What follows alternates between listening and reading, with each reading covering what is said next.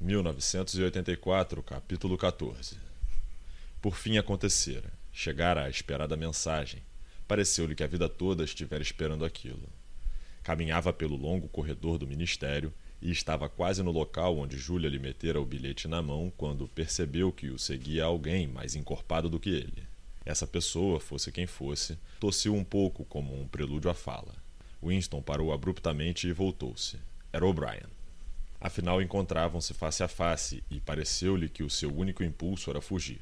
O coração martelava furiosamente. Não conseguiria falar. O'Brien, todavia, continuara no mesmo movimento, colocando a mão por um momento no braço de Winston, de modo que agora caminhavam lado a lado. Começou a falar com a solene cortesia característica que tanto o diferenciava da maioria dos membros do partido interno. Tinha esperança de poder lhe falar. Li outro dia no Times um artigo seu em novilíngua. Tens um interesse erudito na novilíngua, não é? Erudito? Não. Eu sou um mero amador. Não é o meu forte. Nunca tive nenhuma interferência na construção do idioma. Mas o escreves com muita elegância. E não é apenas minha opinião. Recentemente conversei com um amigo teu que é um perito. No momento, foge-me memória o nome dele. O coração de Winston tornou a pular doloridamente. Era inconcebível que aquelas palavras não fossem referência a Sime. Porém, Sime não estava apenas morto, fora abolido. Era uma impessoa. Seria mortalmente perigoso fazer-lhe uma referência identificável. A observação de O'Brien deveria, evidentemente, ser tomada como sinal, código. Dividindo uma pequena crime-ideia, os dois tornavam-se cúmplices. Tinham continuado pelo corredor, mas de repente O'Brien se deteve. Com a amistosidade curiosa e desarmante que sempre lograva comunicar ao gesto, recolocou os óculos no nariz e continuou. O que eu queria lhe dizer a propósito do artigo é que notei o uso de duas palavras obsoletas, que se tornaram obsoletas muito recentemente. Já viste a décima edição do Dicionário de Novilíngua? Não, não creio que já tenha sido publicado. No departamento de registro ainda usamos a nona. Creio que a décima edição só será publicada daqui a alguns meses, mas foram preparados alguns exemplares especiais de amostra. E eu recebi um. Talvez gostasses de examiná-lo. Apreciaria imenso. Winston percebeu imediatamente aonde levava a conversa. Algumas novidades são muito engenhosas. A redução do número de verbos, por exemplo, Creio que gostarás de ver isso. Vejamos, mando-te um mensageiro te entregar o dicionário? O pior é que invariavelmente me esqueço de tudo. O melhor talvez seria ires buscá-lo no meu apartamento, a hora que quiseres. Espera, já te dou o endereço. Estavam parados diante de uma teletela. Um tanto distraído, O'Brien procurou em dois bolsos e deles tirou um pequeno canhenho de capa de couro e uma lapiseira tinta de ouro. Logo abaixo da teletela, em posição tal que pudesse ser lido por quem estivesse de plantão no outro extremo do fio do aparelho, ele rabiscou um endereço, arrancou a página e deu ao Winston. Em geral, estou em casa à noite. Se não estiver, minha empregada te entregará o dicionário. E afastou-se, deixando Winston com o pedaço de papel que, desta vez, não havia necessidade de esconder. Não obstante, decorou-o cuidadosamente e, algumas horas mais tarde, jogou-o no buraco da memória, com um maço de outros papéis. Tinham conversado um par de minutos no máximo. O episódio só podia ter um significado. Fora engendrado como meio de dar ao Winston o endereço de O'Brien. Isso era necessário porque, exceto pela pergunta direta, não era nunca possível descobrir onde morava uma pessoa.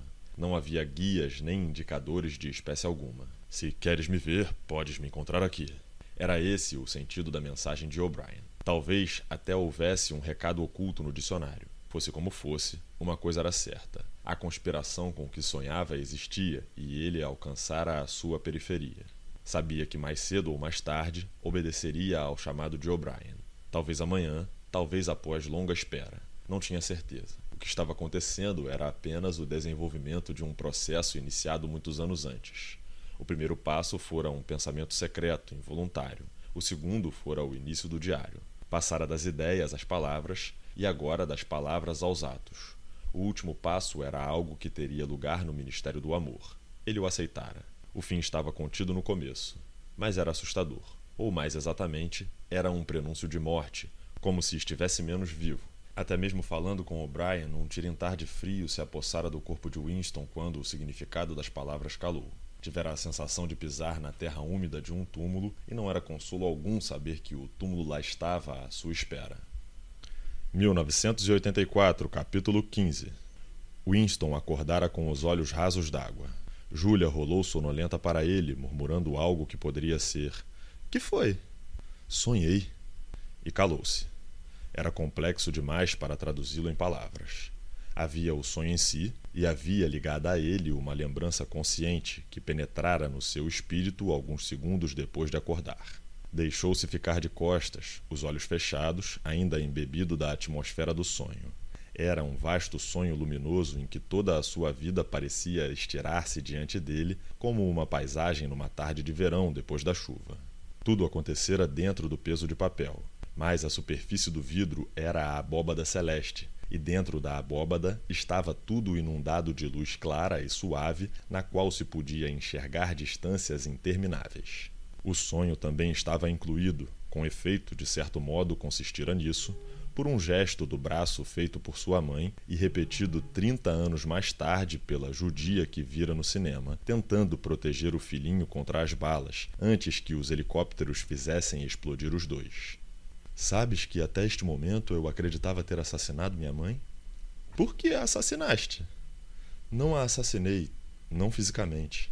No sonho, recordara-se da última visão da mãe, e alguns minutos após despertar, havia voltado à mente um bando de pequenos acontecimentos com ela relacionados. Era uma lembrança que ele devia ter deliberadamente excluído da consciência durante muitos anos. Não tinha certeza da data, mas não podia ter menos de dez anos, talvez doze, quando sucedera. O pai sumira havia algum tempo. Quanto tempo antes não podia precisar.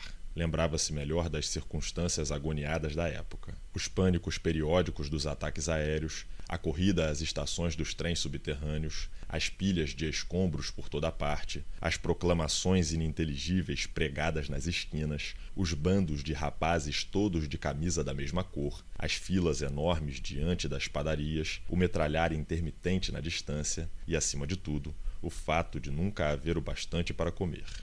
Lembrava-se de todas as tardes passadas com outros meninos remexendo em latas de lixo e montes de refugo, catando os talos de folhas de repolho, cascas de batatas, às vezes até pedaços de códia de pão velho que limpavam cuidadosamente das cinzas. E também da espera da passagem de caminhões que faziam determinado itinerário, carregando comida para o gado e que, sacolejando nos trechos de mau calçamento, às vezes derrubavam fragmentos de torta de algodão. Quando o pai desapareceu, sua mãe não demonstrou nenhuma surpresa ou mágoa violenta, porém, uma repentina mudança a acometeu. Parecia ter perdido a fibra. Era evidente, até para Winston, que ela esperava algo que deveria acontecer. Fazia todo o necessário. Cozinhava, lavava, remendava, fazia a cama, varria, espanava, sempre muito devagar e com uma curiosa economia de gestos supérfluos, como uma figura criada por um artista e que se movesse por si mesma. O corpo grande e bem proporcionado pareceu cair num marasmo natural. Durante horas a fio, ficava sentada quase imóvel na cama, cuidando da filhinha, uma criança miúda, enfermiça, muito calada, de dois ou três anos, e a quem a magreza dera feições de símio. De raro em raro, tomava Winston nos braços e apertava-o contra o seio por longo tempo, sem dizer nada. E ele percebia, apesar da pouca idade e do seu egoísmo, que esta atitude era ligada a uma coisa imensionável e que não tardaria a ocorrer. Lembrava-se do quarto em que moravam, um aposento escuro, abafado, que parecia cheio pela metade, com uma cama de cabeceira branca. Na guarda da lareira havia um fogareiro a gás e uma prateleira onde ficavam os gêneros. No patamar, fora do quarto, havia uma pia de louça marrom, comum a várias famílias. Lembrava-se do corpo estatuesco de sua mãe, inclinado sobre o fogareiro, mexendo a caçarola. Sobretudo, lembrava-se da sua fome contínua e das brigas encarniçadas e sórdidas às refeições. Perguntava à mãe chocarreiramente, milhares de vezes, por que não havia mais comida. Gritava e esbravejava com ela. Recordava-se até dos tons da sua voz, que estavam começando a mudar prematuramente e que de vez em quando reboava de maneira especial. Ou tentava uma nota patética e nasal, num esforço de ganhar mais do que o seu quinhão. E ela estava disposta a dar-lhe mais do que o quinhão considerava natural que ele, o rapaz, recebesse a maior porção. Por mais que lhe desse, porém, ele invariavelmente pedia mais. Em cada refeição, ela lhe pedia que não fosse egoísta e lembrasse que a irmãzinha doente também precisava de alimento, mas era inútil. Ele chorava de raiva quando a mãe parava de servi-lo. Tentava arrancar-lhe das mãos a caçarola e a colher. Furtava bocados do prato da irmã. Sabia que assim as condenava à morte, mas não podia evitá-lo.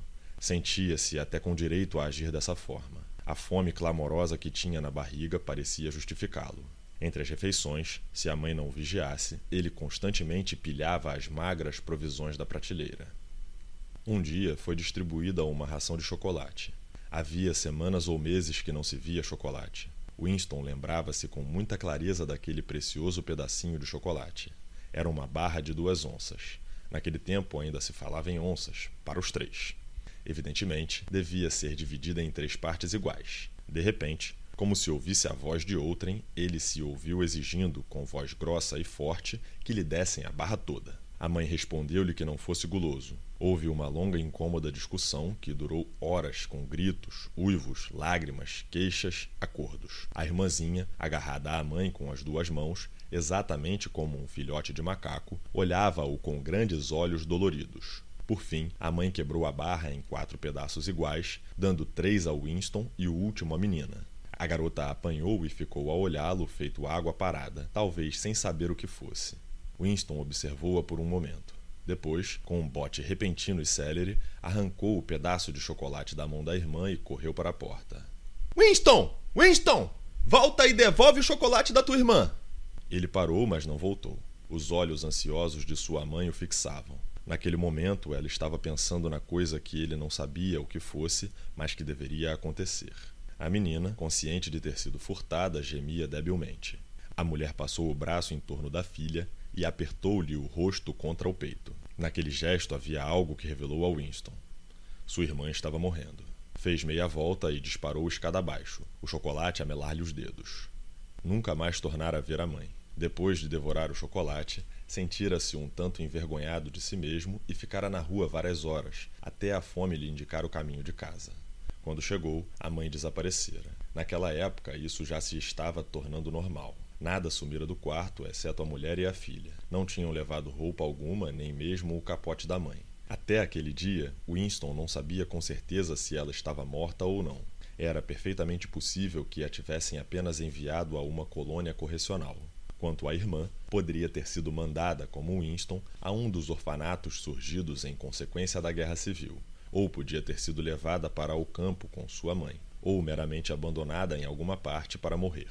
O sonho ainda estava vívido no seu espírito, especialmente o gesto protetor do braço no qual parecia se conter todo o seu significado. Winston lembrou-se de outro sonho, de dois meses antes.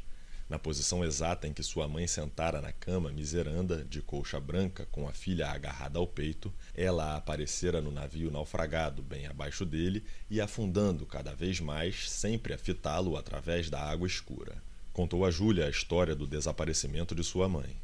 Sem abrir os olhos, ela rolou sobre si mesma e instalou-se em posição mais confortável. Eu te vejo como uma ferinha diabólica naquela época.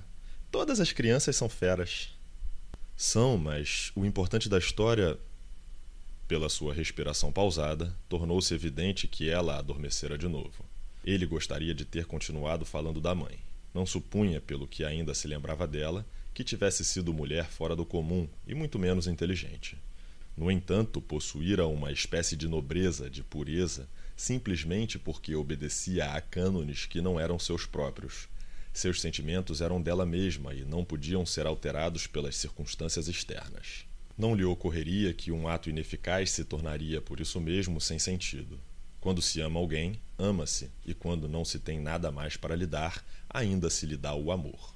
Acabado o chocolate, a mãe agarrara a menina. Era inútil, não adiantava nada, não produzia mais chocolate, não evitava nem a morte da menina e nem a sua, mas parecia-lhe natural fazê-lo. A refugiada do navio também cobrira o menininho com o braço, que não era mais defesa contra as balas do que uma folha de papel. O que o partido fizera de terrível era persuadir os seus membros de que meros impulsos, meras sensações, não tinham importância ao mesmo tempo que lhes roubava todo o poder sobre o mundo material. Uma vez no julgo do partido, o que a pessoa sentisse ou não, o que fizesse ou deixasse de fazer, literalmente não fazia diferença. Acontecesse o que acontecesse, o indivíduo sumia e nem ele e nem os seus atos eram jamais mencionados. Era banido do rio da história. E, no entanto, Aos cidadãos de apenas duas gerações atrás, isso não teria parecido importante porque não tentavam alterar a história. Eram governados por lealdades particulares que não punham em dúvida. O que importavam eram relações individuais e podia ter valor em si um gesto completamente irrelevante, um abraço, uma lágrima, uma palavra dita a um moribundo. De repente, ocorreu-lhe que os proles tinham continuado assim. Não eram leais a um partido, país ou ideologia eram leais aos seus semelhantes. Pela primeira vez na vida, não desprezou os proles e nem pensou neles como força inerte que um dia ganharia vida e regeneraria o mundo. Os proles tinham continuado humanos. Não se haviam endurecido por dentro. Haviam conservado as emoções primitivas que ele próprio tivera de reaprender por esforço consciente.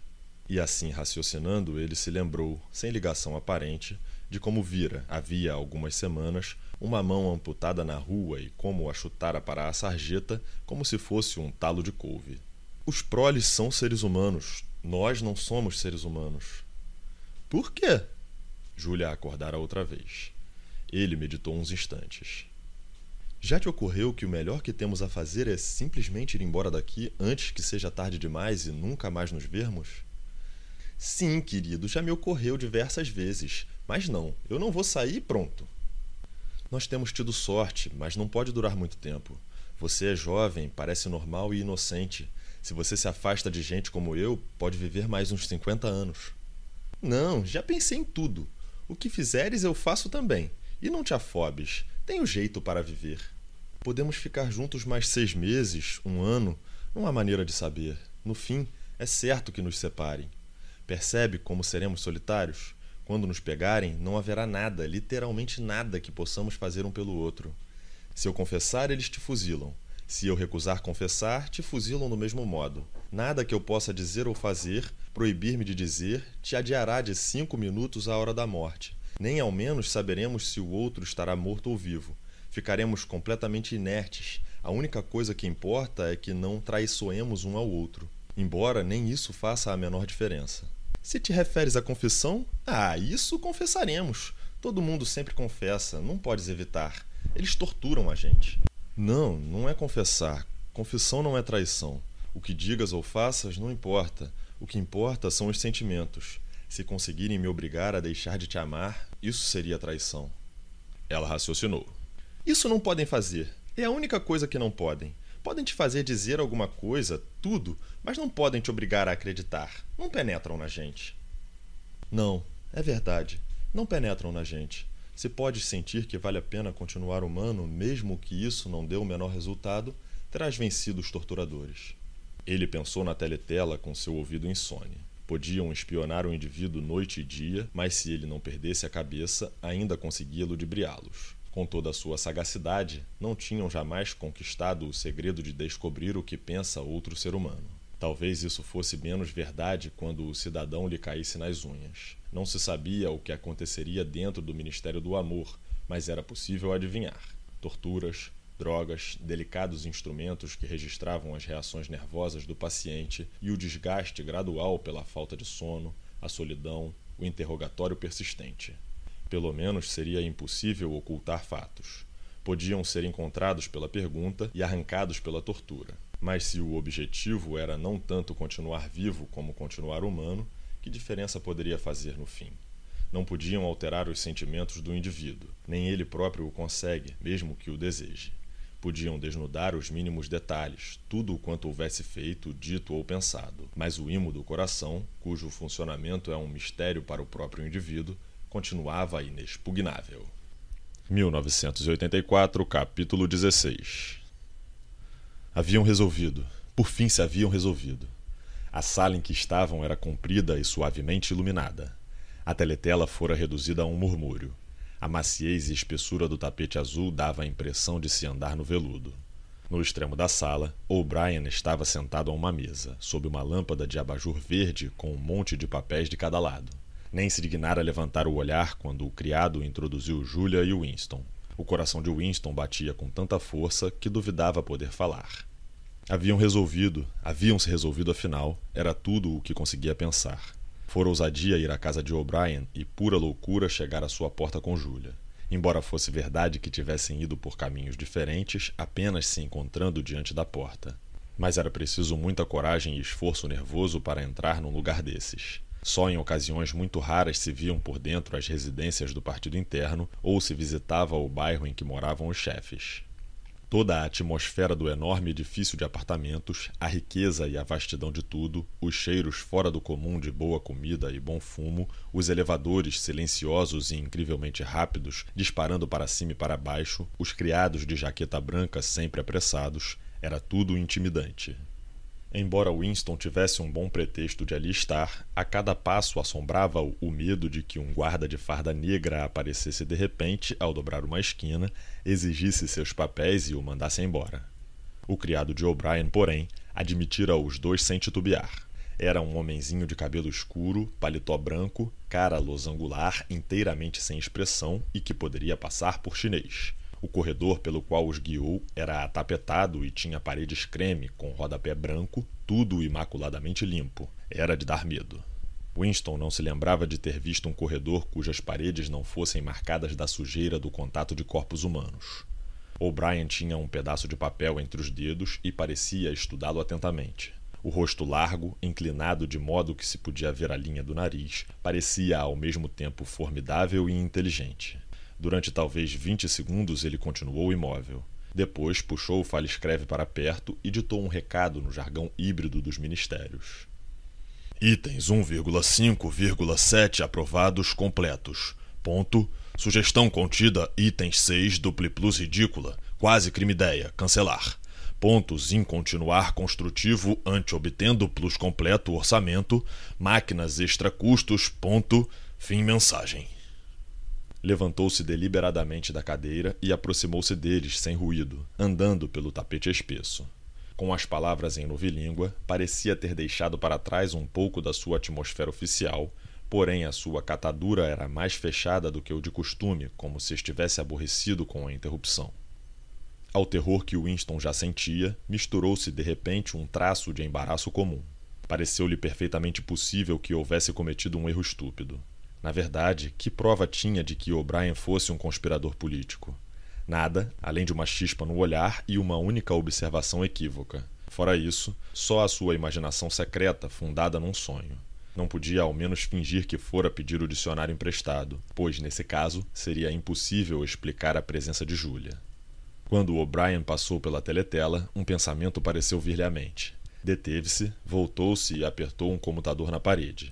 Houve um estálido seco e a voz parou.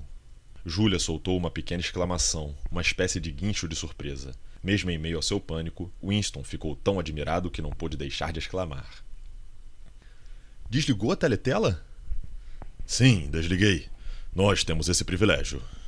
Estava na frente deles. O corpanzil sólido dominava o casal, e a expressão fisionômica continuava indecifrável. Estava esperando severo que Winston falasse, mas o quê? Era bem concebível que não passasse de um homem ocupado, surpreendido e irritado com a interrupção. Ninguém falou. Depois de calar-se a teletela, a sala parecia quieta como um túmulo. Os segundos passaram enormes. Com dificuldade, Winston continuava a fixar seus olhos no de O'Brien. De repente, a carranca se dissolveu no que poderia ser o começo de um sorriso. Com seu gesto característico, O'Brien recolocou os óculos no nariz. Falo eu ou falas tu? Eu falo. Aquilo está mesmo desligado? Está. Tudo desligado. Estamos sós. Viemos aqui porque. Fez uma pausa, percebendo pela primeira vez como eram vagos os seus motivos. Como não sabia que espécie de auxílio esperava de O'Brien, não era fácil dizer a que fora. Continuou, consciente de que suas palavras deviam parecer fracas e pretensiosas. Acreditamos que existe alguma conspiração, alguma organização secreta trabalhando contra o partido e que estás envolvido nela. Queremos também trabalhar nela. Somos inimigos do partido. Não acreditamos nos princípios do INGSOC. Somos ideocriminosos. Também somos adúlteros. Conto tudo isso porque queremos nos entregar à tua mercê. Se queres incriminar-nos de qualquer outra forma, estamos prontos. Calou-se e olhou sobre o ombro, com a impressão de que a porta se abrira. De fato, o criado de cara amarela surgira sem bater. Winston viu que ele trazia uma bandeja com um frasco de cristal e copos. Martim é dos nossos. Traz a bebida, Martim. Põe a bandeja na mesa redonda. Temos cadeiras suficientes? Então sentemos e conversemos comodamente. Traz uma cadeira para ti, Martim. Falamos de negócios. Podes deixar de ser criado durante dez minutos. O homenzinho sentou-se completamente à vontade e, no entanto, ainda com ar de servo, o ar de um criado de quarto que goza de um privilégio. Winston considerou-o de soslaio. Ocorreu-lhe que a vida toda do homem era desempenhar um papel e que achava perigoso abandonar, por um momento que fosse, sua falsa personalidade. O'Brien tomou a garrafa de cristal pelo pescoço e encheu os copos com um líquido vermelho escuro. Provocou em Winston vagas memórias de algo que vira havia muito tempo numa parede ou num tapume. Uma vasta garrafa, composta de luzes que pareciam borbulhar e despejar o conteúdo num copo. Visto de cima, o líquido parecia quase negro, mas no frasco brilhava como um rubi. Tinha um cheiro agridoce. Viu Júlia apanhar o copo e cheirá-lo com cândida curiosidade. Chama-se vinho. Sem dúvida leste a respeito do vinho nos livros, mas não são muitos do partido externo que o conhecem. Creio que devemos beber um brinde à saúde do nosso chefe, Emmanuel Goldstein. Winston agarrou o copo com certa ânsia. Vinho era algo com que sonhara e sobre o qual lera. Com o peso de papel ou as cantigas semi-escurecidas do Sr. Charrington, pertencia ao passado, desaparecido e romântico, o tempo de Dantes, como gostava de chamá-lo secretamente nos seus pensamentos. Sem saber por que motivo, sempre acreditara que o vinho tinha sabor intensamente doce, como de geleia de amora e um efeito inebriante imediato. Mas quando o engoliu, a bebida lhe causou uma decepção. A verdade era que, depois de beber gin durante anos, mal podia prová-lo. Depois na mesa o copo vazio. Então Goldstein existe? Sim, existe e está vivo. Não sei onde. E a conspiração, a organização, existe? Não é mera invenção da polícia do pensamento? Existe sim, chama-se fraternidade. Nunca saberás muito mais a respeito da fraternidade, exceto que existe e que pertences a ela. Voltarei ao assunto daqui a pouco. É imprudente, mesmo para membros do partido interno, desligar a teletela mais do que meia hora. Não devias ter vindo com a moça e tereis de sair separados. Tu, camarada, sairás antes. Temos uns vinte minutos à nossa disposição. Compreendeis que devo fazer algumas perguntas?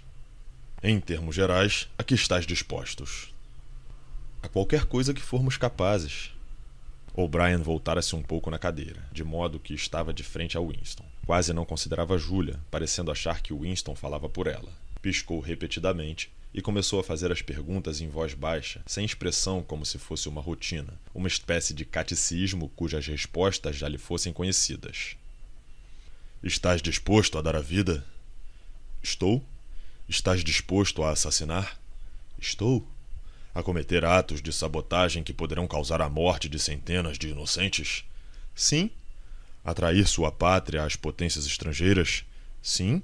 E estás disposto a fraudar, forjar, fazer chantagem, corromper a mente infantil, distribuir entorpecentes, incentivar a prostituição, disseminar doenças venéreas, fazer tudo quanto possa causar a desmoralização e debilitar o poder do partido? Sim. Se, por exemplo, servisse aos nossos interesses atirar ácido sulfúrico no rosto de uma criança, farias isso? Faria, sim.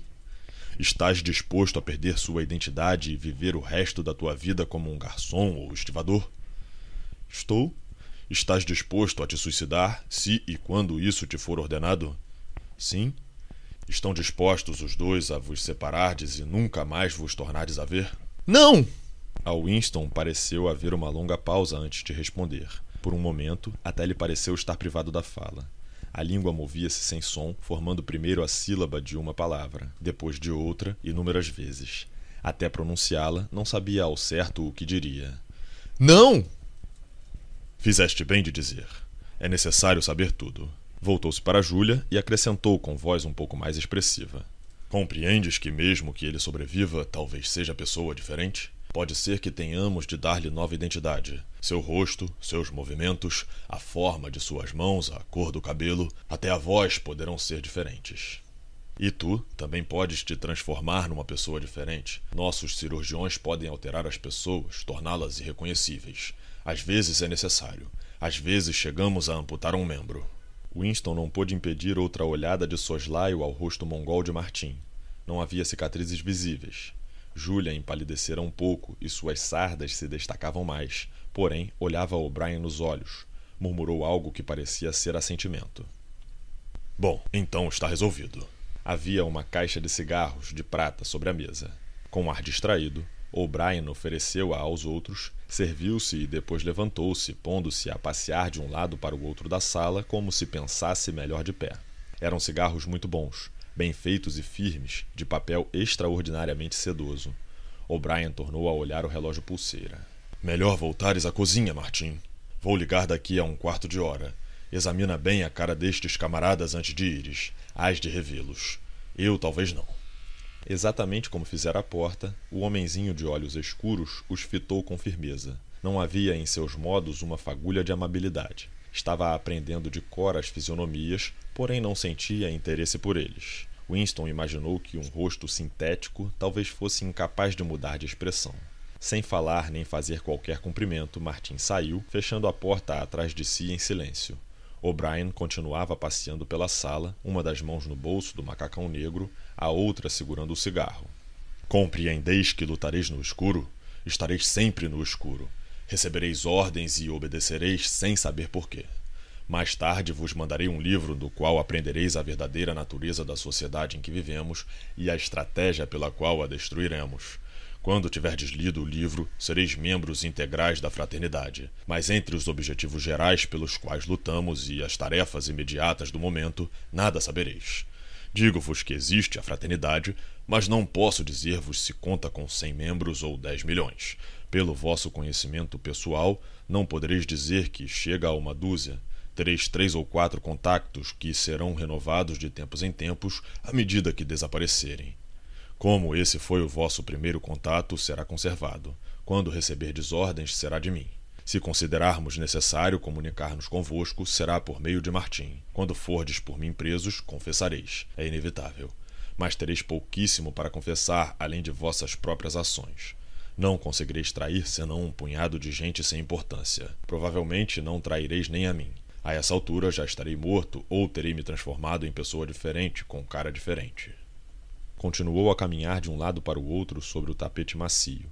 Apesar do volume do seu corpo, havia uma graça notável nos seus movimentos. Destacava-se até no gesto que metia a mão no bolso ou manipulava um cigarro. Mais do que força, dava a impressão de confiança e de compreensão colorida de ironia. Por mais sério que fosse, não tinha nada da parcialidade estreita que distingue o fanático. Quando falava de assassínio, suicídio, moléstias venéreas, membros amputados e rostos alterados, era com um ligeiro ar de zombaria. Isso é inevitável, parecia dizer o seu tom de voz. Isso é o que temos de fazer sem piedade, mas não é o que faremos quando a vida de novo valer a pena ser vivida. Uma onda de admiração, quase de adoração, fluiu de Winston. Esquecera-se da figura remota de Goldstein. Quando se olhava para os ombros poderosos de O'Brien e sua cara de feições tão maciças, tão feia e, no entanto, tão civilizada, era impossível acreditar que pudesse ser derrotado. Não havia estratagema que ele não pudesse vencer, nenhum perigo que não pudesse prever. Até Júlia parecia impressionada. Deixara o cigarro apagar e agora escutava atentamente. O'Brien continuou. Já ouviste boatos da existência da fraternidade. Sem dúvida já tem ideia dela. Imaginaste provavelmente um vasto mundo clandestino de conspiradores, reunindo-se secretamente em porões, rabiscando mensagens nas paredes, reconhecendo-se por meio de códigos ou gestos especiais. Nada disso existe. Os membros da fraternidade não têm meio algum de se reconhecer e é impossível a qualquer um conhecer a identidade de mais que uns outros poucos. O próprio Goldstein, se caísse nas mãos da polícia do pensamento, não poderia fornecer uma lista completa dos conspiradores, nem informação que permitisse compilá-la. Não existe essa lista. A fraternidade não pode ser eliminada porque não é uma organização no sentido comum da palavra. Nada a cimenta, exceto uma ideia. Uma ideia indestrutível.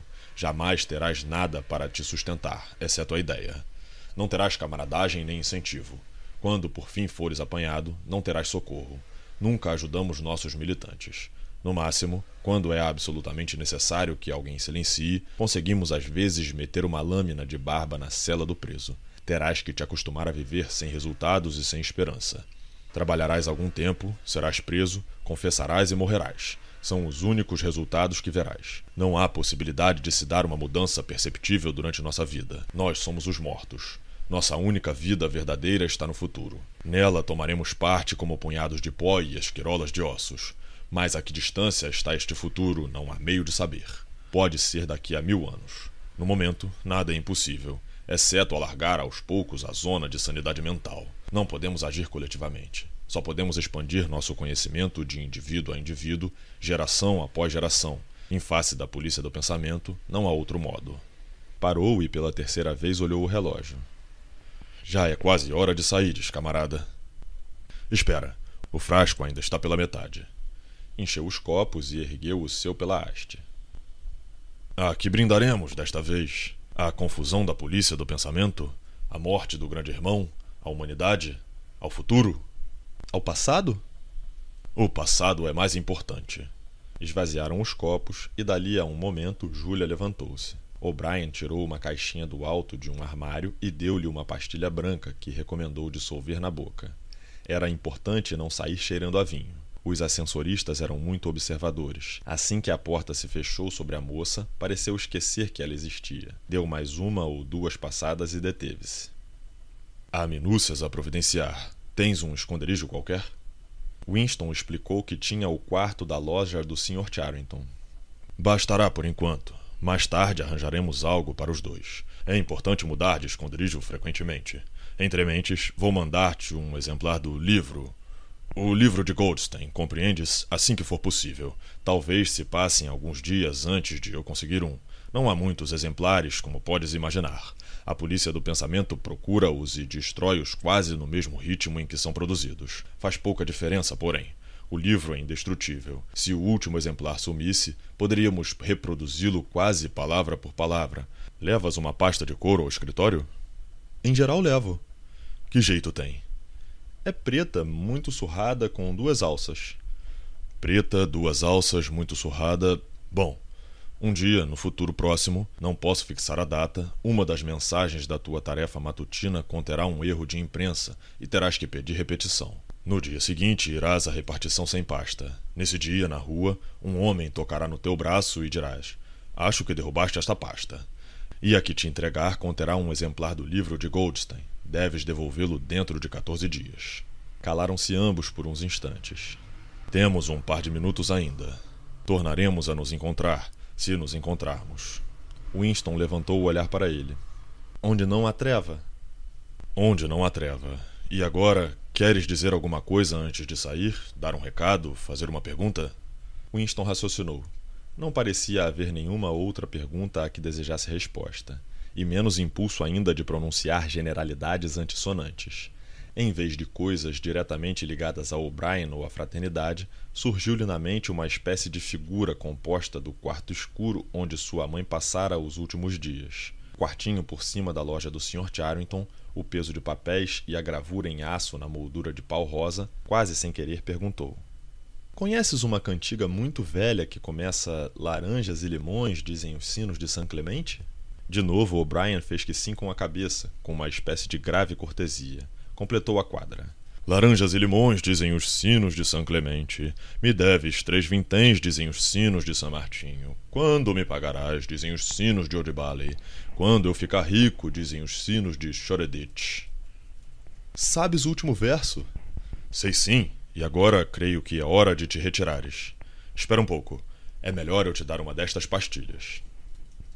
Quando Winston se levantou, O'Brien estendeu a manopla, apertou-lhe a mão com força, quase quebrando os ossos de Winston.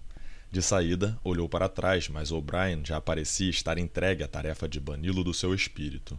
Estava esperando com a mão no comutador da teletela.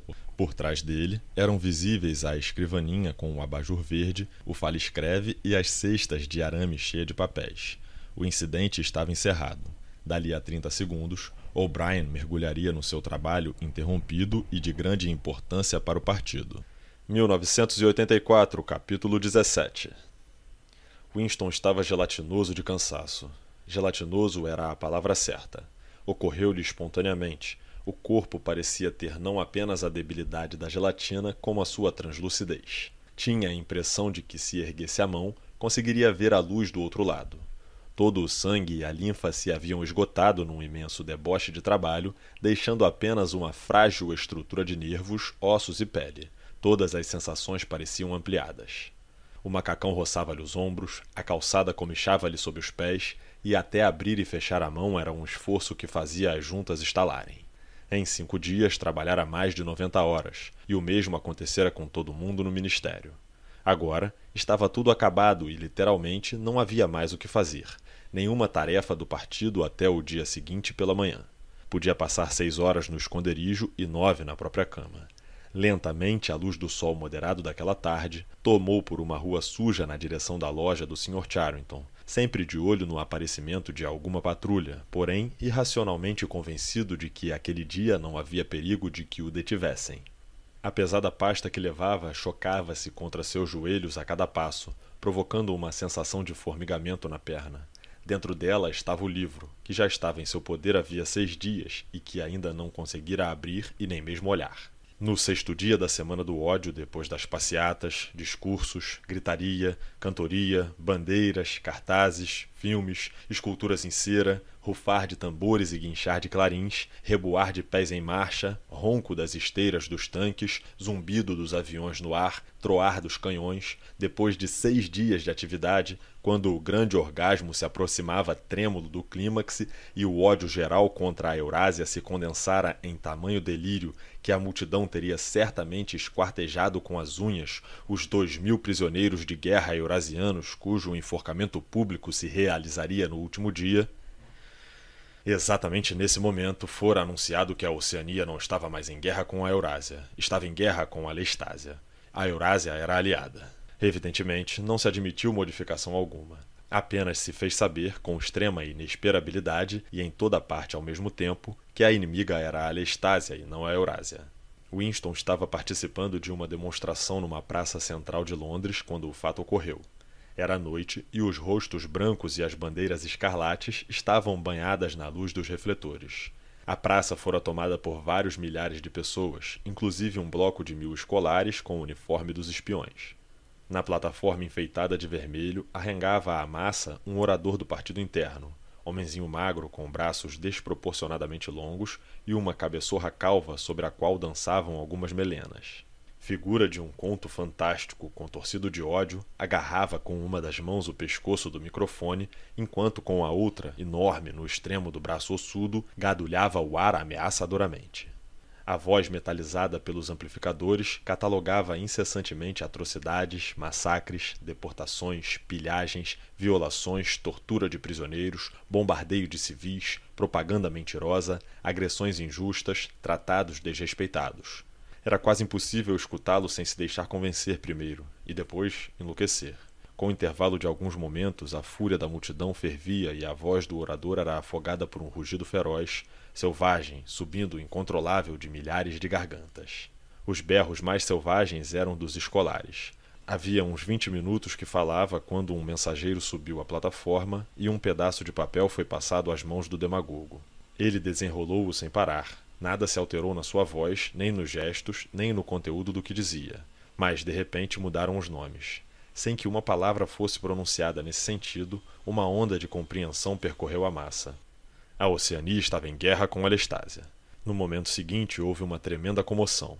As faixas, bandeiras e cartazes que adornavam a praça estavam todos errados. Cerca da metade ostentava caras erradas. Era sabotagem. Os agentes de Goldstein tinham agido. Houve um ruidoso interlúdio durante o qual os cartazes foram arrancados das paredes, as bandeiras rasgadas e pisadas. Os espiões executaram proezas admiráveis, marinhando sobre os telhados e cortando as faixas presas às chaminés. Dentro de um minuto ou dois, tudo acabou.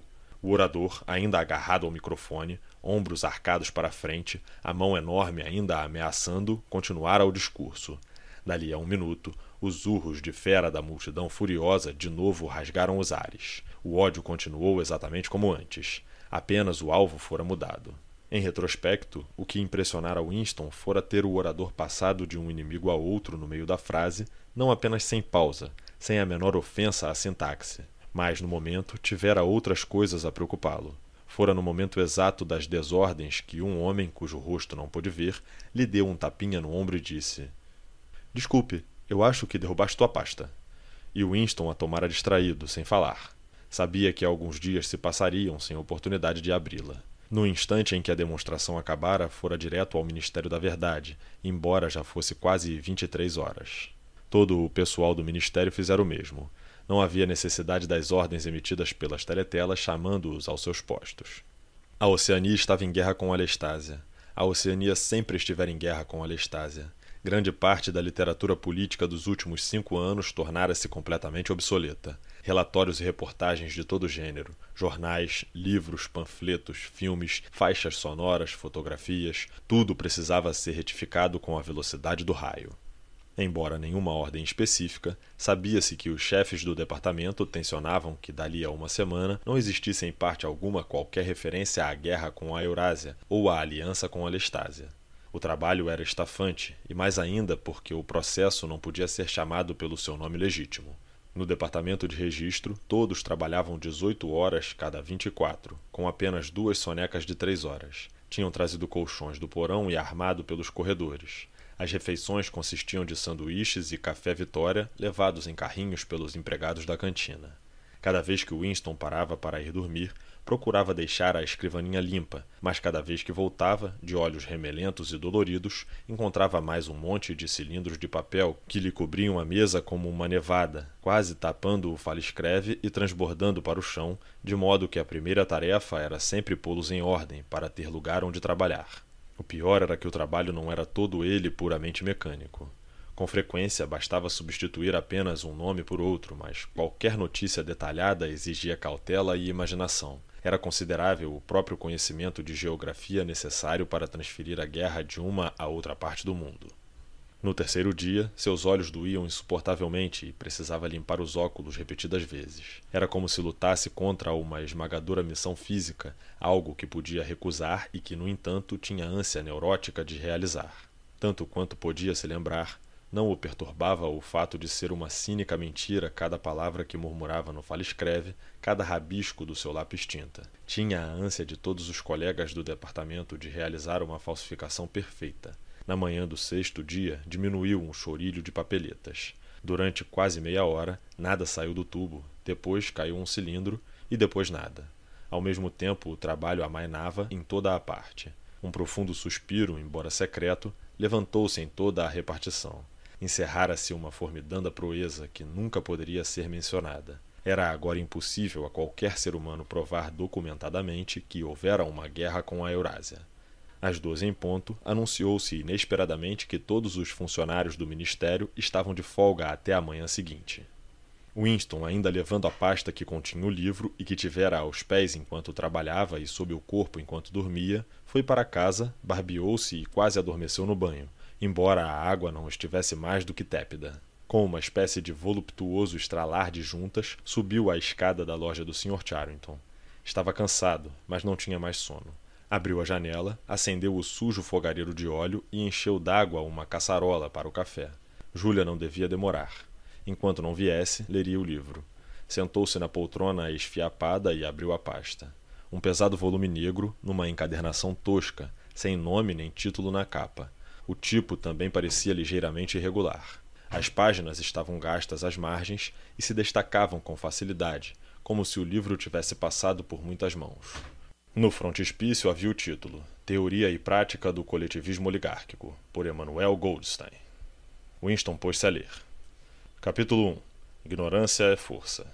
Desde que se começou a escrever a história, e provavelmente desde o fim do período neolítico, tem havido três classes no mundo: alta, média e baixa. Tem se subdividido de muitas maneiras, receberam inúmeros nomes diferentes e sua relação quantitativa, assim como sua atitude em relação às outras, variaram segundo as épocas, mas nunca se alterou a estrutura essencial da sociedade. Mesmo depois de enormes comoções e transformações aparentemente irrevogáveis, o mesmo diagrama sempre se reestabeleceu, da mesma forma que um giroscópio em movimento sempre volta ao equilíbrio, por mais que seja empurrado deste ou daquele lado. Os objetivos desses três grupos são literalmente irreconciliáveis. Winston parou de ler principalmente com o fito de apreciar o fato de estar lendo em conforto e segurança. Estava só, nem teletela, nem orelha no buraco da fechadura, nem impulso nervoso de espiar por cima do ombro ou de tapar a página com a mão. O ar doce do verão soprava-lhe na face. De algum lugar distante vinham amortecidos gritos de crianças. No quarto não havia ruído, além da voz de inseto do relógio. Ele afundou mais ainda na poltrona e pousou os pés na guarda da lareira. Era a felicidade, a eternidade. De repente, como às vezes fazemos com um livro que temos a certeza de ler e reler, palavra por palavra, abriu-o numa página diferente e encontrou-se no capítulo 3. Continuou. Capítulo 3 Guerra é Paz. A divisão do mundo em três grandes superestados foi acontecimento que poderia ter sido, e deveras foi, previsto antes de meados do século XX. Com a absorção da Europa pela Rússia e do Império Britânico pelos Estados Unidos, passaram a ter existência efetiva duas das três grandes potências, a Eurásia e a Oceania. A terceira, a Lestásia, só surgiu como unidade distinta após outra década de lutas confusas. As fronteiras entre os três superestados são arbitrárias em alguns pontos, e noutros flutuam segundo as fortunas da guerra, mas de modo geral obedecem linhas geográficas. A Eurásia compreende toda a parte setentrional dos continentes europeu e asiático, de Portugal ao Estreito de Bering. A Oceania compreende as Américas, as ilhas do Atlântico, inclusive as britânicas, a Australásia e a parte meridional da África. A Lestásia, menor que as outras e de fronteiras ocidentais menos definidas, compreende a China e os países ao sul da China, as ilhas do Japão e uma grande, porém cambiante porção da Mandichúria, da Mongólia e do Tibete. Numa ou noutra aliança, esses três superestados estão permanentemente em guerra, e assim tem sido nos últimos 25 anos. A guerra, contudo, não é mais a luta desesperada e aniquiladora que costumava ser nas primeiras décadas do século XX. É uma luta de objetivos limitados entre combatentes incapazes de destruir um ao outro, sem causa material para guerrear e sem mesmo qualquer genuína divergência ideológica. Isto não significa que as operações de guerra ou a atitude em relação a ela se tenham tornado mais cavalheirescas ou menos sanguinárias. Ao contrário, a histeria guerreira é contínua e universal em todos os países, e atos tais como estupros, pilhagens, matanças de crianças e escravização de povoações inteiras, e represálias contra prisioneiros que chegam a incluir a morte pela água fervente e o enterramento de seres vivos, são considerados normais e até meritórios quando cometidos pelos amigos e não pelo inimigo. Materialmente, porém, a guerra envolve um número muito pequeno de cidadãos principalmente peritos de alta especialização e causa relativamente poucas vítimas. O combate, quando há combate, trava-se nas vagas fronteiras em torno das fortalezas flutuantes que guardam os pontos estratégicos das rotas marítimas. Nos centros de civilização, a guerra não significa senão escassez constante de mercadorias de consumo e a queda ocasional de uma bomba-foguete, que talvez cause algumas dezenas de mortes. Com efeito, a guerra mudou de aspecto. Mais exatamente, mudaram de ordem de importância as razões pelas quais se faz a guerra. Os motivos, já parcialmente presentes nas grandes guerras do início do século XX, tornaram-se dominantes e são agora reconhecidos conscientemente e levados em consideração. Para compreender a natureza da guerra atual, porque apesar do reagrupamento que se dá a intervalos, é sempre a mesma guerra, deve-se perceber, em primeiro lugar, que não pode ser decisiva, Nenhum dos três superestados poderia ser definitivamente vencido, nem pelos dois outros juntos. O equilíbrio é muito grande e formidáveis suas defesas naturais. A Eurásia é protegida por suas vastas massas de terra, a Oceania pela imensidade do Atlântico e do Pacífico, a Lestásia pela fecundidade e a industriosidade dos seus habitantes. Tampouco existe, sempre do ponto de vista material, nada que vale a pena com o estabelecimento de economias autossuficientes, nas quais a produção e o consumo se equilibram, a luta pelos mercados, causa principal das guerras anteriores, desapareceu, ao passo que a procura das matérias-primas não é mais caso de vida ou morte. Cada um dos três superestados é tão vasto que possui em seu próprio território quase todo o material necessário. Na medida em que a guerra tem objetivo econômico direto, é uma guerra pela mão de obra entre as fronteiras dos superestados e não permanentemente de posse de nenhum, há um tosco quadrilátero cujos ângulos são Tanger, Brazzaville, Darwin e Hong Kong, contendo aproximadamente um quinto da população da Terra. É pela posse dessas regiões densamente povoadas e de calota polar setentrional que as três potências vivem em guerra.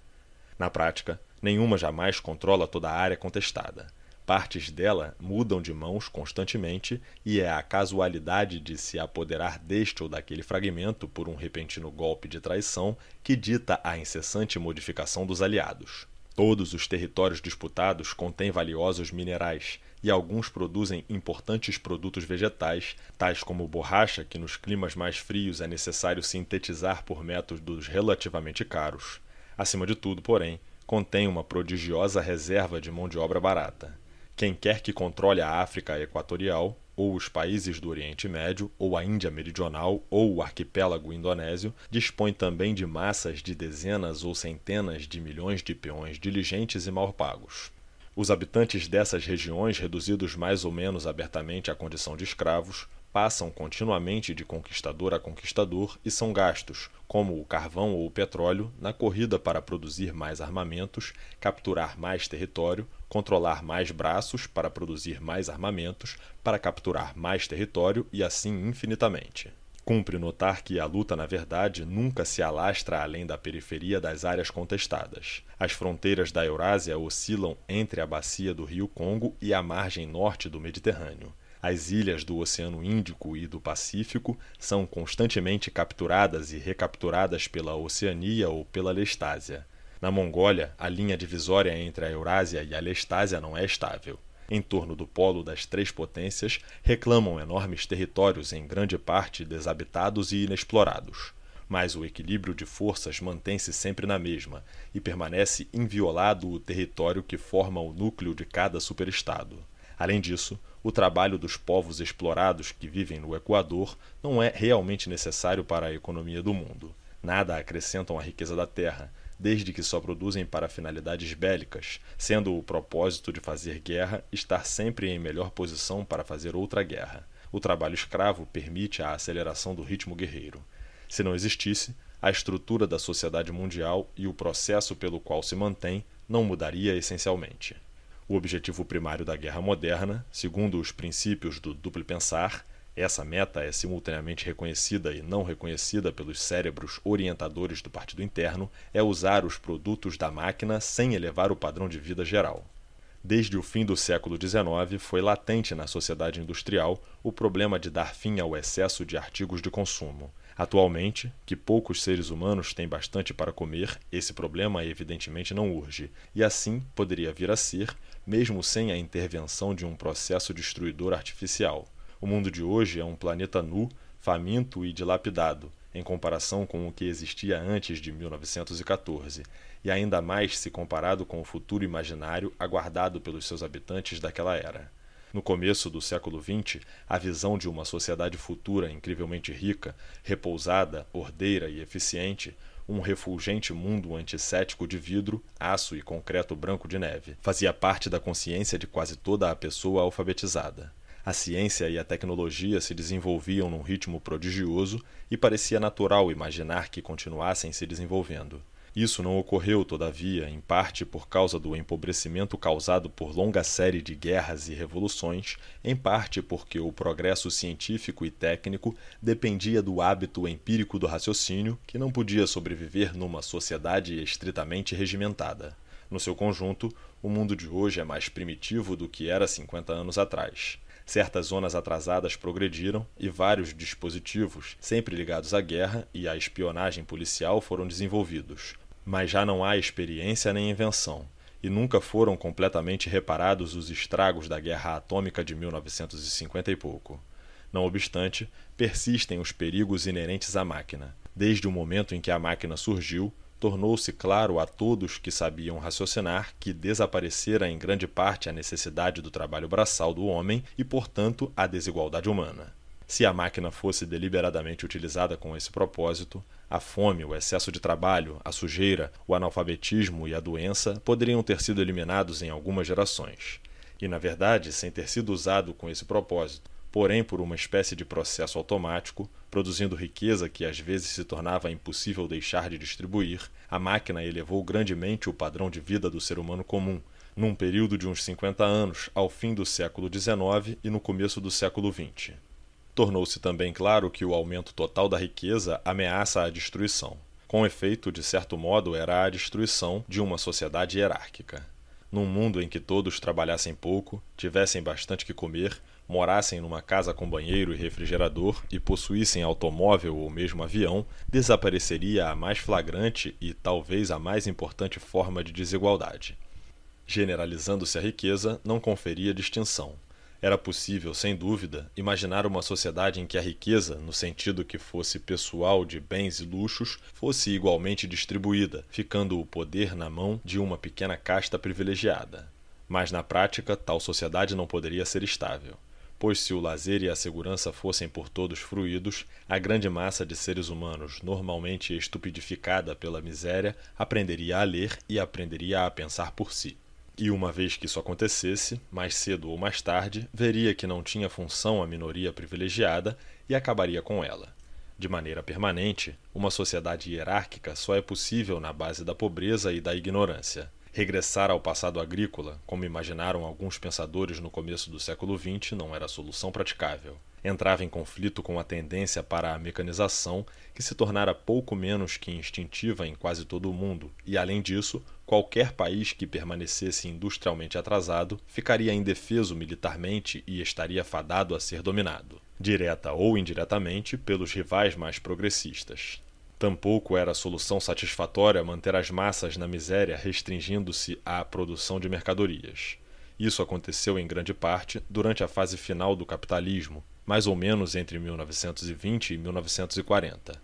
Permitiu-se que estagnasse a economia de muitos países, a terra deixou de ser arroteada, o maquinário básico permaneceu na mesma, grandes setores da população foram impedidos de trabalhar e mantidos semi-vivos por meio de caridade estatal, mas isso também provocava debilidade militar, e como fossem evidentemente desnecessárias as privações, tornavam inevitável a oposição. O problema era manter em movimento as rodas da indústria sem aumentar a riqueza real do mundo.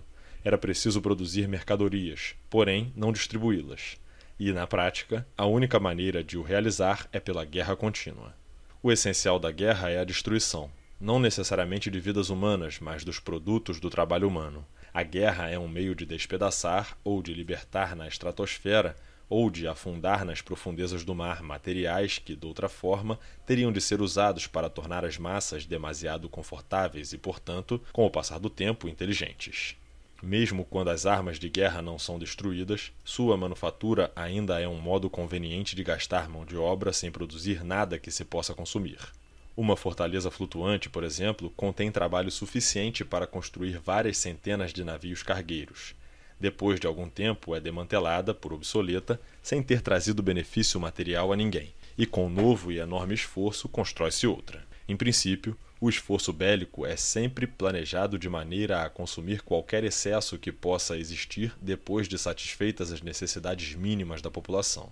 Na prática, as necessidades da população são sempre subestimadas, e o resultado é haver uma escassez crônica de metade dos essenciais, mas isso é considerado vantagem. É uma política consciente manter perto do sofrimento até os grupos favorecidos, porquanto o estado geral de escassez aumenta a importância dos pequenos privilégios e assim amplia a distinção entre um grupo e outro. Pelos padrões do início do século XX, até mesmo um membro do partido interno leva a vida austera e laboriosa. Não obstante, os poucos luxos de que goza, o apartamento espaçoso e bem mobiliado, a melhor qualidade da sua roupa, a superioridade da sua comida, bebida e fumo, seus dois ou três criados, seu automóvel ou helicóptero particular, o colocam numa esfera diferente de um membro do partido externo, que, por sua vez, tem vantagens semelhantes em comparação com as massas submersas a que chamamos proles. A atmosfera social é de uma cidade sitiada, onde a posse de um pedaço de carne de cavalo diferencia entre a riqueza e a pobreza e, ao mesmo tempo, a consciência de estar em guerra e, portanto, em perigo, faz parecer natural a entrega de todo o poder a uma pequena casta. É uma inevitável condição de sobrevivência. Veremos que a guerra não apenas realiza a necessária destruição, como a efetua de maneira psicologicamente aceitável. Em princípio, seria bastante simples gastar o excesso de mão de obra construindo templos e pirâmides, cavando buracos e tornando enchê-los, ou mesmo produzindo grandes quantidades de mercadorias e queimando-as. Mas isso só daria a base econômica, mas não a emocional de uma sociedade hierárquica. Trata-se aqui não do moral das massas, cuja atitude não tem importância, contanto que sejam mantidos no trabalho, mas do moral do partido. Espera-se que até mesmo o mais humilde membro do partido seja competente, industrioso e inteligente dentro de estreitos limites, porém é também necessário que seja um fanático, crédulo e ignorante, cujas reações principais sejam medo, ódio, adulação e triunfo orgiástico. Em outras palavras, é necessário que tenha a mentalidade apropriada a um estado de guerra. Não importa que de fato haja uma guerra e, como não é possível uma vitória decisiva, pouco importa que a guerra vá bem ou mal. O que importa é que possa existir o estado de guerra, a divisão intelectual que o partido exige dos seus membros e que é mais fácil de obter numa atmosfera de guerra, é agora quase universal. Porém, quanto mais se sobe nos quadros, mais nítida se torna. É precisamente no partido interno que a histeria de guerra e o ódio ao inimigo são mais fortes. Na sua posição de administrador, Muitas vezes é necessário a um membro do partido interno saber se esta ou aquela notícia de guerra é falsa, e muitas vezes ele pode perceber que a guerra inteira é espúria e que ou não está sendo travada, ou está sendo travada por objetivos diferentes dos declarados. Mas essa coincidência é facilmente neutralizada pela técnica do duplo pensar. Entre mentes, nenhum membro do partido interno hesita por um instante na sua crença mística de que a guerra é real que está fadada a terminar pela vitória, ficando a Oceania senhora indisputável do mundo inteiro. Todos os membros do partido interno creem, como num artigo de fé, nessa vitória futura. Será obtida quer pela aquisição gradual de território e, consequentemente, acúmulo de esmagadora preponderância de força, quer pelo descobrimento de uma nova arma irrespondível. A busca de novas armas prossegue sem cessar, e é uma das poucas atividades restantes em que o espírito inventivo ou especulativo se pode expandir. Atualmente, na Oceania, a ciência quase cessou de existir no sentido antigo. Em novilíngua não existe palavra para ciência. O método empírico de raciocínio, no qual se baseiam todos os desenvolvimentos científicos passados, se opõe aos princípios fundamentais do Ingsoc e mesmo o progresso tecnológico só se verifica quando os seus produtos podem ser de alguma forma utilizados para limitar a liberdade humana.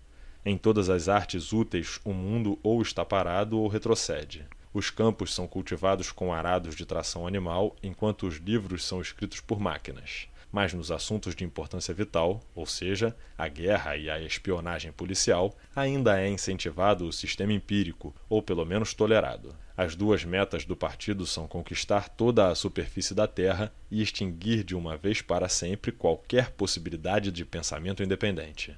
Há, portanto, dois grandes problemas que o partido deve resolver.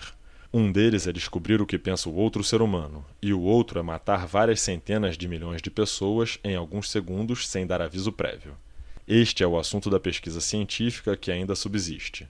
O cientista de hoje ou é uma mistura de psicólogo inquisidor, estudando com extraordinária minúcia o significado das expressões faciais, dos gestos, de tom de voz e verificando os efeitos reveladores das drogas da verdade, terapia de choque, hipnose e tortura física. Ou é químico, físico ou biólogo, só interessado pelos ramos da sua profissão ligados à supressão da vida. Nos vastos laboratórios do Ministério da Paz e nas estações experimentais ocultas nas florestas brasileiras ou no deserto australiano ou nas ilhas perdidas da Antártida, os grupos de peritos continuam sua missão infatigáveis. Alguns se ocupam simplesmente de planejar a logística de futuras guerras, outros de inventar maiores e ainda maiores bombas-foguetes, explosivos cada vez mais poderosos, blindagens mais e mais resistentes, outros buscam novos gases mais letais ou mais venenos solúveis capazes de ser produzidos em quantidades tais que destruam a vegetação de continentes inteiros, ou culturas de germes maléficos imunizados contra todos os anticorpos possíveis. Outros se esforçam para produzir um veículo que abra caminho sob a terra, como um submarino por baixo d'água, ou um aeroplano tão independente da base como um navio de vela. Outros ainda exploram possibilidades mais remotas, tais como focalizar os raios do Sol através de lentes suspensas a milhares de quilômetros da Terra, ou provocar terremotos e maremotos artificiais pela alteração do calor no centro do planeta. Mas nenhum desses projetos jamais se aproxima da realização e nenhum dos três superestados obtém dianteira significativa sobre os outros. O que é mais notável é que as três potências já possuem na bomba atômica uma arma muito mais poderosa do que as suas atuais pesquisas lhe permitirão descobrir. Conquanto, O partido, segundo seu hábito, reivindique essa invenção. As bombas atômicas apareceram em 1940 e pouco e foram usadas em larga escala cerca de 10 anos mais tarde. Nessa ocasião, algumas centenas de bombas foram lançadas contra os centros industriais, principalmente da Rússia Europeia, Europa Ocidental e América do Norte. O efeito foi convencer os grupos dominantes de todos os países que algumas bombas atômicas mais significariam o fim de toda a sociedade organizada e, portanto, do seu próprio poder. Daí por diante, embora não se fizesse nem se insinuasse qualquer tratado formal, as bombas A não foram mais jogadas. As três potências continuam produzindo bombas atômicas e as guardam à espera da oportunidade decisiva que aguardam para mais cedo ou mais tarde. Entre mentes, a arte da guerra permaneceu quase estática durante 30 ou 40 anos. Usam-se mais helicópteros do que antigamente, os aviões de bombardeio foram, em grande parte, substituídos por projéteis autoimpelidos e o frágil encouraçado móvel deu lugar à quase insubmergível fortaleza flutuante. Fora isso, foi pequeno o desenvolvimento. O tanque, o submarino, o torpedo, a metralhadora e até o fuzil e a granada de mão continuam sendo usados e apesar dos infindos morticídios comunicados pela imprensa e as teletelas, nunca se repetiram as batalhas desesperadas das guerras anteriores, em que centenas de milhares e até milhões de homens eram às vezes mortos em algumas semanas. Nenhum dos três estados tenta qualquer manobra que envolva o risco de uma séria derrota. Quando empreendem uma operação de grande envergadura, é em geral um ataque de surpresa a um aliado é a mesma estratégia seguida pelas três potências, ou pelo menos as que fingem seguir. O plano prevê, pela combinação de luta, trocas e oportunos golpes de traição, a aquisição de uma série de bases que circundem completamente um ou outro rival, e então assinar um pacto de amizade com esse rival, permanecendo em paz com ele o tempo suficiente para que as suspeitas esmoreçam. Durante esses anos de espera, Foguetes carregados de bombas atômicas podem ser acumulados em todos os pontos estratégicos. Serão por fim disparados simultaneamente com efeitos tão devastadores que é impossível retaliar. Surge então o momento de assinar um tratado de amizade com a terceira potência mundial, preparando outro ataque. Esse plano, evidentemente, é puro castelo no ar, impossível de realizar. Além disso, não há combate algum, exceto nas zonas contestadas em torno do Equador e do Polo Norte. Jamais se empreende qualquer invasão de território inimigo. Isso explica o fato de serem arbitrárias em muitos pontos as fronteiras entre os superestados. A Eurásia, por exemplo, poderia facilmente conquistar as ilhas britânicas, que geograficamente fazem parte da Europa. E, por outro lado, seria possível a Oceania levar suas fronteiras até o Reno ou a Vístula mas isto violaria o princípio de integração cultural, respeitado por todos os lados, embora jamais formulado. Se a Oceania conquistasse as regiões outrora conhecidas por França e Alemanha, seria necessário ou exterminar os habitantes, tarefa de enorme dificuldade física, ou assimilar uma população de uns 100 milhões de pessoas, que, no que se refere ao desenvolvimento técnico, estão mais ou menos no nível da Oceania. O problema é o mesmo para os três superestados é absolutamente necessária para sua estrutura que não haja contato com estrangeiros, exceto limitadamente com prisioneiros de guerra e escravos de cor. Mesmo o aliado oficial de hoje é considerado com suspeita. Além dos prisioneiros de guerra, o cidadão médio da Oceania jamais põe os olhos num cidadão da Eurásia ou da Lestásia, sendo-lhe proibido aprender línguas estrangeiras. Se lhe fosse permitido o contato com forasteiros, descobriria que são criaturas semelhantes e que é mentira a maior parte do que se ouviu a respeito deles. Acabar-se-ia o mundo fechado em que se vive e se evaporariam o medo, o ódio e o sentido de razão permanente, de que depende o seu moral. É, portanto, admitido por todos os lados que, não obstante a frequência com que a Pérsia, o Egito, Java ou Ceilão mudam de mãos, as fronteiras básicas não devem nunca ser atravessadas, salvo pelas bombas. Atrás disto tudo, há um fato que se não menciona jamais em voz alta, mas que é tacitamente compreendido e usado como orientação, ou seja, o de que as condições de vida nos três superestados são mais ou menos as mesmas. Na Oceania, a filosofia dominante é chamada Ingsoc, na Eurásia é chamada neobolchevismo, e na Lestásia é conhecida por uma palavra chinesa, em geral traduzida por adoração da morte, mas que se poderia melhor chamar obliteração do ego.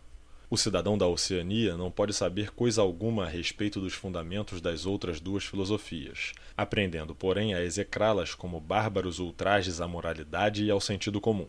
Na verdade, as três filosofias mal se distinguem umas das outras, e os sistemas sociais de que são base não se distinguem de modo algum. Por toda parte há a mesma estrutura piramidal, a mesma adoração de um chefe semidivino, a mesma economia que existe para a guerra contínua.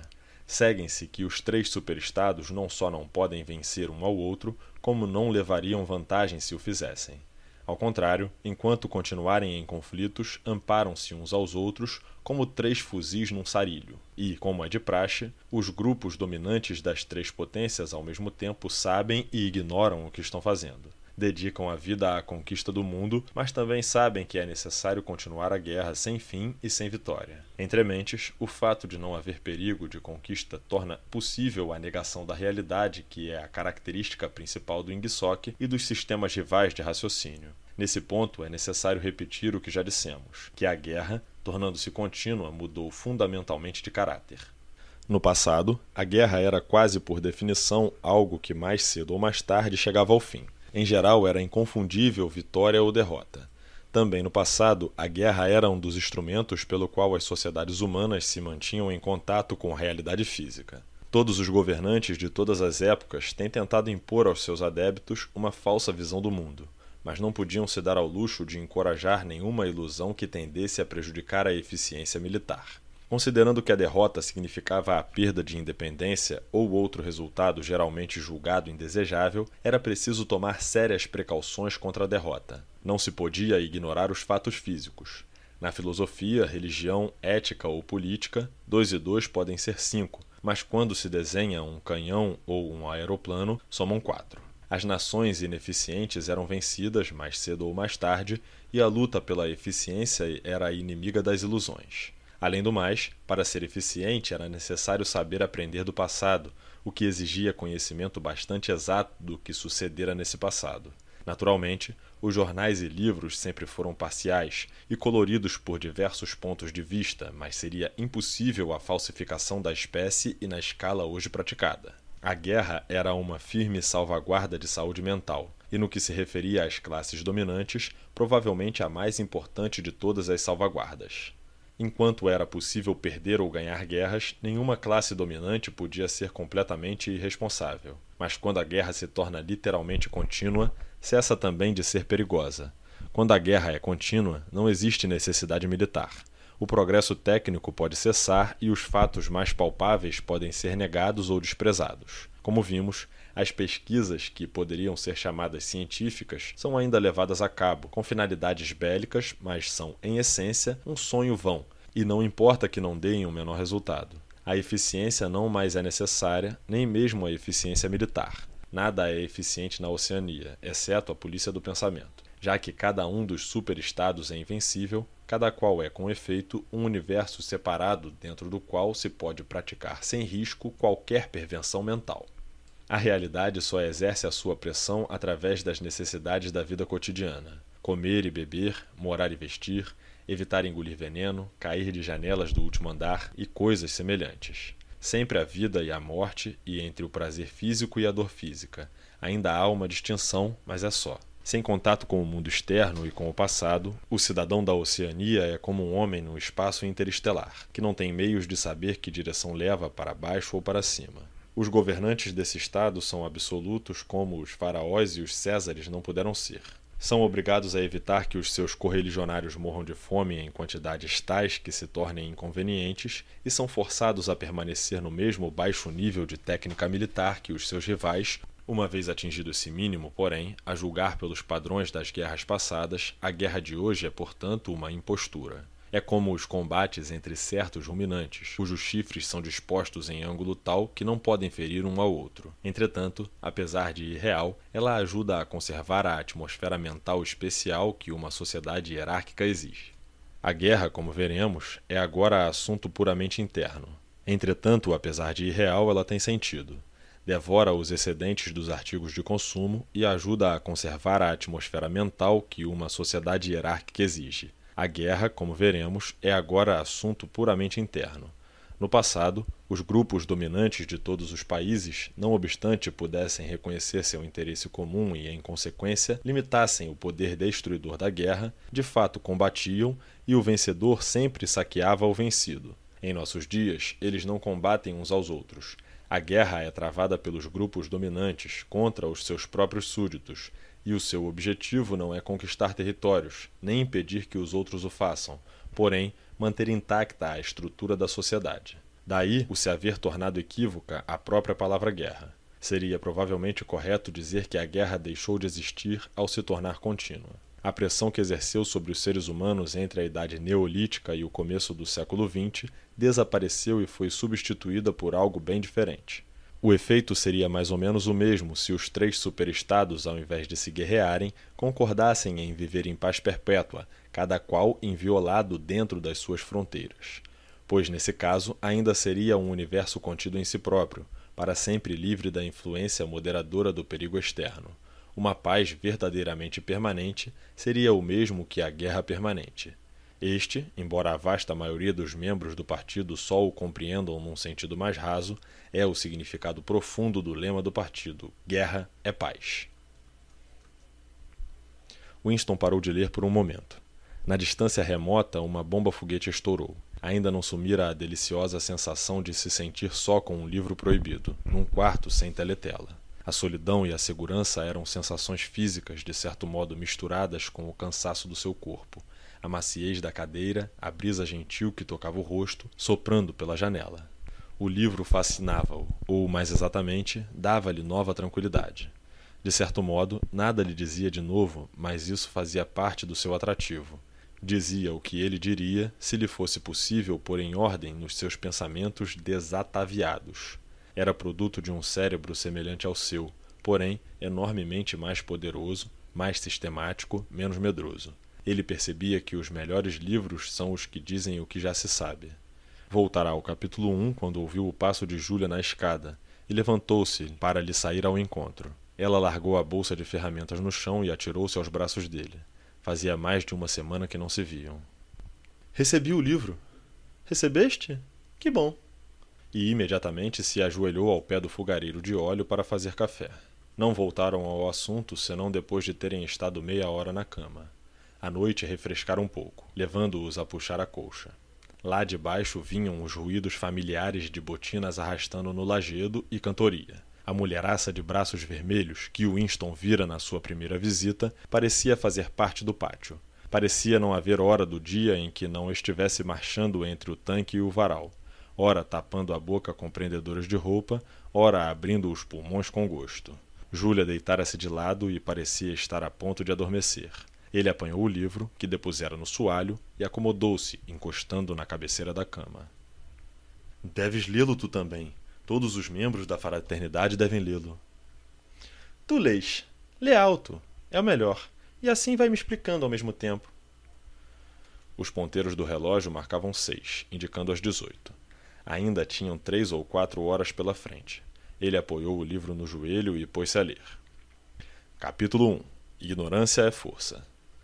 Desde que se começou a escrever a história, e provavelmente desde o fim do período neolítico, tem havido três classes no mundo: alta, média e baixa. Tem se subdividido de muitas maneiras, receberam inúmeros nomes diferentes, e sua relação quantitativa, assim como sua atitude em relação às outras, variaram segundo as épocas, mas nunca se alterou a estrutura essencial da sociedade mesmo depois de enormes comoções e transformações aparentemente irrevogáveis, o mesmo diagrama sempre se restabeleceu, da mesma forma que um giroscópio em movimento sempre volta ao equilíbrio, por mais que seja empurrado deste ou daquele lado. Júlia, tá acordada? Eu tô, amor. Tô, tô escutando. Vai lendo. É maravilhoso. Ele continuou a ler. Os objetivos desses três grupos são inteiramente irreconciliáveis. O objetivo da alta é ficar onde está, o da média é trocar de lugar com a alta, e o objetivo da baixa, quando tem objetivo, pois é característica constante da baixa viver tão esmagada pela monotonia do trabalho cotidiano que só intermitentemente tem consciência do que existe fora da sua vida, é abolir todas as distinções e criar uma sociedade em que todos sejam iguais. Assim, por toda a história, trava-se repetidamente uma luta que é a mesma em seus traços gerais. Por longos períodos, a alta parece firme no poder.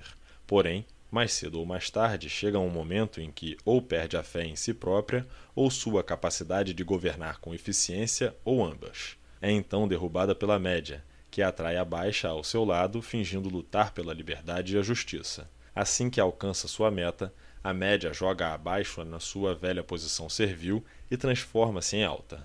Dentro em breve, uma nova classe média se separa dos outros grupos, de um deles ou de ambos, e a luta recomeça. Das três classes, só a baixa nunca consegue nem êxito temporário na obtenção dos seus ideais. Seria exagero dizer que não se registra na história progresso material.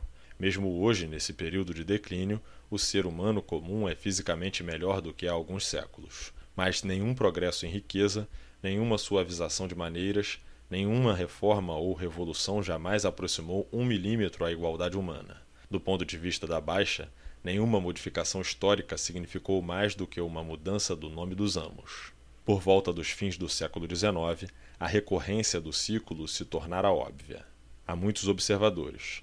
Surgiram então escolas filosóficas que interpretavam a história como um processo cíclico e protestavam que a desigualdade era a lei inalterável da vida humana. Essa doutrina, naturalmente, sempre teve seus adeptos, mas na maneira pela qual foi então exposta havia uma transformação significativa. No passado, fora uma doutrina especificamente da alta a necessidade de uma forma hierárquica de sociedade. Fora pregada por reis, aristocratas, sacerdotes, advogados e etc., que a parasitavam e fora geralmente amaciada por promessas de recompensa num mundo imaginário do além-túmulo. A média, enquanto lutou pelo poder, sempre fez uso de termos tais como liberdade, justiça e fraternidade. Agora, todavia, o conceito de fraternidade humana começou a ser atacado pelos que não se encontram em posição de mando, porém esperavam conquistá-las dentro em breve. No passado, a média fizera revoluções sob a bandeira da igualdade, estabelecendo nova tirania assim que derrubava a antiga. Com efeito, os novos grupos médios proclamavam antecipadamente sua tirania. O socialismo, teoria aparecida no início do século XIX e o último elo de uma cadeia de pensamento que se iniciava nas rebeliões dos escravos antigos, ainda estava profundamente infeccionado pelo utopismo do passado. Mas em cada variante de socialismo apareceu de 1900 para cá o propósito de estabelecer a liberdade e a igualdade ia sendo abandonada cada vez mais abertamente os novos movimentos que apareceram em meados do século, o Ingsoc na Oceania, o neobolchevismo na Eurásia, a adoração da morte, como é comumente chamado na Lestásia, tinham o propósito consciente de perpetuar a desliberdade e a desigualdade. Esses novos movimentos, naturalmente, surgiram dos mais antigos e tenderam a conservar o nome e a render tributo à sua ideologia. Mas o propósito de todos era deter o progresso e congelar a história num dado momento. O movimento familiar do pêndulo deveria ter lugar mais uma vez, e então parar. Como de hábito, a alta devia ser posta abaixo pela média, que então se tornaria alta. Dessa vez, porém, a alta, por meio de uma estratégia consciente, conseguiria manter permanentemente sua posição. As novas doutrinas nasceram em parte por causa do acúmulo de conhecimento histórico e o crescimento do sentido histórico que mal existira antes do século XIX. O movimento cíclico da história era agora inteligível ou parecia ser, e sendo inteligível era alterável.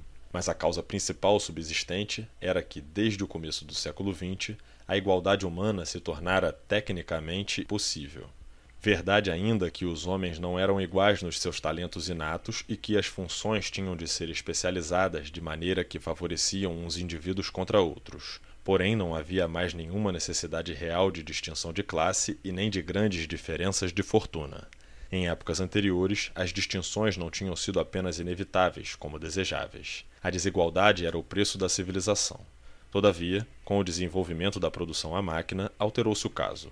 Mesmo que ainda fosse necessário aos seres humanos desempenhar diferentes tipos de profissão, já não era preciso que vivessem em diferentes níveis sociais ou econômicos. Portanto, do ponto de vista dos novos grupos que estavam a pique de tomar o poder, a igualdade humana não era mais um ideal a atingir, era um perigo a evitar.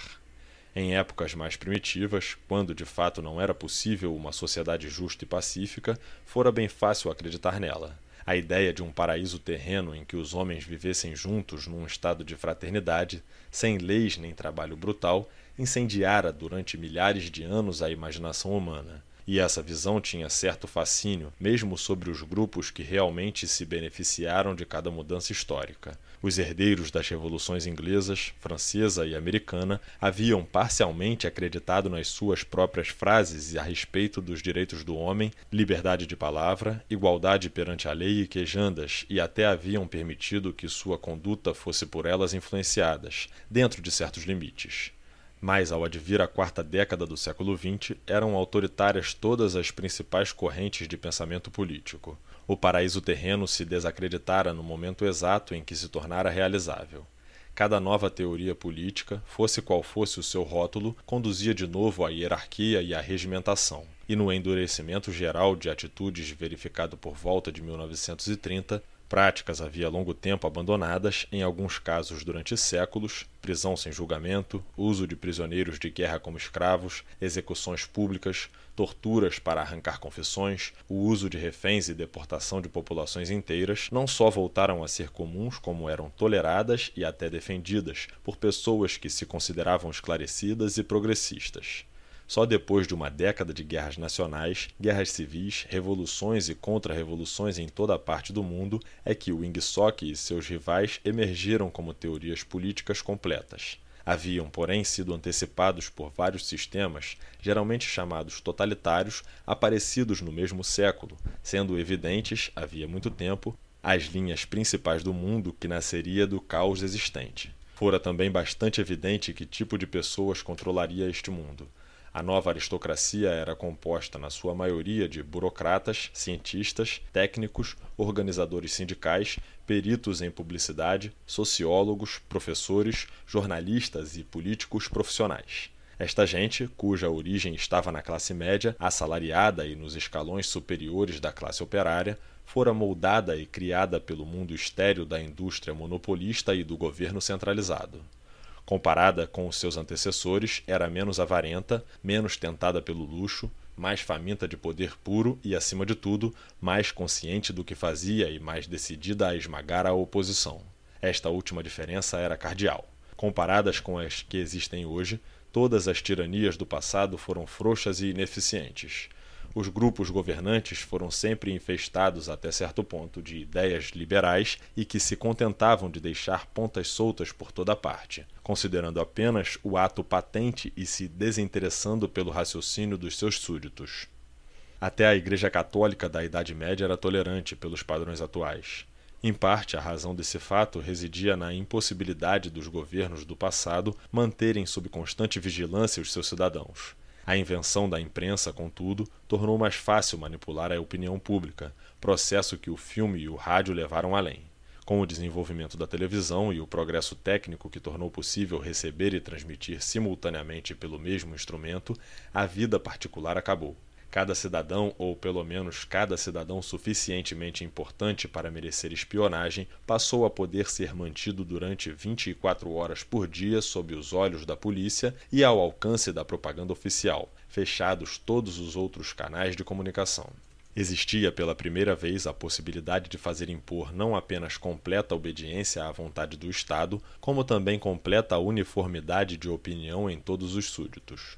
Depois do período revolucionário de 1950 a 1970, a sociedade se reagrupou, como sempre, em alta, média e baixa. Mas a nova alta, ao contrário das antecessoras, não agia por instinto. Sabia o que era preciso para garantir sua posição. Havia muito tempo se percebera que a única base segura da oligarquia é o coletivismo. A riqueza e o privilégio são mais fáceis de defender quando possuímos em conjunto. A chamada abolição da propriedade privada que se verificou em meados do século, significou com efeito a concentração da propriedade em número muito menor de mãos, mas com a diferença de que os novos donos eram um grupo em vez de uma massa de indivíduos. Individualmente, nenhum membro do partido possui coisa alguma, exceto ninharias pessoais. Coletivamente, o partido é dono de tudo na Oceania, porque tudo controla e dispõe dos seus produtos como bem lhe parece. Nos anos que se seguiam à Revolução, conseguiu galgar quase sem oposição esse posto de comando, porque todo o processo foi apresentado como ato de coletivização. Sempre se imaginara que se a classe capitalista fosse expropriada, o socialismo adviria. e inquestionavelmente os capitalistas tinham sido expropriados. Fábricas, minas, terras, casas, transporte, tudo lhes fora tomado. E dado que não mais eram propriedade particular, evidentemente deviam ser propriedade pública. O Ingsoc, que brotou do movimento socialista anterior e dele herdou a fraseologia, com efeito executara o principal do programa socialista. E o resultado, previsto e pretendido antecipadamente, fora tornar permanente a desigualdade econômica. Mas vão mais fundo os problemas de perpetuar a sociedade hierárquica. Só há quatro modos de um grupo governante abandonar o poder ou é vencido de fora, ou governa tão ineficientemente que as massas são levadas à revolta, ou permite o aparecimento de um grupo médio forte e descontente, ou perde a confiança em si e a disposição de governar. Essas causas não funcionam per si, e via de regra as quatro se apresentam em diferentes proporções. Uma classe dominante que possa se guardar contra as quatro permaneceria eternamente no poder. No fim de contas, o fator determinante é a atitude mental da própria classe dominante. Depois de meados desse século, desapareceu o primeiro perigo. As três potências em que o mundo se dividiu são de fato invencíveis e só poderiam se tornar vulneráveis por meio de lentas mutações demográficas que o governo com amplos poderes consegue evitar facilmente. O segundo perigo também é apenas teórico. As massas nunca se revoltarão espontaneamente e nunca se revoltarão apenas por ser oprimidas. Com efeito, se não se lhes permite ter padrões de comparação, nem ao menos se darão conta de que são oprimidas. As crises econômicas decorrentes do passado eram totalmente desnecessárias e hoje já não podem se verificar, mas podem suceder outros deslocamentos igualmente grandes, sem que haja resultados políticos, por não existir maneira de articular o descontentamento e dar-lhe vazão. No que tange ao problema da superprodução, latente em nossa sociedade desde o desenvolvimento da técnica da máquina, é resolvido por meio do método da guerra contínua. Vide capítulo 3. Também útil para manter o moral público do diazapão desejado.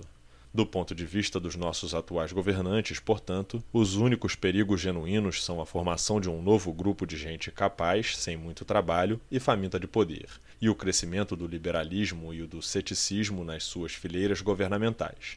Isto é, o problema é educacional. É um problema de moldar continuamente a consciência tanto do grupo dirigente como do grupo executivo mais amplo, que fica logo abaixo dele. A consciência das massas precisa ser influenciada apenas de modo negativo. Dados esses esclarecimentos, poder-se-ia inferir, se já não se conhecesse, a estrutura geral da sociedade oceânica. No alto da pirâmide está o Grande Irmão. O Grande Irmão é onipotente. Cada sucesso, realização, vitória, descobrimento científico, toda a sabedoria, sapiência, virtude, felicidade são atribuídos diretamente à sua liderança e inspiração.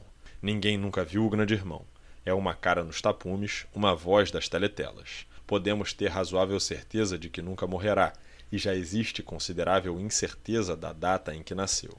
O Grande Irmão é a forma em que o partido resolveu se apresentar ao mundo. Sua função é a de ponte focal para o amor, medo, reverência, emoções que podem mais facilmente ver sentidas em relação a um indivíduo do que a uma organização.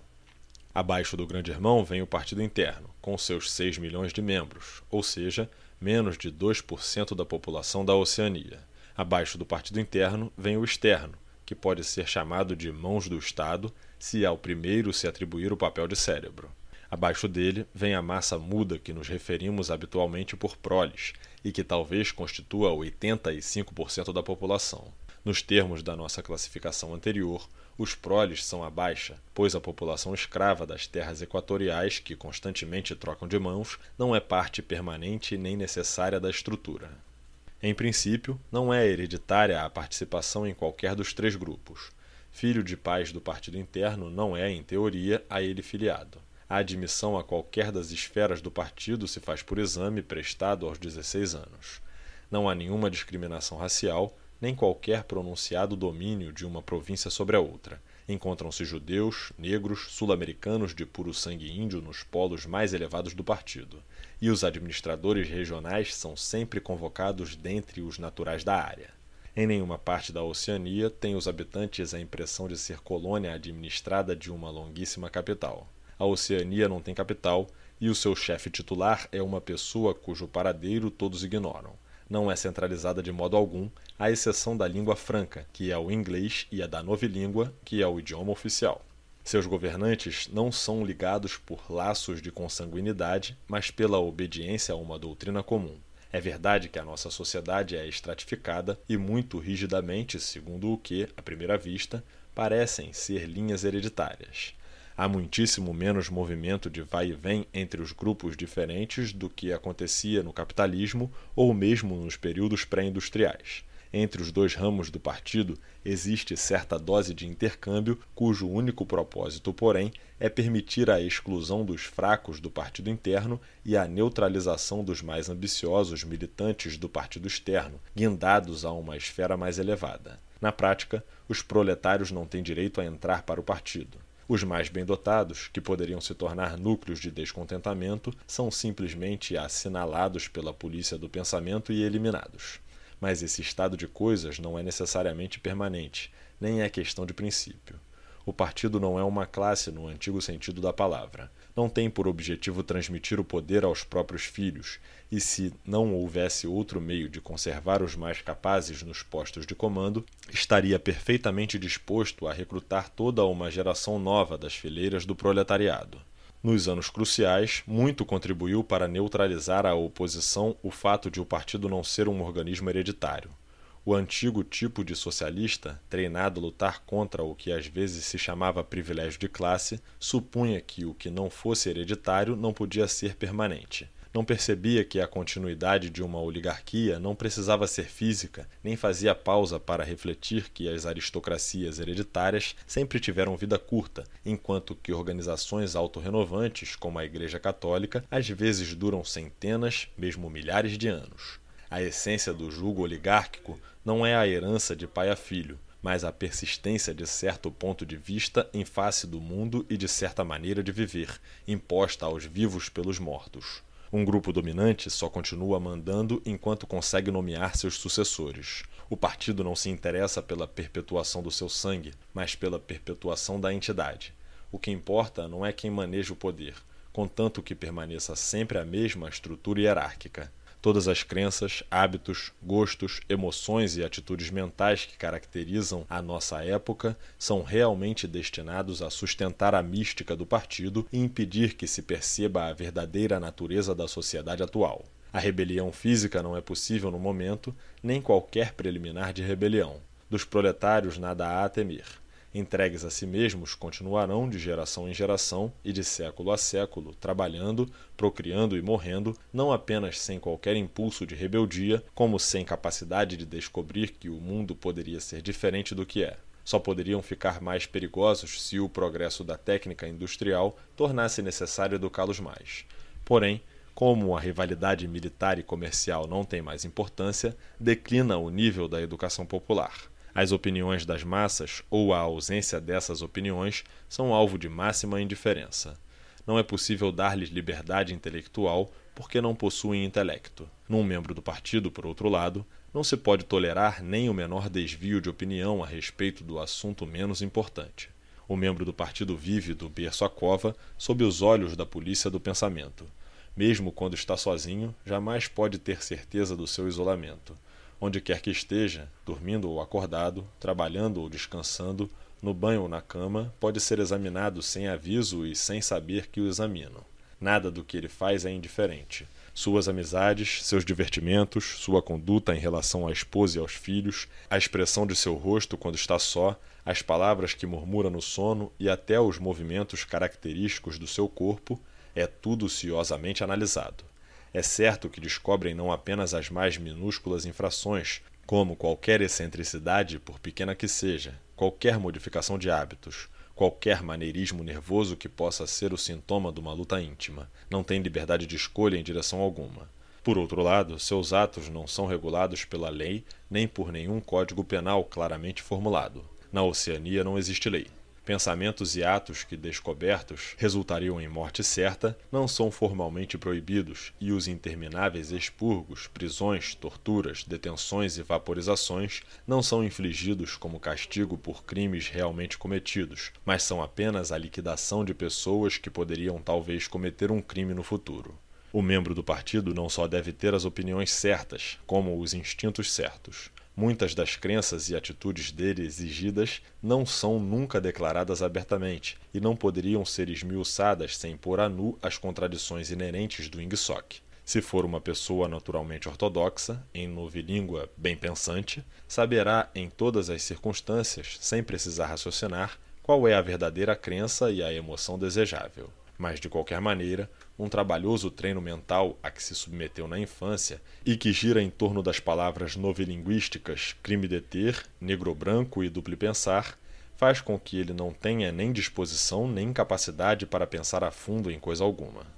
Espera-se que o membro do partido não tenha emoções pessoais nem lapsos de entusiasmo. Supõe-se que viva num frenesi longínquo de ódio aos inimigos estrangeiros e aos traidores internos, de gozo ante as vitórias e a autodegradação perante o poderio e a sabedoria do partido. Os descontentamentos produzidos por essa vida nua e insatisfatória são deliberadamente purgados e dissipados por estratagemas tais como os dois minutos de ódio e especulações que poderiam vir a induzir uma atitude de ceticismo ou de rebeldia são antecipadamente suprimidas pela disciplina aprendida na infância.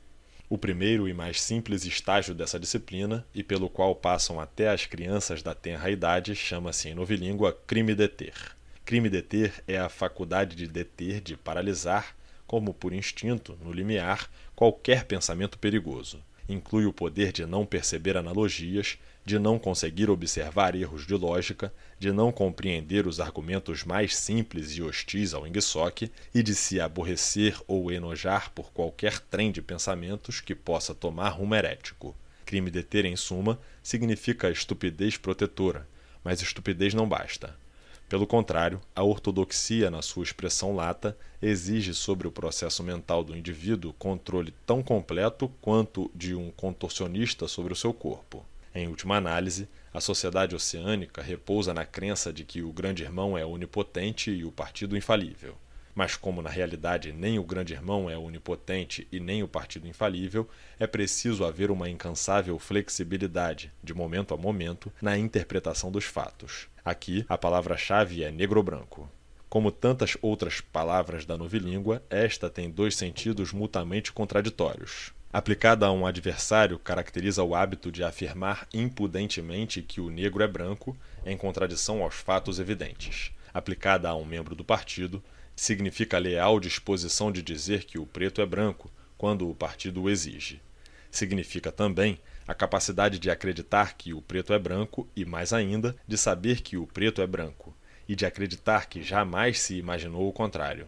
Isso exige contínua alteração do passado, possibilitada pelo sistema de raciocínio que, na verdade, abrange tudo o mais e que, em novilíngua, chama-se duplo pensar. A alteração do passado é necessária por duas razões uma das quais é subsidiária e, por assim dizer, precautória. A razão subsidiária é de que o membro do partido, como o proletário, tolera as condições atuais em parte por não possuir padrões de comparação. Deve ser isolado do passado, da mesma forma que deve ser isolado do estrangeiro, porque lhe é necessário crer que vive melhor que os ancestrais e que o nível médio de conforto material sobe constantemente. Todavia, a razão mais importante para o reajuste do passado é a necessidade de salvaguardar a infabilidade do partido. Não significa apenas que se modifiquem discursos, estatísticas e requisitos de todo gênero para demonstrar que as predições do partido são sempre certas. É que não se pode admitir jamais nenhuma modificação de doutrina ou de agrupamento político. Mudar de ideia ou de política é confessar fraqueza. Se, por exemplo, a Eurásia ou a Lestásia for a inimiga de hoje, então aquele país deve ter sido sempre o inimigo. E se os fatos dizem coisas diferentes, então é preciso alterá-los. Assim se reescreve continuamente a história. Essa falsificação cotidiana do passado, realizada pelo Ministério da Verdade, é tão necessária à estabilidade do regime como o trabalho de repressão e espionagem levado a cabo pelo Ministério do Amor. A mutabilidade do passado é o dogma central do Ingsoc. Argue-se que os acontecimentos passados não têm existência objetiva, porém sobrevivem em registros escritos e na memória humana. O passado é o que dizem os registros e as memórias. E como o partido tem pleno controle de todos os registros, e igualmente do cérebro dos seus membros, segue-se que o passado é o que o partido deseja que seja. Segue-se também que, embora o passado seja alterável, jamais foi alterado num caso específico, pois quando é reescrito na forma conveniente, a nova versão passa a ser o passado e nada diferente pode ter existido. Isso se aplica mesmo quando, como acontece com frequência, o mesmo sucesso tem de ser alterado várias vezes no decurso de um ano.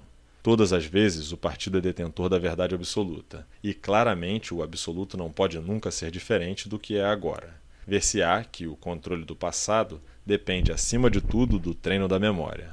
Não passa de ato mecânico certificar-se de que todos os registros escritos concordam com a ortodoxia do momento mas também é necessário recordar que os acontecimentos se deram de maneira desejada, e se for necessário rearranjar as lembranças de cada um ou alterar os registros escritos, então é necessário esquecer que assim se procedeu. Esse é um truque que pode ser aprendido como se aprende qualquer outra técnica mental. É aprendido pela maioria dos membros do partido e certamente por todos que são tão inteligentes quanto ortodoxos. Em antiga língua, chama-se com toda a franqueza controle da realidade. Em novilíngua, chama-se duplo pensar, conquanto duplo pensar abranja muito mais coisa. Duplo pensar quer dizer a capacidade de guardar simultaneamente na cabeça duas crenças contraditórias e aceitá-las ambas. O intelectual do partido sabe em que direção suas lembranças devem ser alteradas. Portanto, sabe que está aplicando um truque na realidade. Mas pelo exercício do duplo pensar, ele se convence também de que a realidade não está sendo violada. O processo tem de ser consciente, ou não seria realizado com a precisão suficiente, mas também deve ser inconsciente, ou provocaria uma sensação de falsidade e, portanto, de culpa. O duplo pensar é a pedra basilar do Ingsoc, já que a ação essencial do partido é usar a fraude consciente ao mesmo tempo que conserva a firmeza de propósito que acompanha a honestidade completa dizer mentiras deliberadas e nelas acreditar piamente, esquecer qualquer fato que haja tornado inconveniente e depois, quando de novo se tornar preciso, arrancá-lo do ouvido o tempo suficiente à sua utilidade, negar a existência da realidade objetiva e ao mesmo tempo perceber a realidade que se nega. Tudo isso é indispensável. Mesmo no emprego da palavra duplo pensar, é necessário duplo pensar, pois Usando-se a palavra, admite-se que está mexendo na realidade. É preciso um novo ato de duplo pensar para apagar essa percepção e assim por diante indefinidamente, a mentira sempre um passo além da realidade. Em última análise, foi por meio do duplo pensar que o partido conseguiu e, tanto quanto sabemos, continuará há milhares de anos a deter o curso da história. No passado, as oligarquias caíram do poder por se ossificarem ou se amolecerem ou se tornaram estúpidas e arrogantes, deixando de se ajustar às novas circunstâncias e foram derribadas, ou se tornaram liberais e covardes, fizeram concessões quando deviam ter usado força e por isso foram apiadas do poder. Em outras palavras, caíram pela consciência ou a inconsciência. A grande obra do partido é ter produzido um sistema de pensamento no qual ambas as condições podem coexistir. Não poderia ser permanente o domínio do partido em nenhuma outra base intelectual. Para se dominar e continuar dominando, é preciso deslocar o sentido de realidade, pois o segredo do comando é combinar a crença na própria infalibilidade com a capacidade de aprender com erros anteriores. Não há quase necessidade de dizer que os mais sutis praticantes do duplo pensar são os que inventaram e sabem que é um vasto sistema de fraude mental. Em nossa sociedade, os que têm melhor conhecimento do que sucede são também os que estão mais longe de ver o mundo tal qual é. Em geral, quanto maior a compreensão, maior a ilusão. Quanto mais inteligente, menos ajuizado. Nítida ilustração desta afirmativa é o fato da histeria de guerra aumentar de intensidade à medida que se sobe na escala social. Aqueles cuja atitude em face da guerra é mais próxima da sensatez são povos submissos dos territórios disputados. Para eles, a guerra não passa de uma calamidade contínua que se diverte a jogá-los de um lado para o outro como um maremoto. É-lhes completamente indiferente saber quem está ganhando. Percebem que a mudança de donos significa apenas que farão o mesmo trabalho que antes para novos amos, que os tratarão como os tratavam os antigos. Os operários ligeiramente mais favorecidos, a que chamamos proles, têm consciência intermitente da guerra.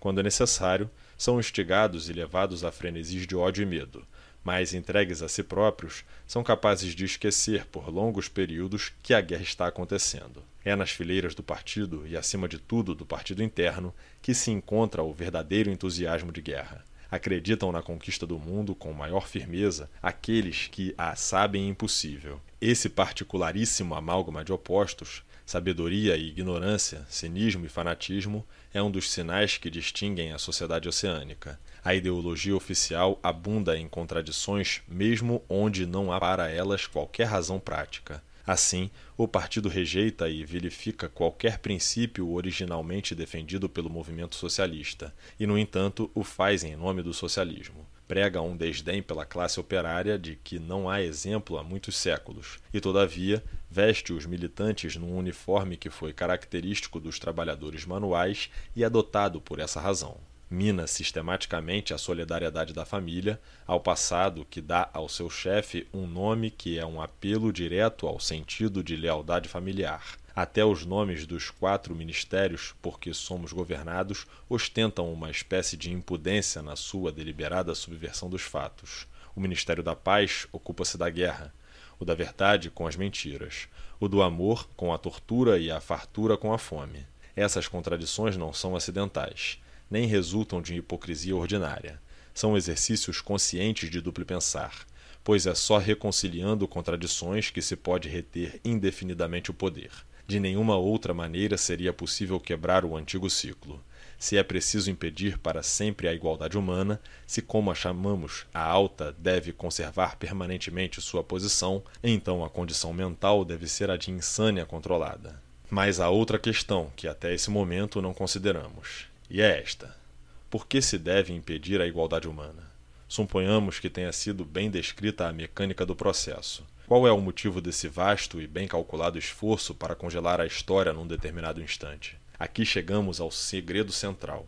Como vimos, a mística do partido e, acima de tudo, do partido interno, depende do duplo pensar. Mais fundo do que isso, porém, há o motivo original do instinto jamais posto em dúvida, que primeiro levou à conquista do poder e gerou o duplo pensar, a polícia do pensamento, a guerra contínua e todo o restante equipamento necessário. Esse motivo realmente consiste. Winston dera-se conta do silêncio, como quem percebe um novo som. Parecia-lhe que Júlia estava muito quieta havia bastante tempo. Estava deitada de lado, nua da cintura para cima, com a face apoiada na mão e um cacho de cabelo castanho caído sobre os olhos. O peito subia e descia com regularidade. Júlia? Júlia? Tá acordada? Nenhuma resposta. Estava dormindo. Ele fechou o livro, pousou-o cuidadosamente no soalho, deitou-se e puxou a colcha sobre ambos. Refletiu que ainda não aprendera o segredo final. Compreendia como, ainda não entendia por quê. O capítulo 1, como o capítulo 3, não lhe dissera nada que já não soubesse apenas sistematizara o conhecimento que já possuía. Mas depois de lê-lo, tinha maior certeza de não estar louco. Estar em minoria, mesmo em minoria de um, não era sintoma de loucura. Havia verdade e havia mentira, e não se está louco porque se insiste em agarrar a verdade, mesmo contra todo mundo. Um raio amarelo do sol poente penetrou em oblíqua pela janela e iluminou o travesseiro. Ele fechou os olhos. O sol no rosto e o corpo macio da moça encostado ao seu davam-lhe um forte sentimento de sonolência e confiança. Estava em segurança e tudo ia bem. Adormeceu murmurando: A sanidade mental não é questão de estatística. E com a impressão de que essas palavras continham profunda sabedoria, quando acordou, teve a sensação de ter dormido longo tempo. Porém, uma consulta ao antigo relógio mostrou-lhe que eram apenas vinte e trinta. Deixou-se ficar na cama alguns instantes. Depois, a cantoria costumeira, forte e rija, subiu do quintal. Foi apenas uma fantasia desesperada que passou como um dia de abril. Mais um olhar, uma palavra e os sonhos provocados roubaram o meu coração gentil. A cantiga pueril parecia ter conservado a popularidade. Ainda se fazia ouvir por toda parte. Sobrevivera à canção do ódio. Júlia acordou com o barulho, espreguiçou-se como uma gata e pulou da cama. Tô com fome. Vamos fazer um café? Ai, fogareiro apagou e a água esfriou. Creio que o velho Charrington pode arranjar um pouco de óleo. Engraçado é que eu verifiquei que estava cheio. Eu vou me vestir. Parece que esfriou um pouco. Winston também se levantou e vestiu-se. A voz infatigável cantou. Dizem que o tempo tudo cura, dizem que sempre se pode esquecer. Mas os sorrisos e lágrimas, anos a fio, ainda fazem o meu coração sofrer. Prendendo o cinto, ele foi até a janela. O sol devia ter se escondido atrás das casas. Já não brilhava no quintal. Os paralelepípedos estavam molhados como se tivessem sido lavados, e ele teve a impressão de que o céu também fora lavado. Tão fresco e pálido era o azul entre as coifas das chaminés. Incansável, a mulher marchava daqui para acolá, arrolhando e desarrolhando a boca com os prendedores, cantando e emudecendo, estendendo mais fraldas e mais e mais. Ele se indagou se a mulher era lavadeira profissional ou apenas a escrava de vinte ou trinta netos. Júlia viera juntar-se a ele. Junto contemplavam, com um certo fascínio, a figura reforçada da prole. Fitando a mulher na sua atitude característica, os braços grossos alcançando o varal, as ancas muito salientes, fortes como as de uma égua, ele achou pela primeira vez que ela era bonita. Antes, nunca lhe havia ocorrido que pudesse ser belo o corpo de uma mulher de cinquenta anos. Ampliado às monstruosas dimensões pelos partos sucessivos, depois enrijada, calejada pelo trabalho até ficar grosseira como um nabo muito maduro. Mas era, afinal, pensou ele. Por que não? O corpo sólido, sem contornos, como um bloco de granito, e a pele vermelha arrepiada representavam o mesmo em relação ao corpo de Júlia, que o fruto de uma rosa brava junto à rosa de jardim. Por que seria o fruto considerado inferior à flor? Ela é bonita. Tem um metro de diâmetro nas cadeiras. É o seu estilo de beleza. Ele passou o braço em torno da cintura fina de Júlia, do quadril ao joelho, o flanco da moça colava-se ao dele. Dos seus corpos não sairia filho algum. Era a única coisa que nunca poderiam fazer. Só pela palavra oral e pela comunicação mental podiam transmitir o segredo. A mulher do quintal não tinha mente, só tinha braços fortes, coração quente, ventre fértil. Ele gostaria de saber quantos filhos ela tivera. Talvez quinze, facilmente. Tivera o seu floramento momentâneo, um ano talvez de beleza de rosa brava, e depois inchara de repente, como um fruto fertilizado, tornando-se dura, vermelha e rústica, e a sua vida fora apenas lavar, esfregar, remendar, cozinhar, varrer, polir, consertar, esfregar, lavar, primeiro para os filhos, depois para os netos, durante trinta anos sem interrupção. E no fim ainda cantava. A reverência mística que Winston por ela sentia misturava-se, de certo modo, com o aspecto do céu pálido e sem nuvens dilatando-se por trás das chaminés e atingindo distâncias intermináveis. Era curioso pensar que o céu era o mesmo para todos, na Eurásia como na Lestásia, como na Oceania, e o povo que vivia sob o céu era também muito parecido. Por toda parte, em todo o mundo, centenas ou milhares de milhões de pessoas exatamente assim, ignorantes da existência dos outros, separados por muralhas de ódios e mentiras, e, no entanto, quase exatamente iguais gente que nunca aprendera a pensar, mas guardava no coração, no ventre e nos músculos a força que um dia revolucionaria o mundo. Se esperança havia, estava nos proles. Sem ler o livro até o fim, sabia que devia ser essa a mensagem final de Goldstein. O futuro pertencia aos proles, e poderia ter a certeza de que, quando chegasse o momento, o mundo que construiriam não seria tão alheio a ele, a Winston Smith, quanto o mundo do partido. Sim, porque ao menos seria um mundo de sanidade mental, onde há igualdade, a sanidade. Mais cedo ou mais tarde, aconteceria. A força se transformaria em consciência. Os proles eram imortais. Não era possível duvidar-se. Fitando a valente figura da mulher no pátio, por fim chegaria o seu despertar. E até que isso acontecesse, nem que levasse mil anos para acontecer, aguentariam vivos contra tudo, como os pássaros, transmitindo de corpo a corpo a vitalidade que o partido não possuía e que não podia matar. Você se lembra do tordo que cantou pra gente no primeiro dia à borda do bosque? Ele não estava cantando para nós. Estava cantando para se distrair. Nem isso. Só estava cantando. Os pássaros cantavam, os proles cantavam, o partido não cantava. No mundo inteiro, em Londres, em Nova York, na África e no Brasil, e nas terras misteriosas e proibidas de além fronteira, nas ruas de Paris e Berlim, nas aldeias da infindável planície russa, nos bazares da China e do Japão, em toda a parte a mesma figura sólida, invencível que o trabalho e os partos sucessivos haviam tornado monstruosa, trabalhando desde nascer até morrer e sempre cantando.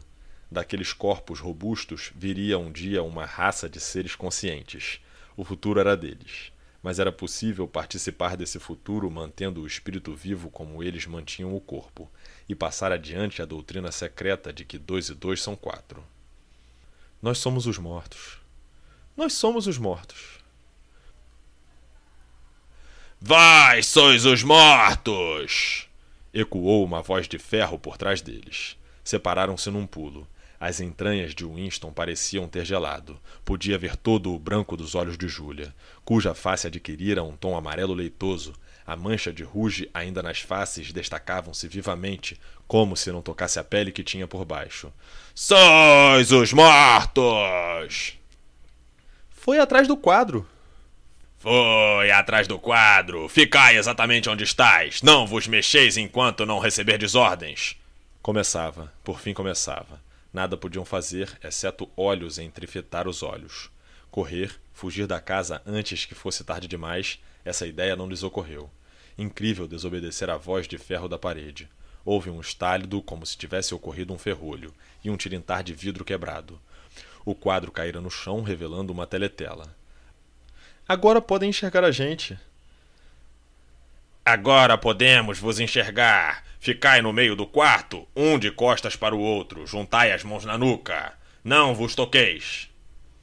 Não se tocavam, e no entanto pareceu a Winston que podia sentir o tremor do corpo de Júlia, ou talvez fosse o seu próprio. Mal podia impedir os dentes de chocalharem, mas os joelhos não obedeciam ao seu controle. Ouviram-se botas ferradas marchando lá embaixo, dentro e fora da casa. O pátio parecia cheio de homens. Algo parecia estar rolando sobre o lajedo. O cântico da mulher parava abruptamente. Houve um barulho metálico, prolongado, arrastado, como se a tina de roupa tivesse sido jogada de um lado a outro do quintal. Depois, uma confusão de gritos furiosos acabaram num uivo de dor. A casa está cercada! Ouviu Júlia trincar os dentes. Creio que é melhor a gente se despedir. É melhor se despedirem. E depois uma voz completamente diferente, fina, culta, e que deu a Winston a impressão de já haver ouvido em alguma parte. E por falar nisso, já que falamos do assunto, aí vem uma luz para te levar para a cama, aí vem um machado para te cortar a cabeça. Algo caíra na cama por trás de Winston. A ponta de uma escada fora metida pela vidraça e quebrara o caixilho. Alguém entrava pela janela. Ouviu-se um tropel de botas e subiram por dentro da casa. O quarto encheu-se de homens robustos de uniformes negros, botas ferradas nos pés e bastões nas mãos. Winston já não tremia, mal mexia os olhos. Só uma coisa lhe importava: ficar muito quieto, ficar imóvel para não lhes dar pretexto para espancá-lo. Um homem de cara lisa, de pugilista, em que a boca não passava de uma frincha, parou diante dele, brandindo o bastão com um ar pensativo. Winston fitou-o nos olhos. Era quase insuportável a impressão de nudez, as mãos na nuca, o rosto e o corpo expostos. O homem mostrou a ponta da língua branca, umedeceu o lugar onde deveriam estar os lábios e passou adiante. Houve outro estrondo. Alguém apanhara o peso de papel da mesa e o arrebentara de encontro à lareira.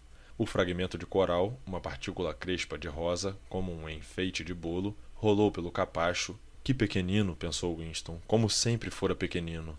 Houve uma exclamação e um baque atrás dele e levou um pontapé no tornozelo que quase o fez perder o equilíbrio. Um dos homens desferira um murro no plexo de Júlia, fazendo-a dobrar-se em dois como um canivete. Rolava pelo chão ofegante. Winston não ousava virar a cabeça nem um milímetro, mas de vez em quando o rosto lívido da moça entrava no seu campo de visão. Em meio ao seu terror, tinha a impressão de poder sentir a dor do seu próprio corpo, a dor fatal que, no entanto, era menos ansiosa do que a luta de Júlia para recobrar o fôlego. Ele sabia como era, a dor terrível, agoniante, presente o tempo todo, mas que não podia ainda ser sofrida, porque, antes de tudo, era necessário respirar. Então, dois homens a suspenderam pelos ombros e os joelhos e a levaram para fora do quarto, como um saco. Winston viu-a de relance, cabeça baixa para baixo, amarela e contorcida, olhos fechados e ainda com uma mancha de ruge em cada face. Foi a última vez que viu Júlia. Continuou imóvel. Ainda ninguém o esbordoara. Pensamentos que surgiram por si mesmos, mas que pareciam totalmente desinteressantes, começaram a revolutear na sua cabeça. Teriam apanhado também o Sr. Charrington? Que teriam feito com a lavadeira do quintal? Reparou que tinha urgente vontade de urinar e sentiu-se ligeiramente surpreso, porque se aliviara havia apenas duas ou três horas. Observou que o velho relógio da lareira marcava nove, significando vinte e uma horas, mas a luz lhe parecera forte demais. Já não deveria estar esmorecendo às vinte e uma em agosto? Seria possível que ele e Júlia se tivessem enganado, dormido mais de dez horas e acreditado que fosse vinte e trinta, quando na verdade eram oito e trinta da manhã seguinte? Não prosseguiu no raciocínio. Não interessava. Outro passo, mais ligeiro, se fez ouvir no corredor. O Sr. Charrington entrou no quarto. De repente, tornou-se mais cortês a conduta dos homens de uniforme negro. Na aparência do Sr. Charrington, algo também se modificara. Seu olhar tombou sobre o fragmento do peso de papéis. Recolhe esses pedaços.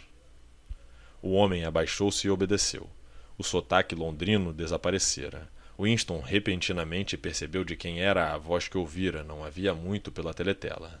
O Sr. Charrington ainda usava o paletó de veludo velho, mas o cabelo, antes quase todo grisalho, enegrecera de novo. Não usava mais óculos. Lançou a Winston um olhar único, perconsciente, como se lhe verificasse a identidade, e não tornou a lhe dar atenção. Ainda era reconhecível, mas não era mais a mesma pessoa. O corpo se endireitara e ele parecia maior, mais alto. A face sofrera apenas modificações minúsculas que, no entanto, haviam operado completa transformação. As sobrancelhas negras eram menos bastas, as rugas tinham sumido e toda a fisionomia parecera se alterar. Até o nariz parecia mais curto. Era o rosto alerta e frio de um homem de seus trinta e cinco anos. E ao Winston ocorreu que, pela primeira vez na vida, punham os olhos num componente da polícia do pensamento. 1984, capítulo 18 não sabia onde estava, presumivelmente no Ministério do Amor, mas não havia jeito de o verificar. Encontrava-se numa cela de alto pé direito, sem janelas, de paredes de porcelana branca e brilhante. Lâmpadas ocultas inundavam-na de luz fria e havia um zumbido baixo, constante, que ele supôs ter relação com o sistema de ar. Um banco ou prateleira de largura apenas suficiente para se sentar circundava toda a parede, interrompendo-se apenas na porta e, em frente à porta, um vaso de privada sem tampo. Havia quatro teletelas, uma em cada parede. Sentia uma dor surda na barriga. Sofria desde que o haviam metido no caminhão fechado e levado embora. Mas também sentia fome, uma fome horrível, devoradora. Vinte e quatro horas talvez se haviam passado desde que comera por último, quem sabe trinta e seis. Ainda não sabia. Provavelmente jamais saberia se fora preso de manhã ou de noite, e desde que fora preso não lhe haviam dado de comer. Estava sentado, tão imóvel quanto o possível no banco estreito, as mãos pousadas nos joelhos. Já aprendera a sentar quieto.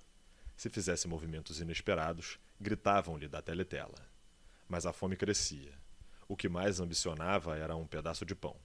Teve a ideia de que sobravam umas migalhas nos bolsos da roupa.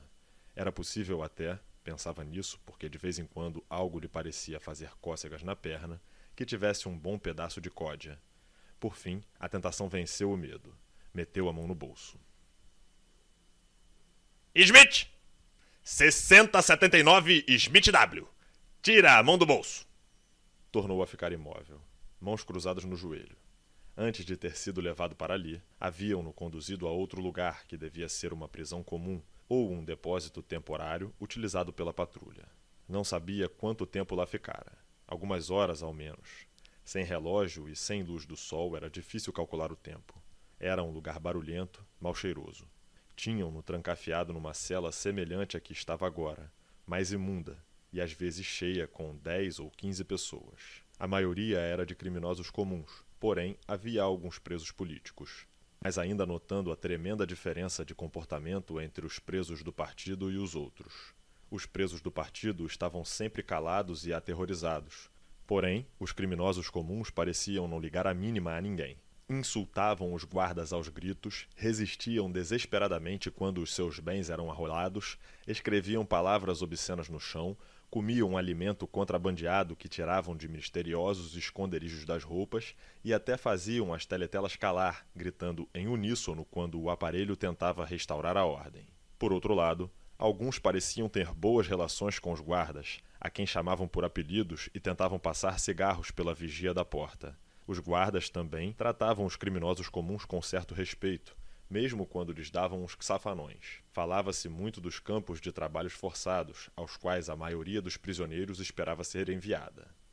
Tudo azul nos campos, afirmavam-lhe, contanto que tivesse bons contatos e conhecesse os truques. Havia suborno, favoritismo e roubalheira de todo gênero.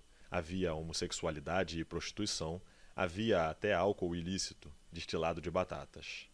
Os cargos de confiança eram dados apenas aos criminosos comuns, especialmente gangsters e os assassinos, que formavam uma espécie de aristocracia. Todo o trabalho sujo era feito pelos políticos. Havia um contínuo fluxo e refluxo de presos de todo gênero, vendedores de entorpecentes, ladrões, bandidos, mercadonegristas, bêbados, prostitutas. Alguns bêbados eram tão violentos que os companheiros de cela tinham de juntar forças para dominá-los. Uma mulheraça de uns sessenta anos, de enormes seios como pêndulos e grossas melenas de cabelo branco esgruviado, foi levada para a cela, gritando e dando pontapés, por quatro guardas que a seguravam pelos braços e pernas. Arrancaram as botinas com que ela tentara atingi-los e jogaram-na no colo de Winston, quase quebrando seus fêmures. A mulher ergueu-se e cumprimentou-lhes a saída com um grito de Filhos da puta! Depois, percebendo que estava sentada em alguma coisa incômoda, escorreu dos joelhos de Winston para o banco. Ai, desculpa, querido. Eu não sentaria em cima de você. Foram os sacanas que me botaram aí. Não sabem nem tratar uma senhora, sabem? Fez uma pausa, bateu no peito e arrotou. Perdão, eu não estou me sentindo muito bem. Curvou-se para frente e vomitou copiosamente no chão. Ai, tá melhor assim. Nunca segurar a vontade é o que eu sempre digo. Soltar tudo enquanto está fresco no estômago. Retemperou-se, tornou a olhar para Winston e imediatamente pareceu ter simpatizado com ele. Passou por seus ombros um braço enorme e puxou-o para perto, fungando cerveja e vômito na cara dele. Ai, qual seu nome, lindo? Smith. Smith? Meu nome também é Smith. Ai, eu podia ser sua mãe. Podia, pensou Winston. Tinha mais ou menos a idade e o físico, e era provável que as pessoas mudassem muito em 25 anos de trabalhos forçados. Ninguém mais lhe falara. Surpreendentemente, os criminosos comuns nem tomavam conhecimento dos políticos, a quem chamavam de politiqueiros, com uma espécie de desprezo desinteressado. Os prisioneiros do partido pareciam amedrontados demais para falar a quem quer que fosse, principalmente aos companheiros de infortúnio. Só uma vez, quando duas militantes foram apertadas de encontro ao banco, é que ele entreouviu, em meio ao vozerio geral, umas palavras sussurradas à pressa, e em particular uma referência que não compreendeu à sala 101. Havia talvez duas ou três horas que o tinham levado para ali. Não o largava a dor surda da barriga, que, no entanto, ora melhorava, ora piorava, e os seus pensamentos se expandiam ou contraíam. Quando piorava, só pensava na dor e no seu desejo de comer. Quando melhorava, dominava-o o pânico. Havia momentos em que, com tamanha clareza, previa o que iria acontecer, que o coração galopava e parava de respirar. Sentia o golpe dos bastões nos cotovelos e das botas ferradas nas canelas. Via-se rolando no chão pedindo misericórdia aos gritos por entre os dentes partidos. Mal pensava em Júlia. Não podia fixar a mente em Júlia. Amava-a e não a trairia. Mas era apenas um fato, sabido como as leis da matemática. Não sentia amor por ela e quase não tinha vontade de saber o que lhe estava acontecendo. Com muito maior frequência pensava em O'Brien, com um raio de esperança. O'Brien devia saber que ele fora preso. A fraternidade, dissera ele, nunca procurava salvar seus membros, mas havia a lâmina de barba. Mandariam uma lâmina se pudessem. Cinco segundos talvez se passassem antes dos guardas poderem levá-lo para a cela. A lâmina haveria de mordê-lo com uma espécie de frieza de queimar, e os dedos que a segurassem seriam lanhados até o osso. Tudo voltava ao corpo doente, que se encolhia trêmulo ante a menor dor. Não tinha certeza de usar a lâmina, mesmo que tivesse tempo. Seria mais natural existir de momento a momento, aceitar mais dez minutos de vida, mesmo com a certeza de mais tortura. Às vezes, tentava calcular o número de tijolos de porcelana nas paredes da cela. Não seria difícil, porém, sempre perdia a conta num ponto ou noutro. O mais das vezes perguntava a si mesmo onde estaria e que horas seriam. Ora tinha a certeza de ser dia claro lá fora, ora sentia igual certeza de ser noite fechada. Sabia instintivamente que naquele lugar as luzes jamais apagariam. Era o lugar sem treva. Agora via por que O'Brien parecera reconhecer a alusão. No Ministério do Amor não havia janelas. Sua cela podia ser muito bem no meio do edifício ou junto a uma parede externa. Podia ser dez andares abaixo do solo ou trinta acima. Deslocava-se mentalmente de um lugar para o outro, tentando determinar sensorialmente se estava num andar alto ou enterrado no subsolo. De fora se ouviu o ruído de botas marchando. A porta de aço abriu-se com estrépito. Fez um gesto aos guardas, mandando que trouxessem o preso. O poeta Ampleforth foi atirado dentro da cela. A porta tornou a fechar-se com ruído. Ampleforth fez um ou dois movimentos incertos, de um lado para o outro, como se imaginasse haver outra porta de saída. Depois começou a vaguear pela cela.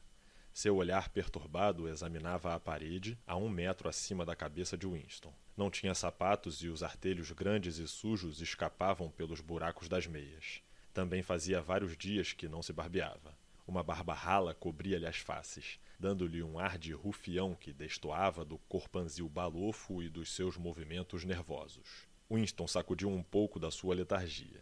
Devia falar com Ampleforth e arriscar-se a um grito da teletela. Era até concebível que Ampleforth lhe trouxesse a lâmina. Ampleforth! Não houve berro da teletela. Ampleforth parou, um tanto assustado. Lentamente, focalizou os olhos de Winston. Ah, Smith, tu também? Por que te prenderam? Uh, só há um delito, não é? E o cometeste? Aparentemente. Essas coisas acontecem. Consegui recordar um caso. Um caso possível. Foi uma indiscrição, sem dúvida. Estávamos produzindo uma edição definitiva dos poemas do Kipling. Deixei que a palavra Deus ficasse no fim de um verso. Não pude evitá-lo. Era impossível modificar o verso, a rima era seus Durante dias e dias quebrei a cabeça. Não havia outra rima possível. Modificou-se a expressão do seu rosto. Sumira-se o desgosto e por um momento ele pareceu quase satisfeito. Uma espécie de calor intelectual, a alegria do pedante que descobriu um fato inútil, brilhava por entre os pelos sujos e crescidos. Já lhe ocorreu que toda a história da poesia inglesa foi determinada pelo fato de escassearem as rimas? Não. Aquilo jamais ocorrera a Winston, e na circunstância em que se encontrava, não lhe pareceu muito importante nem interessante. Sabes que horas são? Nem pensei nisso. Prenderam-me há uns dois ou três dias. Seus olhos rodearam as paredes como se esperasse encontrar uma janela em alguma parte. Neste lugar não há diferença entre noite e dia. Não sei como se pode calcular o tempo. Conversaram sem propósito alguns minutos e então sem razão aparente, um grito da teletela mandou que se calassem. Winston sentou-se quieto, braços cruzados. Ampleforth, muito grande para sentar-se comodamente no banco estreito, a todo momento mudava de posição, segurando com as mãos ossudas, ora um joelho, ora outro. A teletela bradou-lhe que ficasse quieto. Passou-se o tempo. Era difícil julgar. De novo se ouviu o barulho de botas lá fora. As entranhas de Winston se contraíram. Breve, muito breve, talvez dali a cinco minutos, talvez naquele instante, a porta abriu-se. O oficial de cara fria entrou na cela. Com a mão indicou Ampleforth. Sala 101! Ampleforth saiu marchando desajeitado entre os guardas. Fisionomia vagamente perturbada, mas sem compreender. Passou-se um período que pareceu longo. Voltara a dor na barriga de Winston. Seu pensamento insistia em cair nos mesmos sulcos como uma bola que repetidas vezes cai no mesmo buraco. Tinha apenas seis ideias: a dor na barriga, um pedaço de pão, sangue e grito, O'Brien, Júlia, a lâmina de barba. Houve novo espasmo nas entranhas. As botas ferradas aproximavam-se. Quando a porta se abriu, a corrente que fez trouxe uma onda de cheiro penetrante de suor frio. Parsons entrou na cela. Estava de shorts caque e camisa esporte. Desta vez Winston ficou tão assombrado que esqueceu suas mazelas. Parsons lançou ao Winston um olhar em que não havia nem interesse nem surpresa, mas apenas aflição. Pôs-se a andar nervoso para um lado e para o outro, evidentemente incapaz de ficar imóvel. Cada vez que endireitava os joelhos gorduchos, via-se que tremiam. Tinha os olhos arregalados, como se não conseguisse desviar a vista de alguma coisa à distância. Por que te trouxeram? Crime ideia. O tom de sua voz implicava ao mesmo tempo completa admissão de culpa e uma espécie de horror incrédulo que tal palavra pudesse aplicar-se a ele. Parou diante de Winston e pôs-se a apelar para ele, ansioso. Você acha que eles me fuzilam, hein, velhinho? Não fuzilam gente que não fez nada mal, hein? Só pensou e quem segura o pensamento? Sei que fazem justiça. Ah, eu tenho confiança na justiça. Conhecem a minha ficha, não conhecem?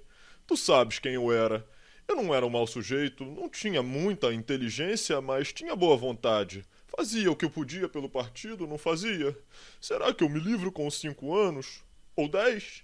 Um sujeito como eu podia ser muito útil num campo de trabalhos. Achas que me fuzilam por ter descarrilhado uma só vez? És culpado? Naturalmente sou. Você não acredita que o partido prenda inocentes. A cara de Hans se acalmou um pouco, chegou a tomar uma expressão sentimonial.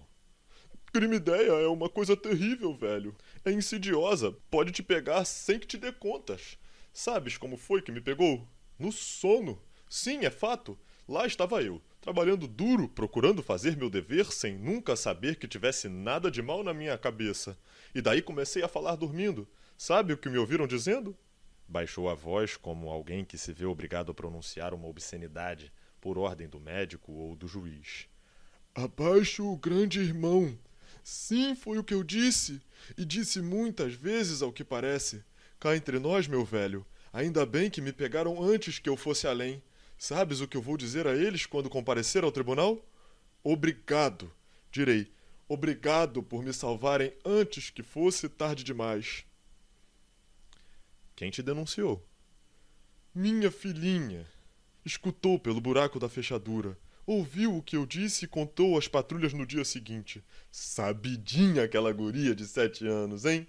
Não me queixo dela. Com efeito, tenho orgulho dela. Mostra, afinal, que lhe ensinei o que devia. Deu mais algumas passadas para um lado e para o outro, olhando várias vezes a privada de soslaio. De repente arriou os calções. Desculpe, velho, não posso mais. É a espera. Pousou o volumoso traseiro no vaso da privada. Winston cobriu o rosto com as mãos. Smith! 69 Smith W. Descobre o rosto. Nada de esconder o rosto. Verificou-se depois que a descarga estava defeituosa e a cela fedeu abominavelmente durante muitas horas. Parsons foi removido. Outros presos chegaram e partiram misteriosamente. Uma presa foi destinada à sala 101 e pareceu encolher-se e mudar de cor quando ouviu a ordem. Chegou um momento em que, se o tivessem levado ali de manhã, seria de tarde.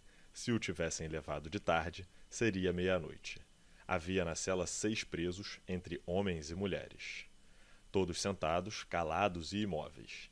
Diante de Winston estava um homem sem queixo e sem dentes que parecia exatamente um grande roedor inofensivo. Suas bochechas gordas e flácidas pareciam guardar comida, e os olhos cinza pálido saltavam timidamente de rosto em rosto, fugindo à pressa quando encontravam os de outrem. A porta abriu-se e apareceu outro prisioneiro cujo aspecto deu um arrepio em Winston. Era um homem comum de aparência medíocre, que poderia ser engenheiro ou técnico de alguma coisa. O que espantava era a magreza do seu rosto. Parecia uma caveira. Por causa da magreza, a boca e os olhos tinham ficado desproporcionais e os olhos pareciam cheios de ódio homicida incontrolável a alguma coisa ou alguém. O homem sentou-se no banco a pequena distância de Winston.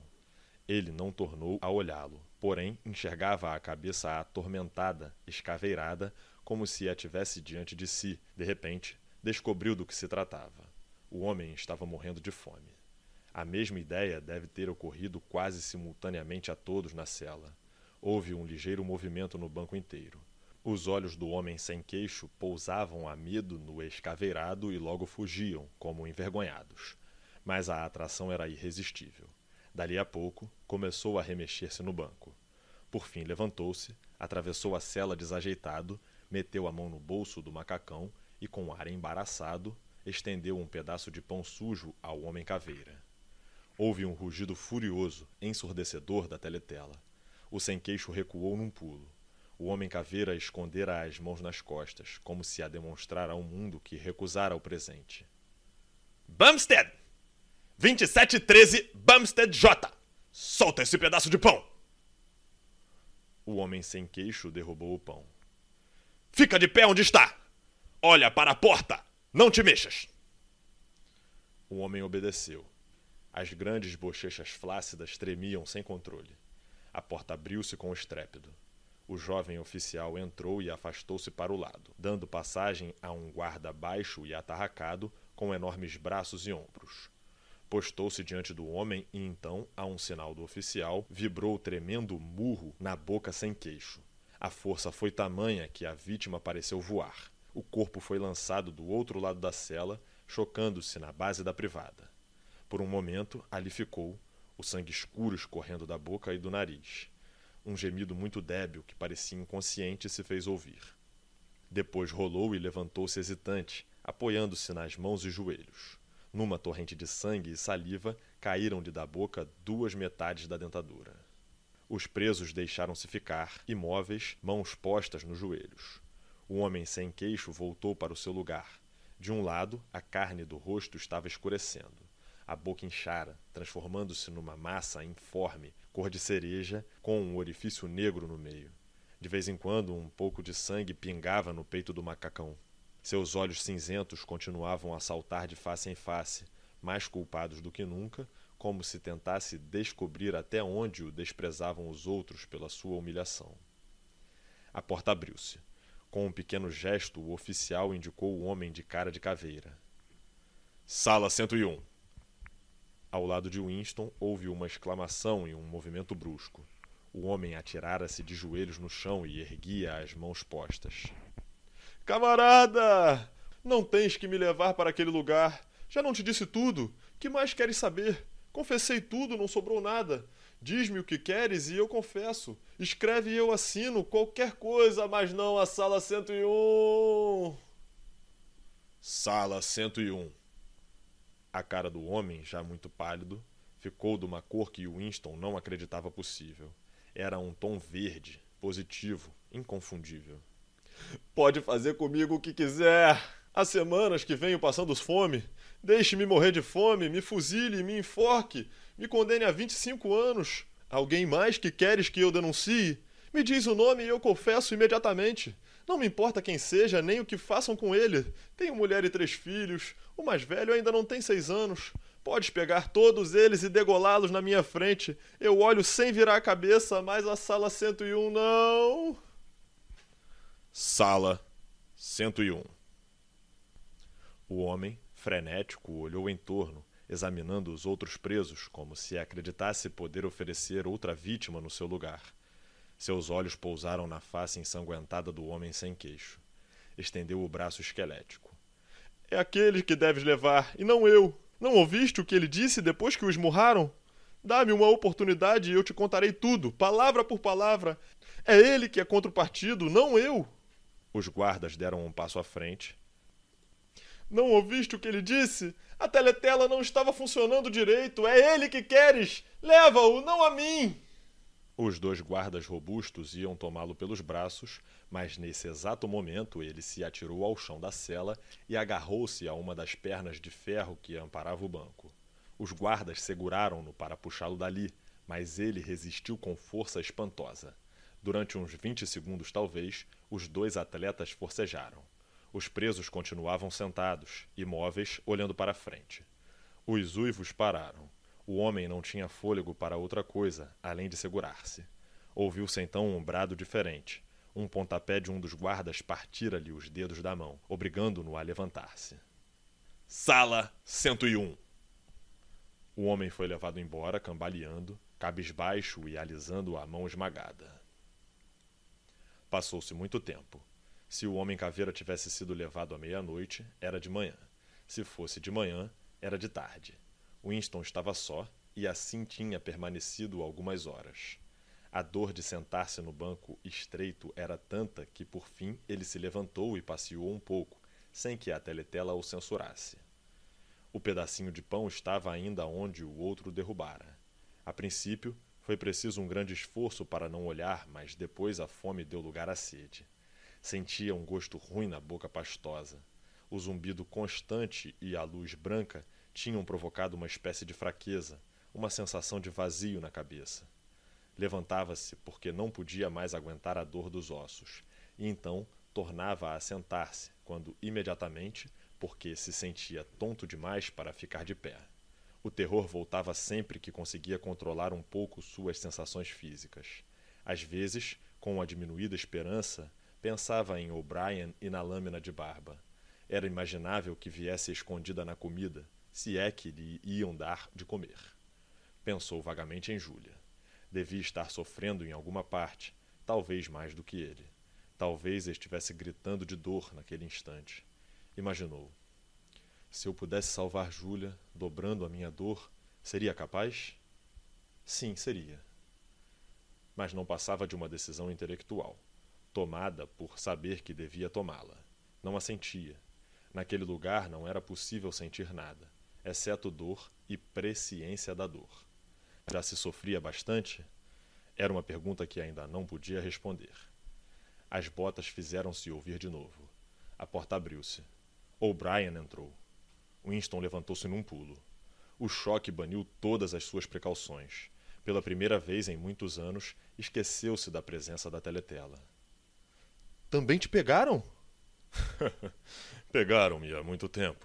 O'Brien deu um passo para o lado e por trás dele apareceu um guarda, de peito largo, com um longo bastão negro na mão. Sabias disso. Não te iludas, Winston. Sabias. Sempre soubeste. Sim, e ele agora via que sempre o soubera. Mas não houve tempo para pensar. Só tinha olhos para o bastão do guarda.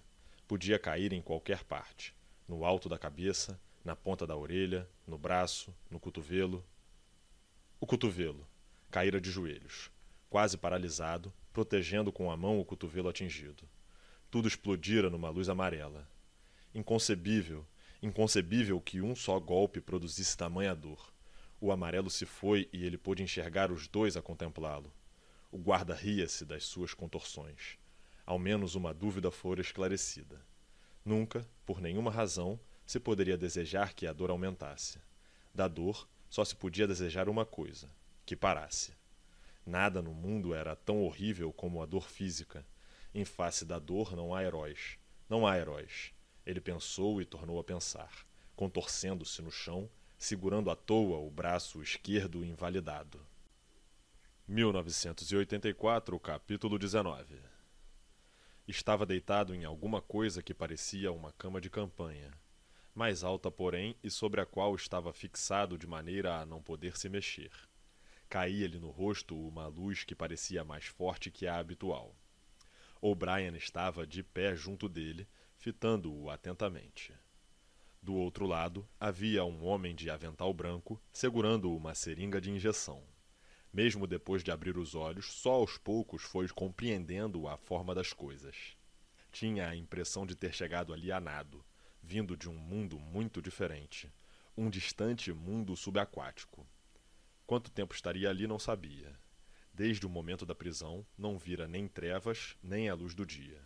Além disso, sua memória não era contínua Havia momentos em que a consciência, mesmo a consciência que se tem durante o sono, se interrompera de todo, recomeçando depois de um intervalo em branco. E não havia meio de saber se esses intervalos eram de dias, semanas ou apenas segundos. O pesadelo começara por aquele primeiro golpe no cotovelo. Mais tarde, verificaria que aquilo tudo não passava de preliminar, de interrogatório rotineiro, a que todos os presos eram submetidos. Havia uma longa série de crimes, espionagem, sabotagem e etc., que todo o mundo devia confessar por praxe. A confissão era uma formalidade, embora a tortura fosse real. Quantas vezes fora espancado e durante quanto tempo não conseguia se lembrar. Havia sempre cinco ou seis homens de uniforme negro ocupados com ele simultaneamente. Às vezes eram os punhos, outras os bastões ou varas de aço, ou botas.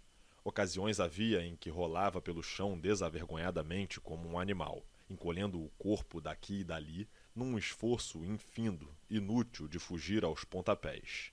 E com isso apenas atraindo mais e mais coices nas costelas, na barriga, nos cotovelos, nas canelas, nas virilhas, nos testículos, no cóccix, Havia ocasiões em que a pancadaria continuava longamente até o cruel, perverso, imperdoável não ser mais a brutalidade dos guardas, mas o fato de não poder perder os sentidos à vontade.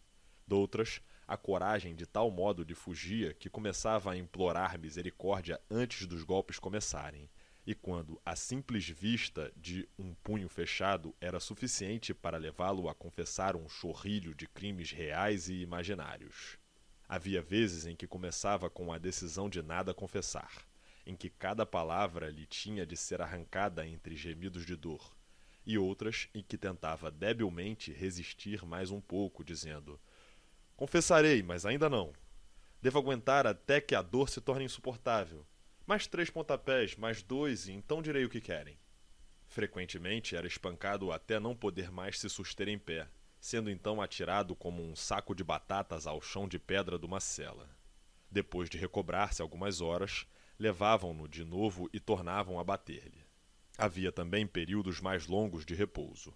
Lembrava-se vagamente deles, porque os passava dormindo ou numa espécie de estupor. Lembrava-se de uma cela como uma cama de tábua, uma espécie de prateleira embutida na parede, uma bacia de folha e refeições de sopa quente, pão e às vezes café. Lembrava-se de um barbeiro carrancudo que lhe cortou o cabelo e escanhoou o queixo, e homens antipáticos, muito ativos nos seus aventais brancos, a tomar-lhe o pulso, a notar-lhe os reflexos, revirar-lhe as pálpebras, a palpar-lhe o corpo todo à cata de fraturas e a enterrar-lhe agulhas no braço para fazê-lo dormir. Os espancamentos diminuíram e tornaram-se mais uma ameaça, um horror a que poderia ser recambiado a qualquer momento se suas respostas não satisfizessem. Agora, os inquisidores não eram os monstros de uniforme negro, mas intelectuais do partido, homenzinhos rotundos de movimentos rápidos e óculos brilhantes, que se ocupavam dele em rodízio durante períodos que duravam, ele calculou sem certeza, dez e doze horas sem interrupção. Esses interrogadores providenciavam para ele que sentisse uma dor constante, embora ligeira. Mas não era a dor a sua maior arma. Davam-lhe tapas na cara, torciam-lhe as orelhas, puxavam-lhe o cabelo, obrigavam-no a ficar de pé numa só perna, recusavam-se a dar licença para urinar, focavam lâmpadas fortes nos seus olhos até lacrimejarem. Porém, o propósito disso tudo era apenas humilhá-lo e destruir-lhe o poder de raciocínio e argumentação. Sua verdadeira arma era o interrogatório impiedoso que continuava, hora após hora, arquitetando armadilhas, fazendo-o tropeçar aqui e ali, torcendo tudo quanto dissesse, condenando-o a cada passo pelas suas mentiras e contradições, até ele começar a chorar, tanto de vergonha como de fadiga nervosa. Frequentemente faziam-no chorar até meia dúzia de vezes numa única sessão a maior parte do tempo, insultavam-no aos brados e, a cada hesitação, o ameaçavam de devolução aos guardas. Havia também momentos em que de repente mudavam de tom. Chamavam-no camarada, apelavam para ele em nome do Ingsoc e do grande irmão, e lhe perguntavam pateticamente se não tinha suficiente lealdade ao partido para desejar desfazer o mal que fizera. Quando tinha os nervos em frangalhos, depois de horas e horas de interrogatório, até esse apelo podia reduzi-lo a um choro fungado. Por fim, as vozes insistentes o venciam mais completamente do que as botas e os punhos dos guardas. Tornou-se apenas uma boca que dizia, uma mão que assinava, tudo o quanto lhe fosse exigido. Sua única preocupação era descobrir o que desejavam que confessasse e confessar depressa, antes que a tortura recomeçasse. Confessou o assassinato de eminentes membros do partido, a distribuição de panfletos sediciosos, desfalque de fundos públicos, venda de segredos militares, sabotagem de todo gênero. Confessou ter sido espião a soldo do governo lestásico desde 1968.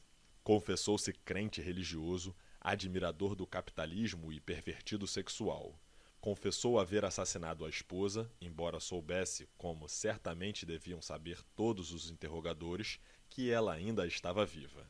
Confessou ter se mantido em contato pessoal com Goldstein havia muitos anos e ter sido membro de uma organização clandestina que incluía quase todos os seres humanos que jamais conhecera. Era mais fácil confessar tudo e implicar todos. Além disso, de certo modo, era tudo verdade. Era verdade que fora inimigo do partido, e aos olhos do partido não havia distinção entre o pensamento e o ato. Havia também recordações de outro gênero, desligadas no seu espírito como quadros rodeados de preto. Estava numa cela que tanto podia ser clara como escura, porque não enxergava mais que um par de olhos. Perto dele, um instrumento qualquer tiquetaqueava lentamente, com regularidade. Os olhos aumentavam de tamanho e luminosidade. De repente, ele se desprendeu de onde estava, mergulhou nos olhos e foi engolido. Um homem de branco consultava os mostradores. Lá fora ouviu-se o barulho de botas ferradas. A porta abriu-se com estrépito. O oficial de máscara de cera entrou, seguido por dois guardas. Sala 101. O homem de avental branco não se voltou nem olhou para Winston. Só lhe interessavam os mostradores. Estava rolando por um enorme corredor de um quilômetro de extensão, inundado de gloriosa luz dourada, rindo às gargalhadas e gritando confissões a plenos pulmões. Confessava tudo, até mesmo o que conseguira aprender durante a tortura. Estava contando toda a história da sua vida a um público que já a conhecia. Com ele estavam os guardas, os outros interrogadores, os homens de avental branco, O'Brien, Julia, o Sr. Charrington, todos rolando juntos pelo corredor e gargalhando. Uma coisa horrível que jazera no futuro passara em branca nuvem e não acontecera. Estava tudo ótimo, não havia mais dor, e o último detalhe da sua vida se desnudou, compreendido, perdoado. Estava se levantando da cama de tábua, na meia certeza de ter ouvido a voz de O'Brien. Durante todo o interrogatório, embora não o pudesse ver, tivera a impressão de ter O'Brien ao seu lado. Era O'Brien quem tudo dirigia. Mandara os guardas atacarem Winston e o impedira de o matarem. Era quem decidia quando Winston devia gritar de dor, quando devia se aliviar, quando comer, quando dormir, quando levar injeção no braço. Era quem fazia as perguntas e sugeria as respostas. Era o atormentador, o protetor, o inquisidor, o amigo. E uma vez, Winston não podia se lembrar se fora durante o sono natural ou dopado, ou mesmo num momento de lucidez, uma voz murmurou no seu ouvido. Não te preocupes, Winston. Estás sob a minha guarda. Há sete anos que te vigio. Agora chegou o grande momento. Eu te salvarei. Eu te farei perfeito.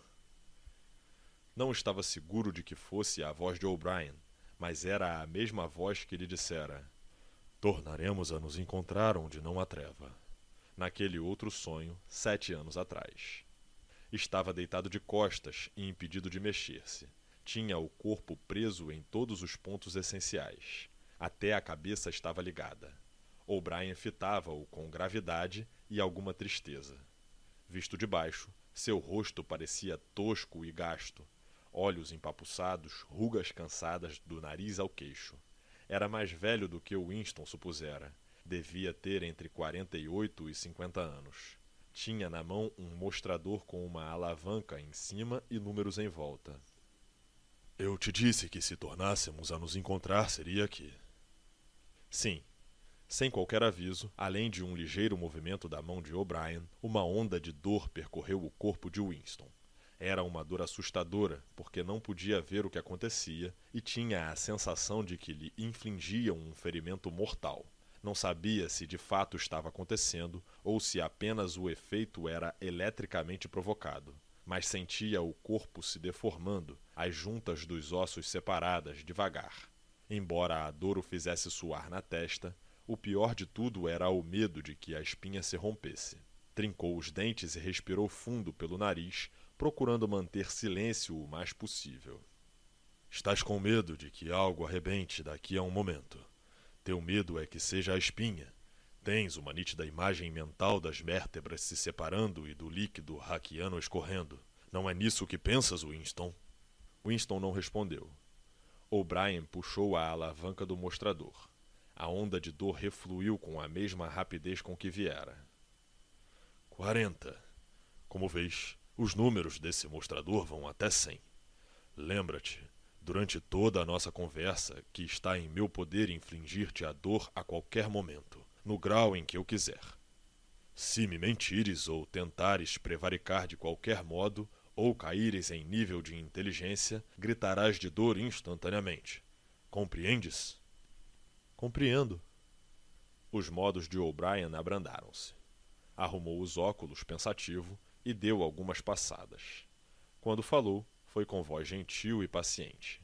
Tinha o ar de um médico, professor ou sacerdote, ansioso de explicar e persuadir, e não de punir. Dou-me a esta trabalheira contigo, Winston, porque vales a pena. Sabes perfeitamente qual é o teu mal, e sabes há muitos anos, embora lutasses contra o conhecimento. És mentalmente desequilibrado, sofres de memória defeituosa, és incapaz de recordar acontecimentos reais e pensas que te lembras de outros que nunca tiveram lugar. Felizmente é curável. Não te curaste porque preferiste não te curar. Não te dispuseste a fazer um esforcinho, Neste mesmo instante, sei que te agarras à tua doença sob a impressão de que é uma virtude. Consideremos um exemplo. Neste momento, com que potência a Oceania está em guerra? Quando fui preso, a Oceania estava em guerra com a Lestásia. Com a Lestásia. Bom, e a Oceania sempre esteve em guerra com a Lestásia, não esteve? Winston respirou fundo, abriu a boca para falar, mas calou-se não podia tirar os olhos do mostrador. A verdade, Winston, por favor. Tua verdade. Dize-me o que pensas lembrar. Lembro-me que há apenas uma semana antes de ser preso, não estávamos em guerra com a. Era nossa aliada. A guerra era contra a Eurásia e já durava havia quatro anos. Antes. O'Brien deteve-o com um gesto. Outro exemplo. Há alguns anos tiveste uma alucinação muito séria. Acreditavas que três homens, três antigos membros do partido, de nomes Jones, Aronson e Rutherford, executados por traição e sabotagem após uma confissão integral, não tinham cometido os crimes imputados. Acreditavas ter visto prova documental inconfundível de que as confissões dos três eram falsas. Houve uma certa fotografia em torno da qual construíste uma alucinação. Acreditavas tê-la tomado na mão. A fotografia era mais ou menos assim. Retangular de jornal aparecera entre os dedos de O'Brien. Durante cinco segundos, talvez, ficou ao alcance da visão de Winston. Era uma fotografia e não havia dúvidas quanto à sua identidade. Era outro exemplar da foto de Jones, Aronson e Rutherford numa função do partido em Nova York, a mesma que por acaso tivera em mãos onze anos atrás e destruíra quase imediatamente. Por um instante apenas teve-a diante dos olhos. Depois tornou a sumir. Mas a vira. Não havia dúvidas de que a vira. Fez um esforço desesperado, agoniado de libertar o tórax e a cabeça. Era impossível mexer-se em qualquer direção, um centímetro que fosse. Por um momento, chegara a esquecer-se do mostrador. Tudo o que queria era segurar de novo a fotografia, ou pelo menos vê-la. Existe! Não. O'Brien atravessou a sala. Na parede oposta havia um buraco da memória. Ele levantou a grade. Sem que o vissem, o frágil pedaço de papel foi sugado pela corrente de ar quente, desapareceria numa labareda. O'Brien voltou-se. Cinza. Nem mesmo cinza identificável. Pó. Não existe. Nunca existiu. Mas existiu! Existe! Existe na memória. Eu me lembro. Tu te lembras? Não me lembro. O coração de Winston sossobrou. Era o duplo pensar. Teve uma sensação mortal de impotência. Se ao menos pudesse ter certeza de que O'Brien mentia, não teria tanta importância. Mas era perfeitamente possível que O'Brien se tivesse esquecido da foto. E se assim fosse, já teria certamente esquecido sua negativa de se lembrar e esquecido o esquecimento. Como era possível ter a certeza de que tudo não passava de estratagema? Esmagava-o o pensamento de que talvez pudesse de fato ocorrer aquele deslocamento lunático da mente. O'Brien fitava-o com curiosidade nos olhos. Mais do que nunca tinha o ar de um mestre, dedicado a um aluno peralta, mas promissor. Há um lema do partido que se refere ao controle do passado. Repete-o, por favor. Quem controla o passado, controla o futuro. Quem controla o presente, controla o passado. Quem controla o presente, controla o passado. Na tua opinião, Winston, o passado tem existência real? De novo a sensação de impotência dominou Winston. Seus olhos contemplavam o mostrador. Não sabia qual a resposta salvadora. Sim ou não? Nem ao menos sabia que resposta acreditava verdadeira. O'Brien sorriu levemente. Não és metafísico, Winston. Até este momento não havias considerado o que significa existência. Farei uma frase mais precisa. O passado existe concretamente no espaço? Existe em alguma parte no mundo um objeto sólido onde o passado ainda acontece? Não. Então onde é que existe o passado, se é que existe? Nos registros. Está escrito. Nos registros. Em que mais? Na memória. Na memória dos homens. Na memória. Muito bem.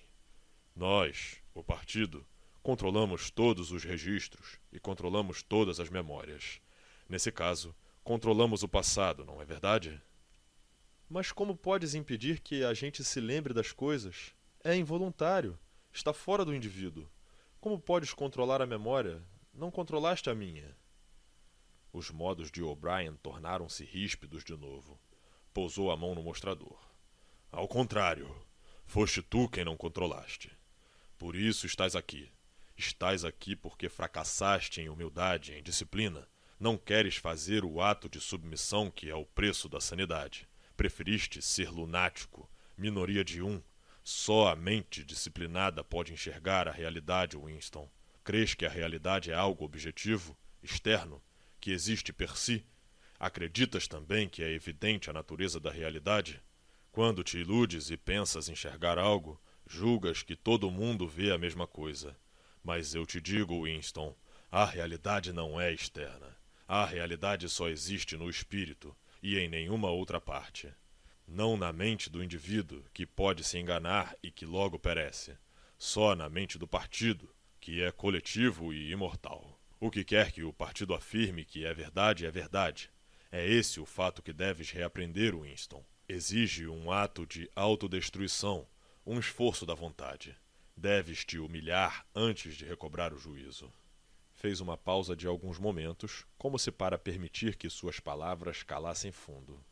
Lembras-te de escrever no teu diário? Liberdade é a liberdade de escrever que dois e dois são quatro? Lembro. O'Brien mostrou a mão esquerda, de dorso para Winston, com o polegar oculto e mostrando quatro dedos. Quantos dedos tenho aqui, Winston? Quatro. E se o partido disser que não são quatro, mas cinco? Quantos? Quatro. A palavra acabou numa exclamação de dor. O ponteiro do mostrador fora até cinquenta e cinco. O suor brotara em todo o corpo de Winston. O ar rasgava-lhe os pulmões e saía de novo em profundos gemidos que nem mesmo trincando os dentes ele conseguia calar. O'Brien observava-o com os quatro dedos ainda estendidos. Puxou a alavanca. Desta vez a dor apenas diminuiu um pouco. Quantos dedos, Winston? Quatro. O ponteiro subiu a sessenta. Quantos dedos, Winston? Quatro, quatro! Não posso dizer outra coisa! Quatro! O ponteiro deve ter se adiantado mais, porém ele não olhou. O rosto largo e severo, e os quatro dedos tomavam-lhe toda a visão. Os dedos estavam na sua frente como colunas enormes e pareciam vibrar, mas não havia dúvida de que eram quatro. Quantos dedos, Winston? Quatro! Para, para! Como podes continuar? Quatro, quatro! Cinco, cinco, cinco! Não, Winston. Assim não adianta. Estás mentindo. Ainda achas que são quatro? Quantos dedos, por favor? Quatro, cinco, quatro. O que quiseres, mas para, para, dor! Abruptamente, achou-se sentado na cama com o braço de O'Brien passado por seus ombros. Talvez tivesse perdido os sentidos por alguns segundos. Tinham-se afrouxado os laços que amarravam seu corpo. Sentia muito frio e tremia descontroladamente. Os dentes chocalhavam e as lágrimas rolavam pelas faces. Por um momento, agarrou-se a O'Brien como um nenê, curiosamente consolado pelo braço musculoso passado por seus ombros. Tinha a impressão de ser O'Brien o seu protetor, de que a dor era algo que vinha de fora, de outra fonte, e que O'Brien o salvara dela.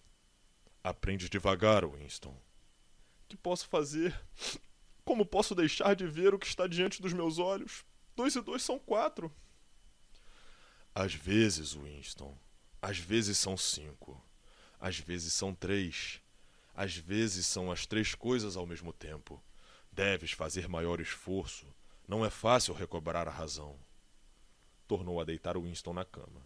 Apertou-se de novo a prisão nos membros, porém a dor se fora e o tremor parara, deixando-o apenas fraco e com frio. O'Brien fez um movimento com a cabeça, dirigindo-se ao homem de avental branco, que durante toda a cena estivera imóvel. O homem inclinou-se e examinou de perto os olhos de Winston. Tateou-lhe o pulso, encostou-lhe a orelha ao peito, deu tapinhas aqui e ali, depois sacudiu a cabeça positivamente. Outra vez. A dor percorreu o corpo de Winston. A agulha devia ter atingido setenta ou setenta e cinco. Desta vez ele fechara os olhos. Sabia que os dedos ainda estavam ali e que ainda eram quatro. A única coisa que importava era continuar vivo até passar o espasmo. Deixou de perceber se chorava ou não. A dor tornou a diminuir. Ele abriu os olhos. O'Brien puxara a alavanca. Quantos dedos, Winston? Quatro. Imagino que sejam quatro. Veria cinco se pudesse. Estou tentando ver cinco. Que desejas? Convencer-me de que vês cinco ou de fato vê-los? Outra vez. O ponteiro devia ter ido a oitenta. Noventa, talvez. Winston só intermitentemente podia se lembrar porque a dor acontecia. Atrás das pálpebras cerradas, uma floresta de dedos parecia movimentar-se numa espécie de dança, entrando e saindo, desaparecendo atrás dos outros e tornando-o a aparecer. Tentava contá-los, mas não lembrava por quê. Só sabia ser impossível contá-los e que isso se devia à misteriosa identidade entre o quatro e o cinco. A dor diminuiu de novo. Quando abriu os olhos, foi verificar que ainda via o mesmo. Inúmeros dedos, como árvores movediças, corriam em todas as direções, cruzando e recruzando seu campo de visão. Tornou a fechar os olhos. Quantos dedos estou mostrando, Winston? Não sei, não sei. Me matas se me deres dor outra vez. Cinco, quatro, seis. Sinceramente não sei. Está melhor? Uma agulha penetrou o braço de Winston. Quase no mesmo instante, um delicioso calor balsâmico se espalhou por todo o seu corpo. A dor já estava meio esquecida. Abriu os olhos e fitou O'Brien com gratidão. O coração pareceu virar à vista daquele rosto grande e enrugado tão feio e tão inteligente. Se pudesse mexer-se, teria esticado a mão e segurado o braço de O'Brien. Nunca o estimara tão profundamente como naquele momento, e não apenas por ter parado a dor. Voltara à velha sensação de que no fundo não tinha importância que O'Brien fosse amigo ou inimigo. Era uma pessoa com quem podia conversar. Talvez não quisesse ser tão estimado quanto compreendido. O'Brien o torturara, levara-o à beira da loucura e dentro em breve certamente o mandaria à morte. Não fazia diferença. Eram íntimos. Alguma parte, embora as palavras jamais fossem ditas, havia um lugar onde poderiam encontrar-se e falar.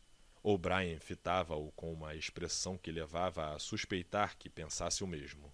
Quando falou, foi num tom fácil de palestra. Sabes onde estás, Winston? Não sei, mas adivinho. No Ministério do Amor. Sabes há quanto tempo estás aqui? Não sei. Dias, semanas, meses. Creio que há meses. E por que imaginas que trazemos gente aqui? Para obrigá-la a confessar. Não. A razão não é essa. Tenta outra. Para puni-la. Não! A face de O'Brien se tornara ao mesmo tempo severa e animada. Não, não apenas para te extrair uma confissão, nem para te punir. Queres que eu diga por que foste trazido aqui? Para te curar, para te salvar da tua loucura. Compreenderás, Winston, que ninguém dos que trazemos a este lugar sai de nossas mãos sem estar curado. Não estamos interessados nos estúpidos crimes que cometeste. O partido não se interessa pelo ato físico, é com os pensamentos que nos preocupamos. Não apenas destruímos nossos inimigos, nós os modificamos. Compreendes o que eu quero dizer?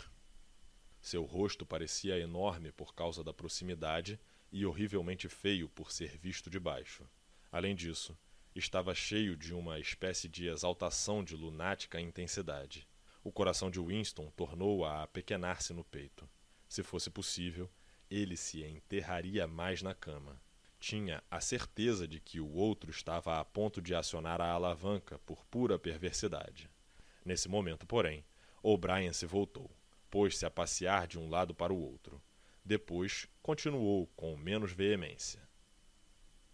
A primeira coisa que deves entender é que neste lugar não há martírios. Leste a história das perseguições religiosas da Idade Média quando havia a Inquisição. Foi um fracasso. Tinha por intuito erradicar a heresia e, por fim, só conseguiu perpetuá-la, mas para cada herege queimado na fogueira surgiam milhares de outros. Por quê? Porque a Inquisição matava os inimigos abertamente e os matava quando ainda não se haviam arrependido. Com efeito, matava-os porque não se arrependiam. Os homens morriam por se recusarem a abandonar as suas verdadeiras crenças. Naturalmente, toda a glória pertencia à vítima e a vergonha ao inquisidor que a queimava. Mais tarde, no século XX, houve os chamados totalitários, os nazistas alemães e os comunistas russos. Os russos perseguiram a heresia mais cruelmente do que a Inquisição. Imaginavam ter aprendido com os erros do passado.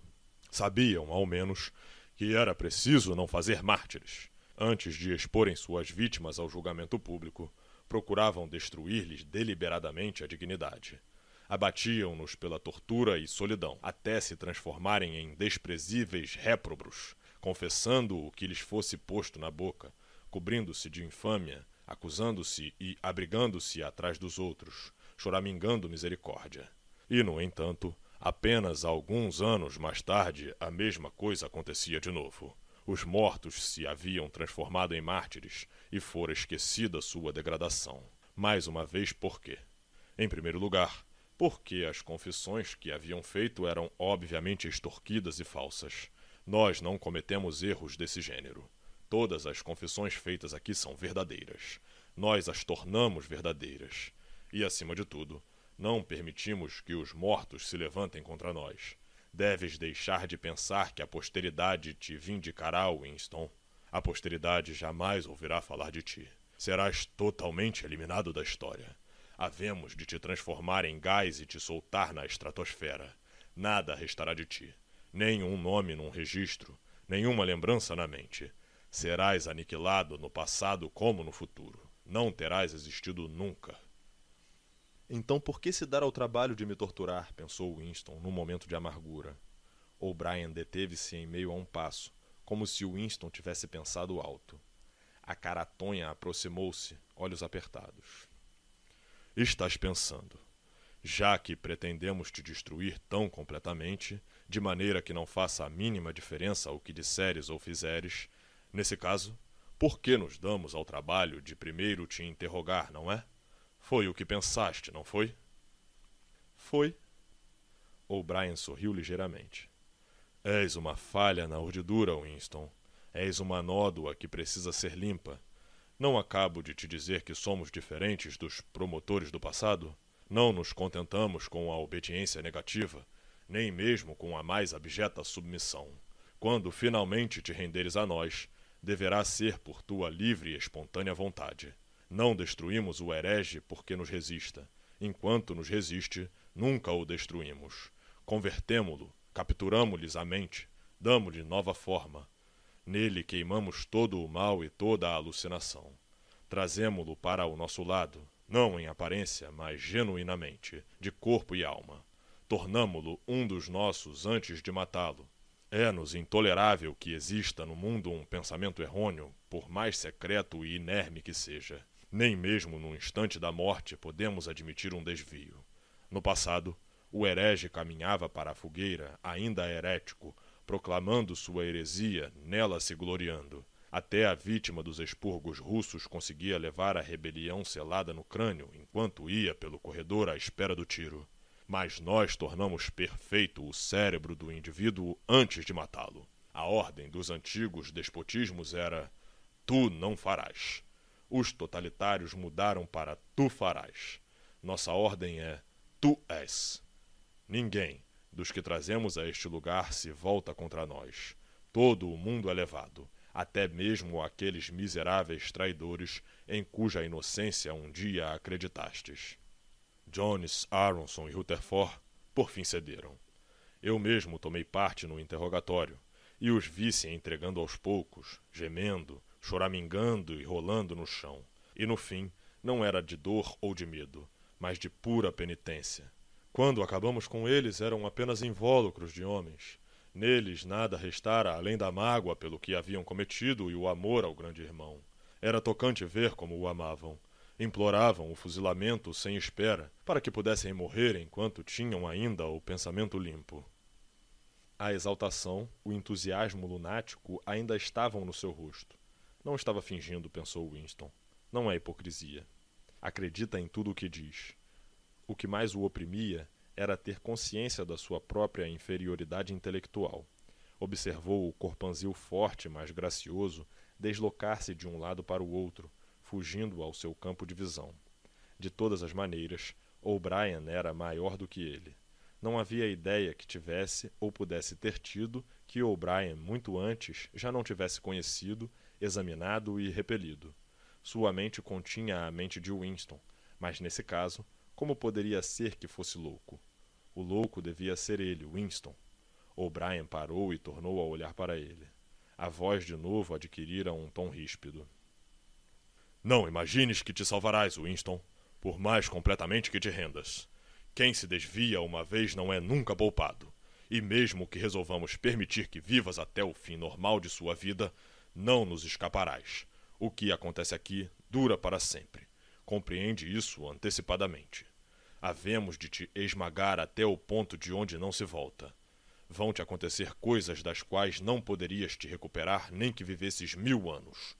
Nunca mais poderás sentir sensações humanas comuns. Tudo estará morto dentro de ti.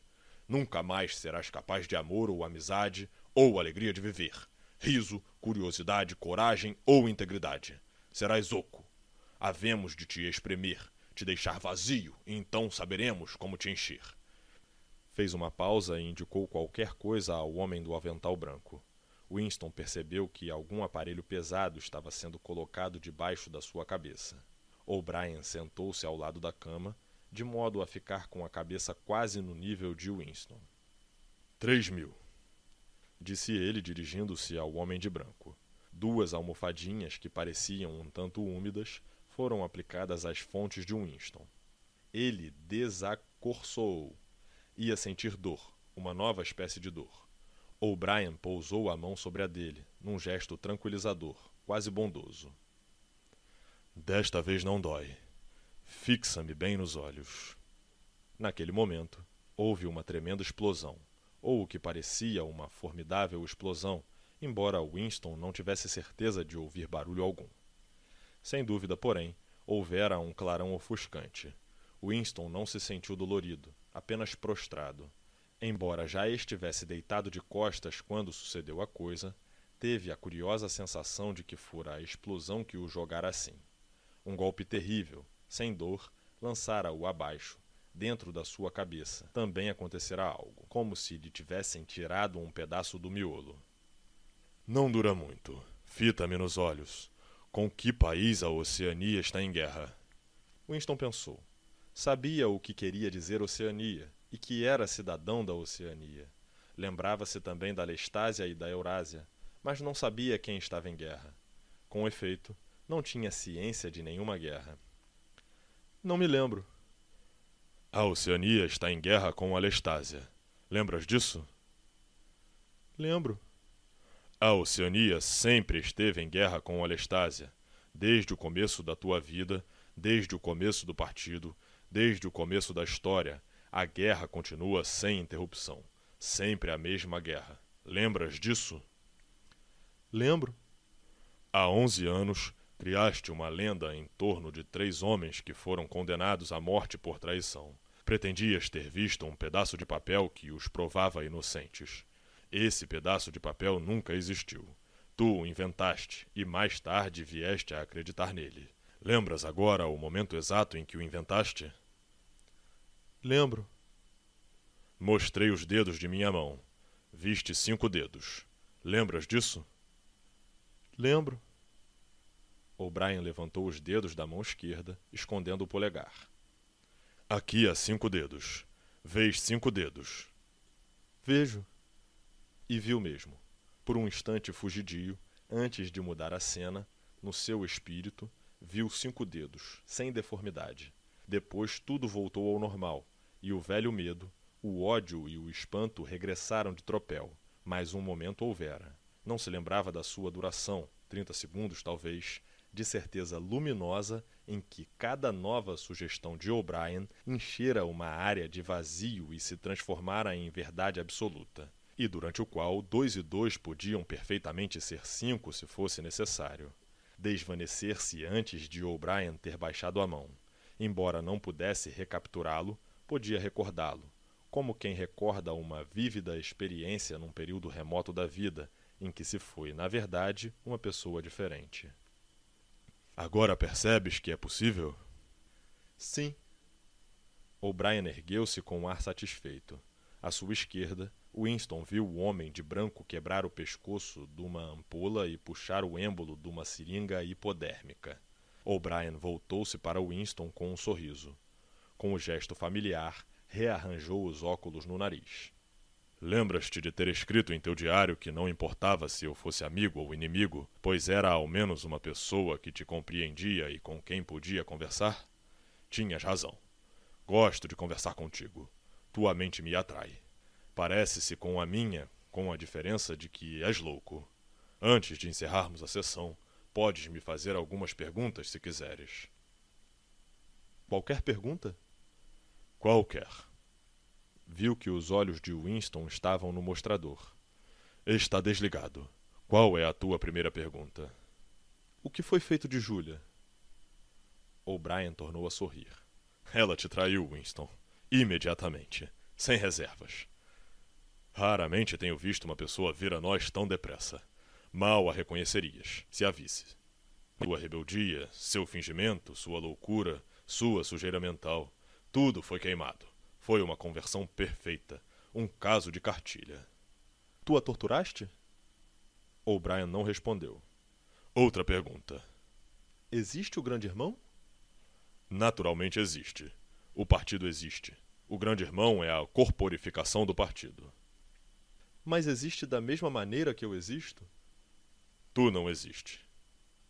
De novo a sensação de impotência o assaltou. Sabia ou podia imaginar os argumentos que provavam sua não existência, mas eram insensatos. Não passavam de jogo de palavras. Não continha a afirmativa tu não existes um absurdo em lógica? Mas de que adiantava dizê-lo?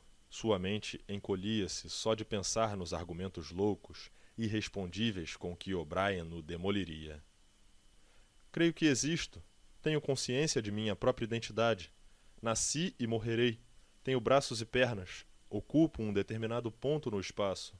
Ao mesmo tempo, nenhum outro sólido pode ocupar o mesmo ponto. Nesse sentido, existe o grande irmão? Não tem importância. Existe. O grande irmão morrerá? Lógico que não. Como poderia morrer? Outra pergunta. Existe a fraternidade? Isso você nunca vai saber, Winston. Se resolvermos te pôr em liberdade quando acabarmos a tarefa, e mesmo que ainda vivas até noventa, nunca saberás a resposta a essa pergunta. Enquanto viveres, será um enigma insolúvel na tua cabeça. Winston guardou silêncio. Seu peito ofegou um pouco mais depressa. Ainda não fizera a pergunta que lhe viera em primeiro lugar à mente. Ele sabe, pensou Winston de repente. Ele sabe que vou perguntar. E aí suas palavras lhe brotaram dos lábios. O que é a sala 101? Não mudou a expressão do rosto de O'Brien. Respondeu secamente. Sabes o que há na sala 101, Winston? Todo mundo sabe o que há na sala 101. Apontou com o dedo o homem de branco. Evidentemente, encerrara-se a sessão. A agulha mergulhou no braço de Winston. Quase imediatamente, ele mergulhou num sono profundo. 1984, capítulo 20 Há três estágios na tua reintegração: aprender, compreender e aceitar. É hora de iniciares o segundo. Como sempre, Winston jazia em decúbito dorsal, mas já não se sentia tão fortemente ligado. Ainda estava amarrado à cama, porém podia mexer um pouco os joelhos, mover a cabeça de um lado para o outro e levantar os braços, dobrando os cotovelos. O mostrador também já não o aterrorizava tanto. Podia fugir às suas picadas se fosse bastante alerta. Em geral, era quando demonstrava a estupidez que O'Brien acionava a alavanca. Às vezes, atravessavam uma sessão inteira sem que o aparelho fosse usado. Não podia lembrar-se de quantas sessões sofrera. Todo o processo parecia prolongar-se por um período enorme, indefinido. Semanas, possivelmente. E o intervalo entre as sessões, às vezes, era de alguns dias, outras apenas de uma hora ou duas. Enquanto estás aí deitado, muitas vezes pergunta a ti mesmo, e até a mim, por que é que o Ministério do Amor gasta tanto tempo e tanto esforço contigo? E quando eras livre, também te admirava essencialmente a mesma pergunta. Podias perceber a mecânica da sociedade em que vivias, mas não os motivos orientadores. Lembras-te de que escreveste no teu diário? Compreendo como, não compreendo porquê? Era quando pensavas no porquê que duvidavas do teu estado mental. Leste o livro, o livro de Goldstein, ou trechos dele, pelo menos. Revelou-te alguma coisa que já não soubeste?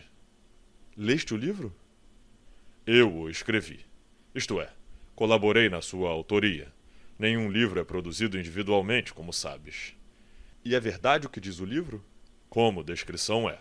O programa que estabelece é insensato. O entesouramento secreto da sabedoria, a propagação gradual do esclarecimento, por fim, uma rebelião proletária, a derribada do partido. Tu mesmo previste o que ele diria. É tudo bobagem. Os proletários nunca se revoltarão, em mil anos ou em um milhão de anos. Não podem. Não preciso dizer-te a razão, já a conheces.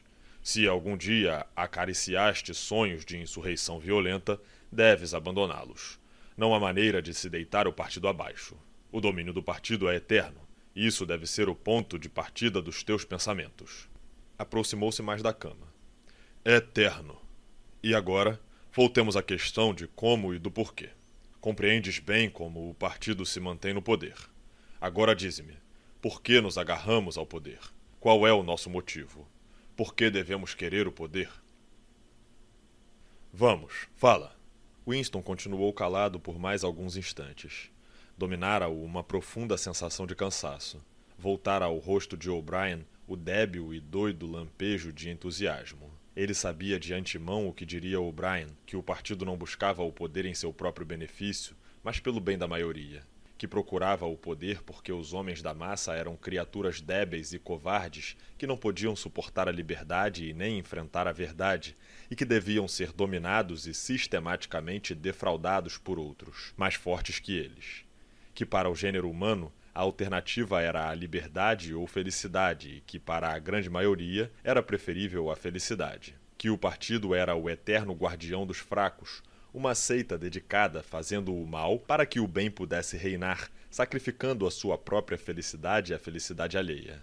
O terrível, raciocinou Winston, o terrível era que, dizendo isso, O'Brien estaria sendo sincero. Via-se-lhe na fisionomia. O'Brien sabia tudo, mil vezes melhor do que Winston. Sabia como o mundo era na realidade e em que degradação vivia a massa dos seres humanos e por meio de que mentiras e barbaridades o partido os mantinha nesse nível. Compreendia tudo, pesava-o e não fazia diferença. Era tudo justificado pelo intuito derradeiro.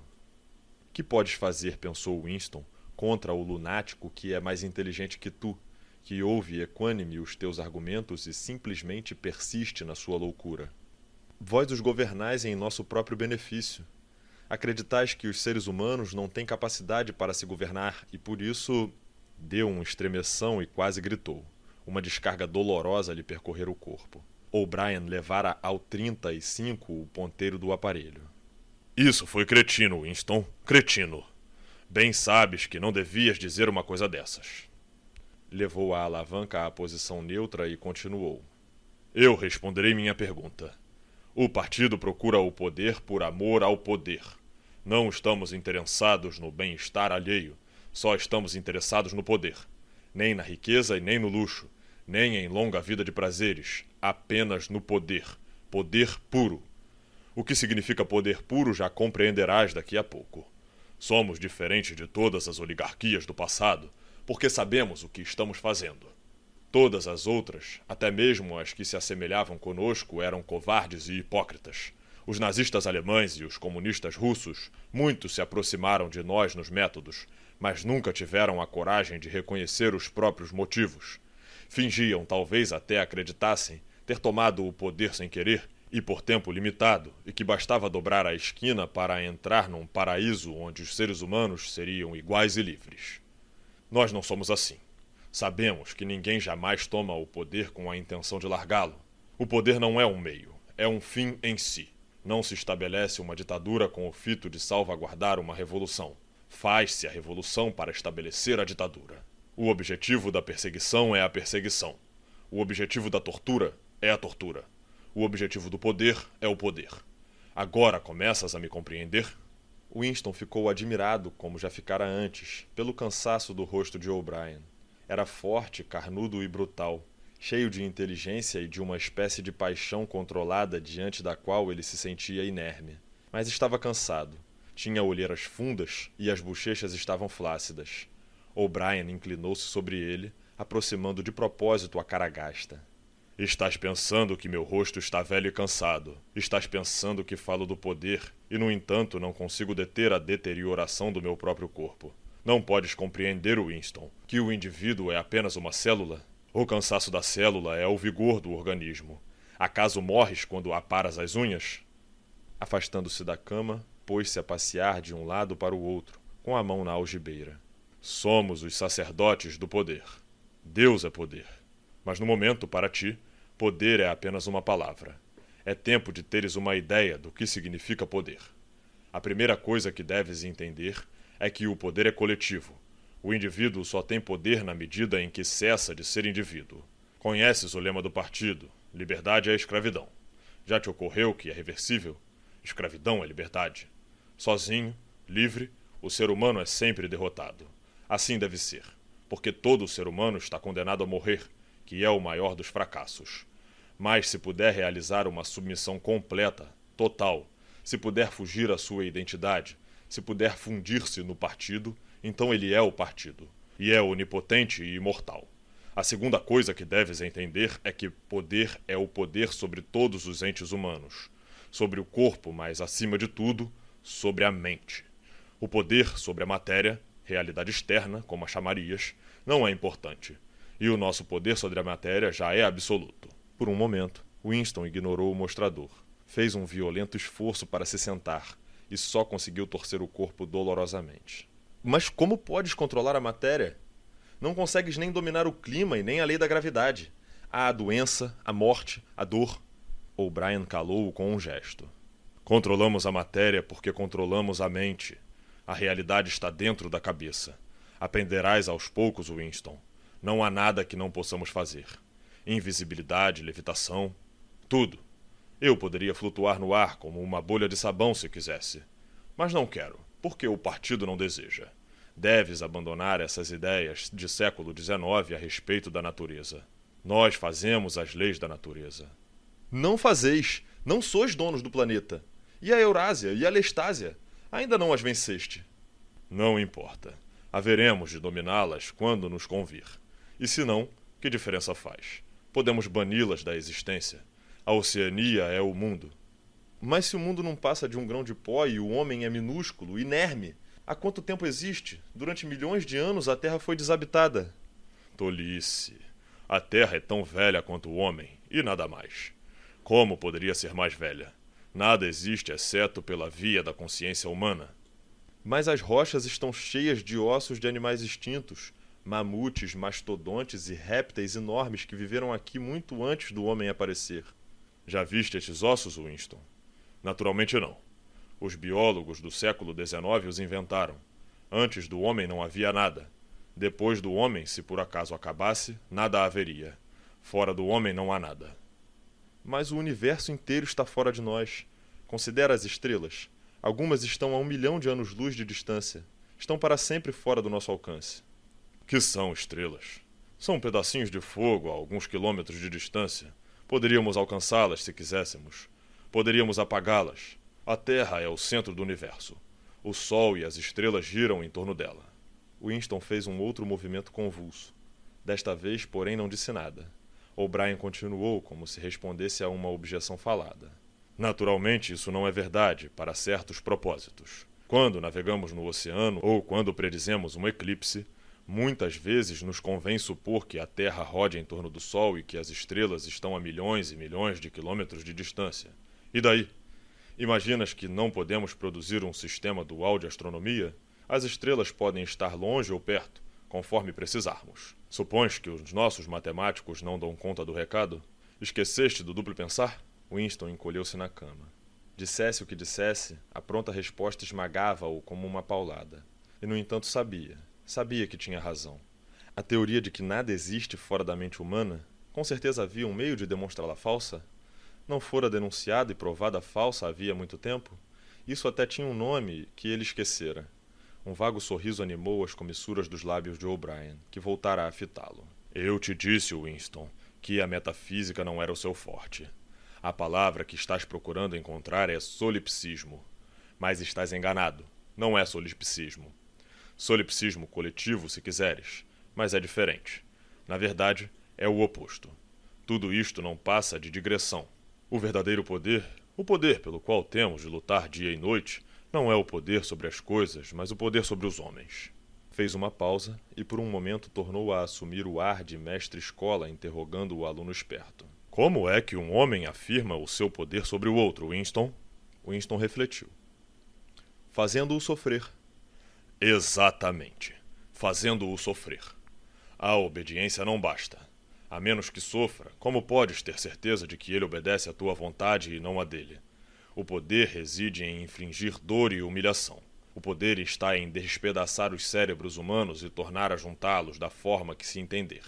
Começas a distinguir que tipo de mundo estamos criando? É exatamente o contrário das estúpidas utopias hedonísticas que os antigos reformadores imaginavam. Um mundo de medo, traição e tormento.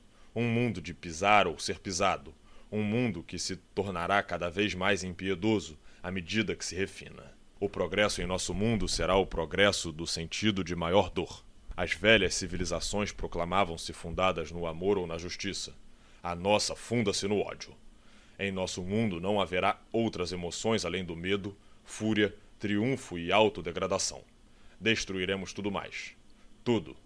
Já estamos liquidando os hábitos de pensamentos que sobreviveram de antes da Revolução. Cortamos os laços entre filho e pai, entre homem e homem, entre mulher e homem. Ninguém mais ousa confiar na esposa, no filho ou no amigo. Mas no futuro não haverá esposas nem amigos. As crianças serão tomadas das mães ao nascer, como se tiram os ovos da galinha. O instinto sexual será extirpado. A procriação será uma formalidade anual, como a renovação de um talão de racionamento. Aboliremos o orgasmo. Nossos neurologistas estão trabalhando nisso. Não haverá lealdade, exceto lealdade ao partido. Não haverá amor, exceto amor ao grande irmão. Não haverá riso, exceto o riso de vitória sobre o inimigo derrotado. Não haverá nem arte, nem literatura, nem ciência. Quando formos onipotentes, não teremos mais necessidade de ciência. Não haverá mais distinção entre a beleza e a feiura. Não haverá curiosidade, nem fruição do processo da vida. Todos os prazeres concorrentes serão destruídos. Mas sempre, não te esqueças, Winston. Sempre haverá a embriaguez do poder, constantemente crescendo e constantemente se tornando mais sutil. Sempre, a todo momento, haverá o gozo da vitória, a sensação de pisar um inimigo inerme. Se queres uma imagem do futuro, pensa numa bota pisando um rosto humano, para sempre. Fez uma pausa, como esperando que Winston falasse. Winston de novo tentara se encolher sobre a cama. Não podia dizer nada. Seu coração parecia gelado. O'Brien continuou. E lembra-te de que é para sempre. O rosto estará sempre ali para ser pisado. O herege, o inimigo da sociedade, ali estará sempre para ser sempre derrotado e humilhado. Tudo que sofreste desde que estás em nossas mãos. Tudo continuará e pior. A espionagem, as traições, as prisões, as torturas, as execuções, os desaparecimentos jamais cessarão. Será tanto um mundo de terror quanto de triunfo. Quanto mais poderoso o partido, menos tolerante. Mais débil a oposição, mais rígido o despotismo. Goldstein e suas heresias viverão sempre. Todo dia, a todo momento, serão derrotados, desacreditados, ridicularizados, cuspidos. E, no entanto, sempre sobreviverão. Este drama que representei contigo durante sete anos será representado inúmeras vezes, geração após geração, sempre em formas mais sutis. Sempre teremos aqui o herege à nossa mercê, gritando de dor, quebrado, desprezível, e no fim, completamente arrependido, salvo de si próprio, rastejando aos nossos pés por sua própria vontade. É esse o mundo que estamos preparando, Winston. Um mundo de vitória após vitória, de triunfo sobre triunfo sobre triunfo, enfim da pressão, pressão, pressão sobre o nervo do poder. Vejo que começas a perceber o que será o mundo, mas no fim farás mais do que compreender. Tu aceitarás, aplaudirás, farás parte dele. Winston recobrara-se o suficiente para falar. Não podes. Que queres dizer com isso? Não podes criar um mundo como o que descreves. É um sonho, é impossível. Por quê? É impossível fundar uma civilização sobre o medo, o ódio, a crueldade. Nunca poderia durar. Por que não? Não teria vitalidade. Iria se desintegrar. Iria se suicidar. É tolice. Tolice. Tens a impressão de que o ódio cansa mais do que o amor. Por que cansaria mais? E se cansasse, que diferença faria? Suponhamos que resolvemos nos gastar mais depressa. Suponhamos que aceleramos o ritmo da vida humana, de modo que estaremos senis aos 30 anos. Que diferença faria? Não podes compreender que a morte do indivíduo não é a morte? O partido é imortal. Como de praxe, a voz martelara Winston, mostrando sua impotência. Além disso, temia que, se persistisse em discordar, O'Brien tornasse a virar o ponteiro e, no entanto, não podia se calar. Debilmente, sem argumentos, sem nada que o apoiasse além do seu horror inarticulado ao que dissera O'Brien, voltou ao ataque. Não sei. Uh, não importa. De algum modo haverá de falhar. Algo os derrotará. A vida vai os derrotar. Nós controlamos a vida, Winston, em todos os seus níveis. Imaginas que existe uma coisa às vezes chamada natureza humana que se enfurece com o que fazemos e que se revoltará contra nós. Mas nós criamos a natureza humana. Os homens são infinitamente maleáveis. Ou talvez tenhas voltado à velha ideia de que os proletários ou os escravos se levantarão e nos derrubarão. Perde a esperança. São inermes como os animais. A humanidade é o partido. Os outros estão de fora. Não contam. Não me importa. No fim haverão de vos derrotar. Mais cedo ou mais tarde verão o que sois e então vos estraçalharão. Vês algum sinal de que isso aconteça? Alguma razão para que aconteça? Não, é o que acredito. Sei que vão falhar. Há algo no universo. Não sei o que, um espírito, um princípio que vocês nunca vão poder vencer. Você acredita em Deus, Winston? Não. Então o que é esse princípio que nos derrotará? Não sei. O espírito do homem. E tu te consideras homem? Sim. Se és homem, Winston, és o último homem. Tua raça está extinta. Nós somos os herdeiros. Entendes que estás sozinho? Estás fora da história? Tu és não existente. Seus modos mudaram e ele disse mais brusco: E te consideras moralmente superior a nós, com nossas mentiras e nossa crueldade? Sim, eu me considero superior. O'Brien não falou. Duas outras vozes falaram. Dali a um momento, Winston reconheceu como sua uma delas. Era uma gravação da conversa que tivera com O'Brien na noite em que se ligara à fraternidade.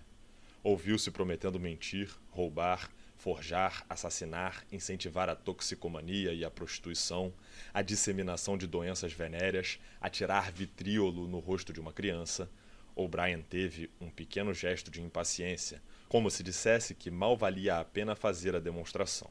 Ele apertou um botão e as vozes calaram-se. Levanta-te dessa cama. Os laços se haviam afrouxado. Winston alcançou o chão com os pés e levantou-se titubeando. És o último homem. És o guardião do espírito humano. Já verás que aspecto tens. Tire a roupa. Winston desamarrou o barbante que servia de cinto ao macacão Havia muito tempo que se fora o Zip, violentamente arrancado. Não podia se recordar de nenhuma ocasião desde que fora preso em que se despira totalmente. Por baixo do macacão tinha o corpo enrolado em imundos trapos amarelos, mal reconhecíveis como restos de roupa de baixo. Ao largá-las no chão, viu que havia no extremo do aposento um jogo de três espelhos. Aproximou-se dele e parou de repente. Um grito involuntário lhe rompeu os lábios. Anda! Cola-te entre os espelhos. Poderás te ver de lado como de frente. Ele se detivera porque estava com medo. Caminhava ao seu encontro um espantalho esquelético, curvado e cinzento. Era a sua aparência que dava medo, e não apenas o fato de saber que se tratava dele mesmo. Aproximou-se do cristal. A cara da criatura parecia se projetar por causa do corpo arcado. Uma cara triste de presidiário, com a testa ossuda se prolongando pelo crânio calvo, um nariz adunco de zigomas salientes, acima dos quais os olhos apareciam vigilantes e ferozes. As faces estavam cobertas de sulcos, a boca chupada para dentro. Com certeza era o seu rosto, mas lhe parecia ter mudado mais do que mudara por dentro. As emoções que revelava seriam diferentes da que sentia. Ficara parcialmente calvo. A princípio, pensou que o cabelo agrisalhara também, mas apenas o couro cabeludo se tornara cinzento. Com exceção das mãos e do círculo no rosto, o corpo todo estava coberto de gafeira antiga entranhada. Aqui e ali, sob a sujeira, viam-se cicatrizes vermelhas de ferimentos e, perto do tornozelo, a variz ulcerada era uma só massa inflamada, soltando cascas de pele. O que mais aterrorizava, porém, era o aspecto geral do corpo, o tórax, com as costelas de fora, ficara estreito como o de um esqueleto. As pernas tinham emagrecido tanto que os joelhos eram mais grossos que as coxas. Agora percebia o que O'Brien tivera em mente ao lhe sugerir que se visse de lado. Era espantosa a curvatura da espinha. Os ombros magros arcavam-se para frente, formando uma cavidade no peito, e o pescoço fininho parecia formar um U sob o peso da cabeça. Se lhe perguntassem, poderia dizer que se tratava do corpo de um homem de 60 anos, vítima de uma doença maligna. Pensaste às vezes que minha cara, a cara de um membro do partido, parece velha e cansada. Que achas da tua? Agarrou Winston pelos ombros e fê-lo dar meia volta, de maneira a fitá-lo de frente. Olha o estado em que estás. Olha a imundície que recobre o teu corpo. Olha a sujeira entre os teus artelhos. Olha essa nojenta ferida na tua perna. Sabes que fedes como um bode? Provavelmente já não consegues mais senti-lo. Olha a tua magreza. Vês? Com o polegar e o indicador dou a volta no seu bíceps. Poderia quebrar teu pescoço como se fosse uma cenoura. Sabes que perdeste 25 quilos desde que caíste em nossas mãos? Até o seu cabelo está caindo aos punhados. Olha. Puxou o cabelo de Winston e arrancou um maço de cabelo. Abre a boca. Nove, dez, onze dentes restam. Quantos tinha quando vieste a nós? E os poucos que te sobram estão caindo à toa. Olha só. Agarrou um dos incisivos restantes de Winston com o polegar e o indicador. Um arrepio de dor percorreu o maxilar de Winston. O'Brien arrancara-lhe o dente pela raiz. Atirou-o ao chão. Estás apodrecendo. Estás caindo aos pedaços. Que és tu? Um saco de lixo. Agora, volta-te e olha-te de novo no espelho. Vês a coisa te olhando? é o último homem. Se és humano, A humanidade é aquilo. Agora, torna a se vestir. Winston pôs-se a vestir-se com gestos lentos e rígidos. Até ali não havia notado como estava magro e fraco. Só um pensamento lhe agitava a mente. Devia ter estado preso mais tempo do que imaginara. De repente, fixando os trapos miseráveis que o vestiam, dominou-o um fundo sentimento de pena do seu corpo arruinado. Sem saber o que fazia, deixou-se cair num mocho que havia junto à cama e rompeu em pranto. Sabia da sua feiura, da sua falta de graça, do feixe de ossos em imunda roupa de baixo, chorando, sentado sob a luz violenta. Mas não era possível parar. O'Brien pousou no seu ombro a mão quase bondosa. Não durará sempre. Podes fugir disto quando quiseres. Tudo depende de ti. Tu fizeste. Tu me reduziste a este estado. Não, Winston. Foste tu mesmo. Foi o que aceitaste quando te voltaste contra o partido. Continha-se tudo no primeiro ato. Não aconteceu nada que não previsses. Calou-se por um instante, depois continuou. Nós te batemos, Winston. Nós te vencemos a resistência. Viste que aspecto tem teu corpo? Tua mente está no mesmo estado. Não creio que possa restar muito orgulho em ti. Foste escoiciado, chibateado e insultado. Gritaste de dor, rolaste no chão, melando-te no teu sangue e em teu vômito. Choramingaste pedindo misericórdia. Traíste todo mundo e tudo. Podes imaginar alguma degradação que não te hajas acontecido? Winston parara de chorar, embora as lágrimas ainda brotassem nos teus olhos. Ergueu a vista para O'Brien. Não traí Júlia. O'Brien fitou-o contemplativo. Não? Não? É verdade. Não traíste Júlia. Inundou de novo o coração de Winston aquela reverência particular pelo seu torturador que nada parecia conseguir extirpar. Como era inteligente, pensou ele. Como era inteligente. O'Brien nunca deixava de compreender o que se lhe dissesse. Qualquer outro no mundo responderia prontamente que ele traíra Júlia, pois havia algo que não lhe houvesse arrancado na tortura? Contara-lhe tudo o que sabia a respeito da moça, seus hábitos, seu caráter, sua vida passada. Confessara até os detalhes mais insignificantes. Tudo quanto acontecera nos teus encontros, tudo o que lhe havia dito e tudo o quanto ela lhe dissera. Seus viveres do mercado negro, seus adultérios, suas vagas conspiratas contra o partido, tudo. E, no entanto, no sentido a que se referia, não a havia traído. Não deixara de amá-la seus sentimentos em relação a ela continuavam na mesma. O'Brien percebera o significado de suas palavras sem precisar explicar. Me diga, quando vão me matar? Ainda pode demorar muito. És um caso difícil, mas não te desesperes. Mais cedo ou mais tarde, todos se curam. No fim, te daremos um tiro. 1984, capítulo 21 Estava muito melhor. Engordava e ficava mais forte a cada dia se é que podia falar em dias. A luz branca e o zumbido eram os mesmos de sempre, porém a cela era um pouco mais confortável que as outras em que estivera.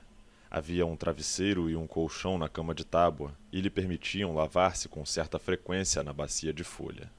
Até lhe davam água morna para se lavar. Haviam fornecido roupa de baixo nova e um macacão limpo. Tinham tratado a úlcera com uma pomada. Haviam tirado os restos dos dentes e lhe dado um jogo de dentaduras. Deviam ter passado semanas ou meses. Agora seria possível marcar a passagem do tempo, se tivesse interesse em o fazer, pois o alimentavam a intervalos aparentemente regulares.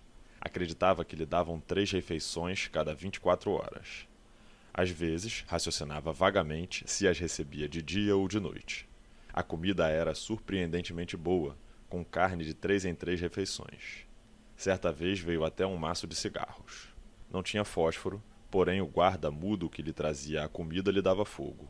Da primeira vez que tentou fumar, enjoou muito, porém perseverou e fez o maço durar muito tempo, fumando meio cigarro após a refeição. Haviam-lhe dado uma ardósia branca, com um toco de lápis amarrado à moldura. A princípio não a usou. Mesmo quando desperto, sentia-se completamente entorpecido.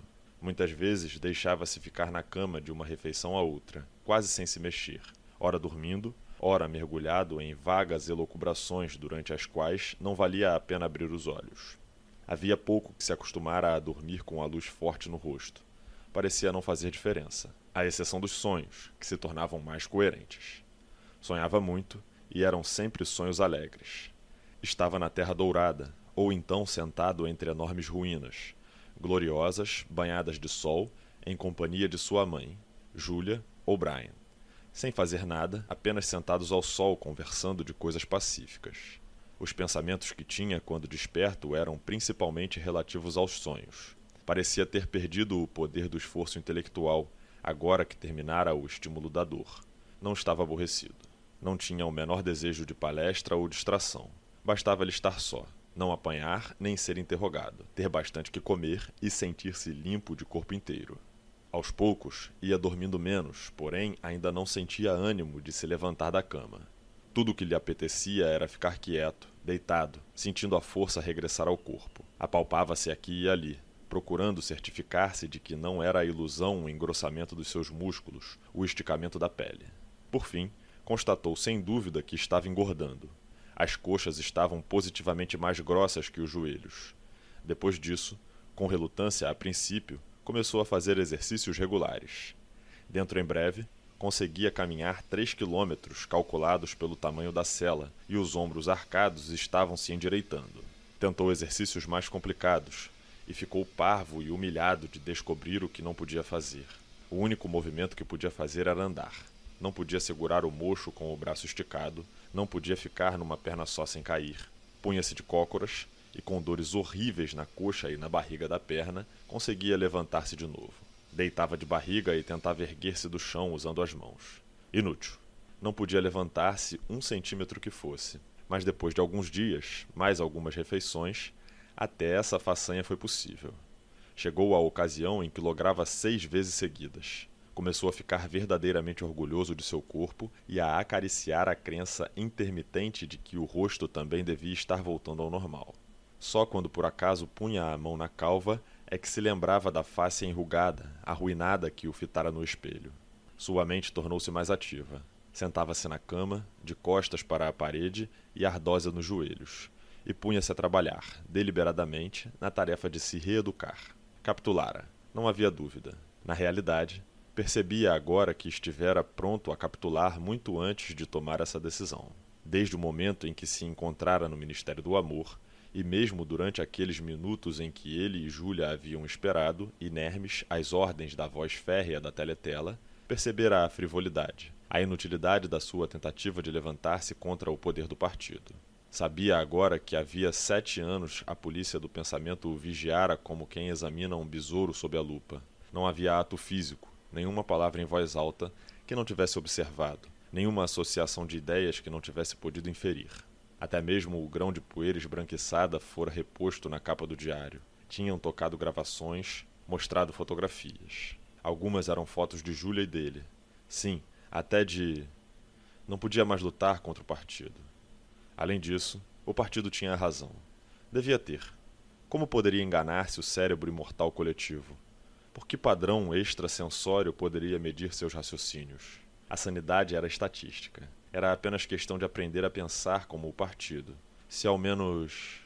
O lápis pareceu-lhe grosso e desajeitado entre os dedos. Começou a gravar os pensamentos que lhe vinham à cabeça. Primeiro escreveu em grandes letras trêmulas: Liberdade é escravidão. Depois, quase sem pausa, escreveu por baixo: Dois e dois são cinco. Houve então uma espécie de pausa, sua mente, como se fugisse de alguma coisa, parecia incapaz de se concentrar. Sabia que sabia o que vinha depois, mas no momento não podia se lembrar. Quando se recordou, foi apenas através do raciocínio consciente do que deveria ser. Não veio espontaneamente. Escreveu: Deus é poder. Aceitava tudo. O passado era alterável. O passado nunca fora alterado. A Oceania estava em guerra com a Lestásia. A Oceania sempre estivera em guerra com a Lestásia. Jones, Aronson e Rutherford eram réus dos crimes imputados. Nunca vira a fotografia que provava sua inocência. Nunca existira. Ele a inventara. Lembrou-se de que recordara coisas contraditórias, mas eram apenas falsas lembranças, produtos de alucinação. Como tudo era fácil, bastava render-se e tudo o mais sobrevinha. Era como nadar contra uma corrente que o levasse para trás por mais esforço que fizesse e resolveu de repente dar meia volta e nadar a favor, em vez de opor-se ao fluxo da água. Nada mudara, exceto sua atitude, e a coisa predestinada acontecera sempre. Mal sabia por que se havia revoltado. Tudo era fácil, exceto. Qualquer coisa podia ser verdade. Eram tolices as chamadas leis naturais, era bobagem a lei da gravidade. Se eu quisesse, dissera O'Brien, eu poderia flutuar no ar como uma bolha de sabão. Winston raciocinara. Se ele pensa que flutua no ar, e se eu simulasse pensar que o vejo flutuando, então a coisa de fato acontece. De repente, como um destroço submerso que aflora à tona, um pensamento rompeu-lhe no cérebro. Não acontece de fato. Nós aqui imaginamos. É uma alucinação. Fez o pensamento afundar instantaneamente. Era óbvia sua falácia. Pressupunha a existência, em alguma parte, fora do indivíduo, de um mundo real onde coisas reais acontecessem. Mas como poderia existir esse mundo? Que sabemos das coisas exceto através de nossa mente? Tudo o que acontece acontece na cabeça, e o que acontece em todas as mentes de fato acontece. Não teve dificuldade em eliminar a falácia e não corria risco de sucumbir. Não obstante, percebia que não lhe devia ter ocorrido. O cérebro devia formar um ponto cego sempre que se apresentasse um pensamento perigoso. O processo devia ser automático, instintivo. Crime deter era o seu nome em novilíngua. Pôs-se a exercitar-se em crime deter. Apresentava a si próprio proposições. O partido diz que a Terra é plana. O partido diz que o gelo é mais pesado que a água. E treinava para não ver ou não compreender os argumentos que as contradiziam. Não era fácil. Necessitava grandes recursos de raciocínio e improvisação. Os problemas aritméticos provocados por uma afirmativa, como, por exemplo, 2 e 2 são 5, estavam fora da sua compreensão intelectual. Precisava também de uma espécie de atletismo da mente, da habilidade de um momento fazer o uso mais delicado da lógica e, no momento seguinte, ser inconsciente dos mais brutais ilogismos. A estupidez era tão necessária quanto a inteligência, e igualmente difícil de se conquistar. Durante todo o tempo, uma parte do seu espírito se indagava quando o matariam. Tudo depende de ti, dissera O'Brien mas sabia não haver ato consciente pelo qual aproximasse o fim. Poderia ser dali a dez minutos ou dez anos. Poderiam metê-lo numa solitária, poderiam mandá-lo a um acampamento de trabalhos forçados, poderiam soltá-lo algum tempo, como às vezes faziam. Era perfeitamente possível que, antes de ser morto, todo o drama da prisão e do interrogatório fosse representado de novo. A única coisa certa era que a morte nunca ocorria no momento esperado. A tradição, a tradição tácita, Sabia-se, sem nunca se ter ouvido falar dela, era ser atirado pelas costas. Sempre na nuca, sem aviso, quando o preso ia pelo corredor de uma cela a outra. Um dia. Mas um dia não era a expressão correta. Com toda a probabilidade era no meio da noite. Uma vez mergulhou num sonho estranho, feliz. Ia andando pelo corredor, à espera da bala. Sabia que viria dali a um momento. Tudo estava resolvido, esclarecido, reconciliado. Não havia mais dúvidas nem discussões, nem dor nem medo. Sentia o corpo sadio e forte. Andava com facilidade, com uma alegria de movimentos, com a sensação de caminhar ao sol. Não estava mais nos estreitos corredores brancos do Ministério do Amor. Estava na enorme passagem ensolarada de um quilômetro de extensão em que estivera no seu delírio intoxicado. Estava na terra dourada, seguindo a senda que cortava o pasto ruído de coelhos. Podia sentir o relvado curto e novo sob os pés e o sol suave no rosto. Na orla do campo via os ulmeiros mexendo-se gentilmente, e mais além o riacho onde nadavam os mugens em espraiados verdes sob os chorões. De repente, levantou-se com um choque de horror. O suor escorrera-lhe pela espinha. Ouvira a própria voz gritando: Júlia! Júlia! Júlia, meu amor! Júlia! Por um momento, teve uma alucinação esmagadora da sua presença. Ela parecia estar não apenas com ele, mas dentro dele. Era como se tivesse penetrado dentro da pele. Naquele momento, amou-a muito mais do que quando estavam livres e juntos. Soube também que ainda estava viva e precisava de auxílio. Deitou-se de novo e tentou compor-se. Que fizera? Quantos anos mais de servidão acrescentara à sua pena por aqueles momentos de fraqueza? Dali a um momento ouviria o barulho das botas lá fora. Não era possível que deixassem de punir uma explosão daquelas saberiam agora, se já não o soubessem, que estava rompendo o acordo feito. Obedecia ao partido, mas ainda o odiava. No passado, ocultara a mente herética sob a aparência de conformidade. Agora, recuara mais um passo. Na mente recuara, mas tivera esperança de manter inviolado o imo do coração. Sabia estar errado, mas preferia estar errado. Eles compreenderiam isso. O'Brien o compreenderia. Confessara tudo naquele grito tolo. Teria de começar tudo do começo. Poderia levar anos. Passou a mão pelo rosto, procurando se familiarizar com a nova fisionomia. Havia sulcos profundos nas faces, os zigomas eram salientes, o nariz se achatara. Além disso, depois de se olhar no espelho, lhe haviam dado dentaduras novas. Não era fácil preservar a inescrutabilidade se nem sabia que feições tinha. De qualquer modo, não bastava o mero controle fisionômico. Pela primeira vez viu que para guardar segredo é preciso escondê-lo também da própria consciência. Deve-se saber todo o tempo que o segredo está ali, mas, até o momento de usá-lo, é preciso não permitir que venha a furo sob nenhuma forma a que se possa dar o nome. Dali por diante, não devia apenas pensar direito. Devia sentir direito, sonhar direito. E todo o tempo devia guardar o seu ódio trancado dentro de si como um corpo estranho que fosse parte dele e, no entanto, desligado do resto do corpo, como uma espécie de quisto. Um dia resolveriam matá-lo. Não era possível dizer quando aconteceria, mas uns segundos antes seria possível adivinhá-lo. Era sempre por trás, andando pelo corredor. Dez segundos bastariam. E então, de repente, sem que pronunciasse uma palavra, sem uma interrupção no passo, sem que se alterasse uma linha do rosto, a camuflagem cairia de repente e BUM! Ribombariam as baterias do seu ódio. O ódio o inundaria como uma enorme labareda, a roncar e quase no mesmo instante, bum! viria o tiro. Tarde demais, ou cedo demais. Teriam destruído seu cérebro antes de recuperá-lo. O pensamento herético ficaria impune, sem arrependimento, fora do alcance do seu poder. Teriam esburacado a própria perfeição. Morrer a odiá-los, eis a liberdade. Fechou os olhos. Era mais difícil do que aceitar uma disciplina intelectual. Era questão de se degradar, de se mutilar tinha de mergulhar na maior imundície, que era o mais horrível e nauseante de tudo.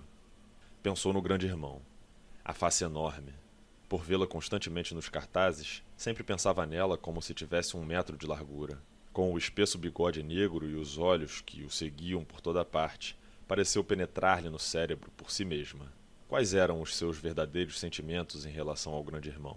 Houve um ruído de botas ferradas no corredor. A porta de aço abriu-se com estrépito. O'Brien entrou na cela. Atrás dele estavam o oficial de cara de cera e os guardas de uniforme negro. Levanta. Vem aqui. Winston postou-se diante dele. O'Brien pousou as mãos nos ombros de Winston e fitou-o de perto.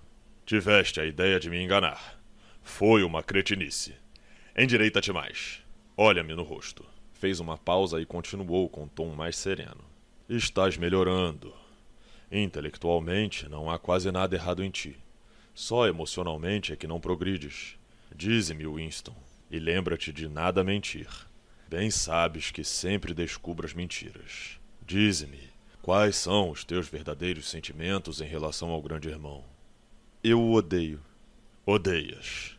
Bom, então chegou a hora de dares o último passo. É preciso que ames o grande irmão. Não basta obedecê-lo. É preciso amá-lo soltou Winston com um pequeno empurrão na direção dos guardas. Sala 101 1984, capítulo 22 A cada estágio da prisão ele soubera, ou parecera saber, em que ponto do edifício se encontrava. Era possível que houvesse ligeira diferença na pressão do ar.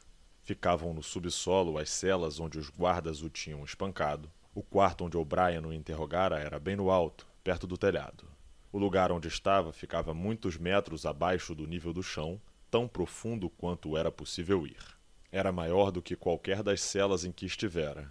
Ele, porém, mal observou o ambiente. Tudo o que notou foi a existência de duas pequenas mesas, bem na sua frente, ambas cobertas de feltro verde.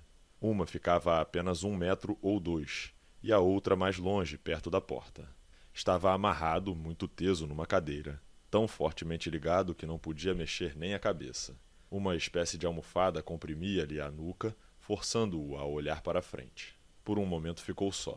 Depois a porta se abriu e O'Brien entrou. Uma vez me perguntaste o que havia na sala 101, e eu te disse que sabias a resposta. Todos sabem. O que há na sala 101 é a pior coisa do mundo. A porta tornou a abrir-se. Um guarda entrou, trazendo algo feito de arame, uma caixa ou cesta. Colocou-o na mesa distante. Por causa da posição ocupada por O'Brien, Winston não pôde enxergar o que era. A pior coisa do mundo varia de indivíduo para indivíduo. Pode ser o sepultamento vivo, a morte pelo fogo, afogamento, empalamento ou cinquenta outras mortes. Casos há em que é algo trivial, nem ao menos mortífero. Afastou-se um pouco para o lado, de modo que Winston pudesse ver melhor o que estava sobre a mesa. Era uma gaiola de arame retangular, com uma alça em cima. Fixado na frente havia um objeto que parecia uma máscara de esgrima, com o lado côncavo para fora. Embora estivesse a três ou quatro metros de distância, Winston pôde ver que a gaiola era dividida longitudinalmente em dois compartimentos e que em cada um havia um animal. Eram ratazanas. No teu caso, a pior coisa do mundo são ratos. Uma espécie de tremor de premonição, um medo que não tinha certeza, passara por Winston assim que entrevira a gaiola. Mas naquele momento, a utilidade do objeto côncavo de repente se esclareceu. Suas entranhas pareceram liquefazer-se. Não podes fazer isso. Não podes, não podes. É impossível. Lembra-se dos momentos de pânico que ocorriam nos teus sonhos? Havia uma muralha de treva na tua frente, um ronco nos teus ouvidos. Havia algo terrível do outro lado da parede. Sabias que sabias o que era, mas não ousavas trazê-lo à luz. Eram ratos que estavam do outro lado da muralha. O Brian, sabes que não é necessário. Que queres que faça? O Brian não respondeu. Quando falou, foi com os modos de mestre-escola que às vezes ostentava Pareceu pensativo, os olhos perdidos na distância, como se dirigisse a uma plateia colocada atrás de Winston. Em si, a dor nunca é suficiente. Há ocasiões em que o ser humano resiste à dor, mesmo sob o risco de morte. Mas para todos há algo insuportável, algo que não pode ser contemplado. A coragem e a covardia nada têm com isso. Se estás caindo de um lugar alto, não é covardia se agarrar a uma corda. Se vens de águas profundas, não é covardia encher os pulmões de ar. É apenas um instinto que não pode ser desobedecido. É o mesmo com as ratazanas. Para ti são insuportáveis. São uma forma de pressão que não podes aguentar, nem que queiras. Farás o que se te exige. Mas, mas o que é? Como fazê-lo? Não sei o que é. O'Brien apanhou a gaiola e trouxe-a para a mesa mais próxima. Colocou-a cuidadosamente sobre o feltro verde. Winston podia ouvir o sangue tinindo nas orelhas. Tinha a impressão de estar na mais absoluta solitude. Encontrava-se no meio de uma vasta planície erma, um deserto plano banhado de sol, e os sons lhe chegavam de grandes distâncias. No entanto, a gaiola dos ratos não estava senão a dois metros dele. Eram ratazanas enormes, tinham a idade em que ficam com o focinho rombudo e pelos pardos em vez de cinzentos. O rato, embora roedor, é carnívoro, bem o sabes. Ouviste falar das coisas que acontecem nos bairros pobres dessa cidade. Em algumas ruas, uma mulher não ousa deixar o filhinho em casa, por cinco minutos que seja. É seguro que os ratos o ataquem. Dentro de muitíssimo pouco tempo devoram tudo, só deixam ossos. Também atacam pessoas doentes e moribundos demonstram espantosa inteligência, descobrindo quando um ser humano está indefeso. Houve uns guinchos na gaiola. Pareceram a um Winston vir de muito longe. Os ratos estavam brigando. Tentavam atacar-se através da divisão de arame. Ouviu também um fundo gemido de desespero, que também pareceu vir de fora. O'Brien ergueu a gaiola e, ao fazê-lo, comprimiu algo. Ouviu-se um estalido. Winston fez um esforço frenético para se livrar da cadeira. Inútil, pois todo o seu corpo, inclusive a cabeça, estavam firmemente presos, imobilizados. O'Brien aproximou a gaiola. Estava a menos de um metro do rosto de Winston. Apertei a primeira alavanca. Compreendes a construção desta gaiola. A máscara adapta-se à sua cabeça sem deixar saída. Quando eu apertar esta outra alavanca, a porta da gaiola correrá. Os monstros famintos saltarão por ela como balas. Já viste um rato pular no ar? pularão sobre o teu rosto e começarão a devorá-lo. Às vezes atacam primeiro os olhos, às vezes abrem caminho pelas bochechas e devoram a língua. A gaiola estava mais próxima, cada vez mais. Winston ouviu uma série de guinchos agudos que pareciam vir de cima, de sobre sua cabeça, mas lutou furiosamente contra o pânico. Pensar, pensar, mesmo que lhe restasse uma fração de segundo. Pensar para a única esperança. De repente, o fedor mofado dos brutos atingiu-lhe as narinas. Dentro dele houve uma violenta convulsão de náusea e quase perdeu os sentidos. Tudo enegrecera. Por um instante, sentiu-se louco, um animal a gritar. Entretanto, saiu das trevas trazendo uma ideia. Só havia um, um único meio de se salvar. Precisava colocar outro ser humano, interpor o corpo de outro ser humano diante da gaiola. O círculo da máscara era suficientemente grande para tapar a visão e tudo mais. A porta de arame estava a alguns palmos do seu rosto. Os ratos sabiam o que ia acontecer. Um deles dava pulos no ar e o outro, um escamoso veterano dos esgotos se levantou com as patas rosadas nas grades, fungando ferozmente. Winston pôde ver os bigodes e os dentes amarelos. De novo o pânico negro possuiu. Estava cego, indefeso, insano. Um castigo comum na China imperial. A máscara se aproximava. O arame tocou-lhe o rosto. E então. Não, não era alívio, apenas esperança. Um minúsculo fragmento de esperança. Tarde demais, tarde demais talvez mas compreendera de repente que no mundo inteiro só havia uma pessoa a quem transferir o seu castigo um corpo que podia colocar diante dos ratos e pôs-se a berrar freneticamente, repetidamente. Faz isso com Júlia! Faz isso com Júlia, comigo não! Júlia! Não me importa o que você faça com ela, arranca a cara, desnuda-lhe os ossos! Não comigo, com Júlia! Comigo não! Estava caindo para trás, vertiginosamente, afastando-se dos ratos. Ainda estava amarrado à cadeira, mas caíra através do soalho, através das paredes do edifício, através da terra, dos oceanos, da atmosfera, do espaço exterior, no vácuo entre as estrelas, sempre longe, longe, longe dos ratos. Estava a uma distância de anos-luz, porém O'Brien continuava de pé ao seu lado. Sentia ainda na face o toque frio do arame, mas dentro da escuridão que o envolvera, ouviu outro estalido metálico e soube que a porta da gaiola se fechara, não se abrira. 1984, capítulo 23 O café Castanheira estava quase vazio. Um raio de sol entrando em oblíqua pela janela caía amarelo sobre as mesas poeirentas. Era a solitária hora das quinze. Das teletelas escorria uma música metálica. Winston sentou-se no seu recanto habitual, fitando o copo vazio. De vez em quando, contemplava um rosto enorme que o olhava da parede oposta. O grande irmão zela por ti, dizia a legenda. Sem que o chamasse, o garçom veio e encheu o seu copo de gin Vitória, pingando algumas gotas de outra garrafa com um canudinho atravessando a rolha. Era sacarina com essência de cravo, a especialidade do café. Winston escutava a teletela. No momento, dela apenas saía a música, mas havia a possibilidade de a qualquer momento divulgar um boletim do Ministério da Paz. As notícias da frente africana eram extremamente inquietadoras. O dia todo sentia-se intermitentemente preocupado com elas. Um exército eurasiano, a Oceania estava em guerra com a Eurásia, sempre estivera em guerra com a Eurásia, progredia para o sul com terrível velocidade. O boletim do meio-dia não mencionara nenhuma área definida, mas era provável que a foz do Congo já fosse um campo de batalha. Brazzaville e Leopoldville estavam em perigo. Não era preciso olhar o mapa para saber o que significava. Não era apenas questão de perder a África Central. Pela primeira vez em toda a guerra, o território da Oceania estava ameaçado. Uma violenta emoção, que não era bem medo, mas uma espécie de excitação amorfa, se acendeu dentro dele e tornou a apagar-se. Deixou de pensar na guerra. Não podia fixar o pensamento em assunto algum por mais de uns momentos. Ergueu o copo e tragou o conteúdo de um gole. Como sempre, produziu-lhe um arrepio e até lhe deu engulhos. A bebida estava horrível.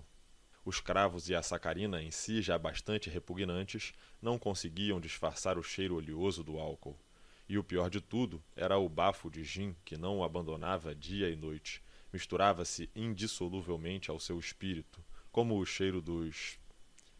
Nunca lhes dizia o nome, nem mesmo em pensamento. E tanto quanto possível, nunca os visualizava eram algo que ele só em parte se dava conta, mexendo-se perto do seu rosto com aquele fedor que se prendia às narinas. Um arroto de gin lhe entreabriu os lábios escuros. Engordara mais depois de ser posto em liberdade e recobrar a sua cor antiga. Na verdade, tinha mais cor que antes. Suas feições haviam engrossado, a pele do nariz e das faces tornara-se áspera e vermelha, e até a calva tinha um tom rosa escuro. Um garçom, sem que ninguém chamasse, trouxe um tabuleiro de xadrez e um exemplar do dia do Times, na página do problema de xadrez. Daí, vendo vazio o copo de Winston, trouxe a garrafa de gin e encheu-o. Não havia necessidade de pedir nada. Conheciam seus hábitos. O tabuleiro de xadrez estava sempre à sua espera, sua mesa de canto sempre reservada. Mesmo quando o café estava cheio, ali se sentava a sós, pois ninguém gostava de ser visto em sua companhia. Nem mesmo se preocupava de contar quanto bebia. A intervalos irregulares, apresentava-lhe um pedacinho de papel sujo que passava por conta, mas tinha a impressão de que sempre lhe cobravam de menos. Não faria a mínima diferença se fosse o contrário. Agora sempre tinha bastante dinheiro. Tinha até um emprego, uma sinecura, mais bem paga do que fora o seu trabalho anterior. Parara a música da teletela e uma voz a substituíra. Winston levantou a cabeça para escutar. Não era um boletim da frente, todavia. Apenas um breve comunicado do Ministério da Fartura.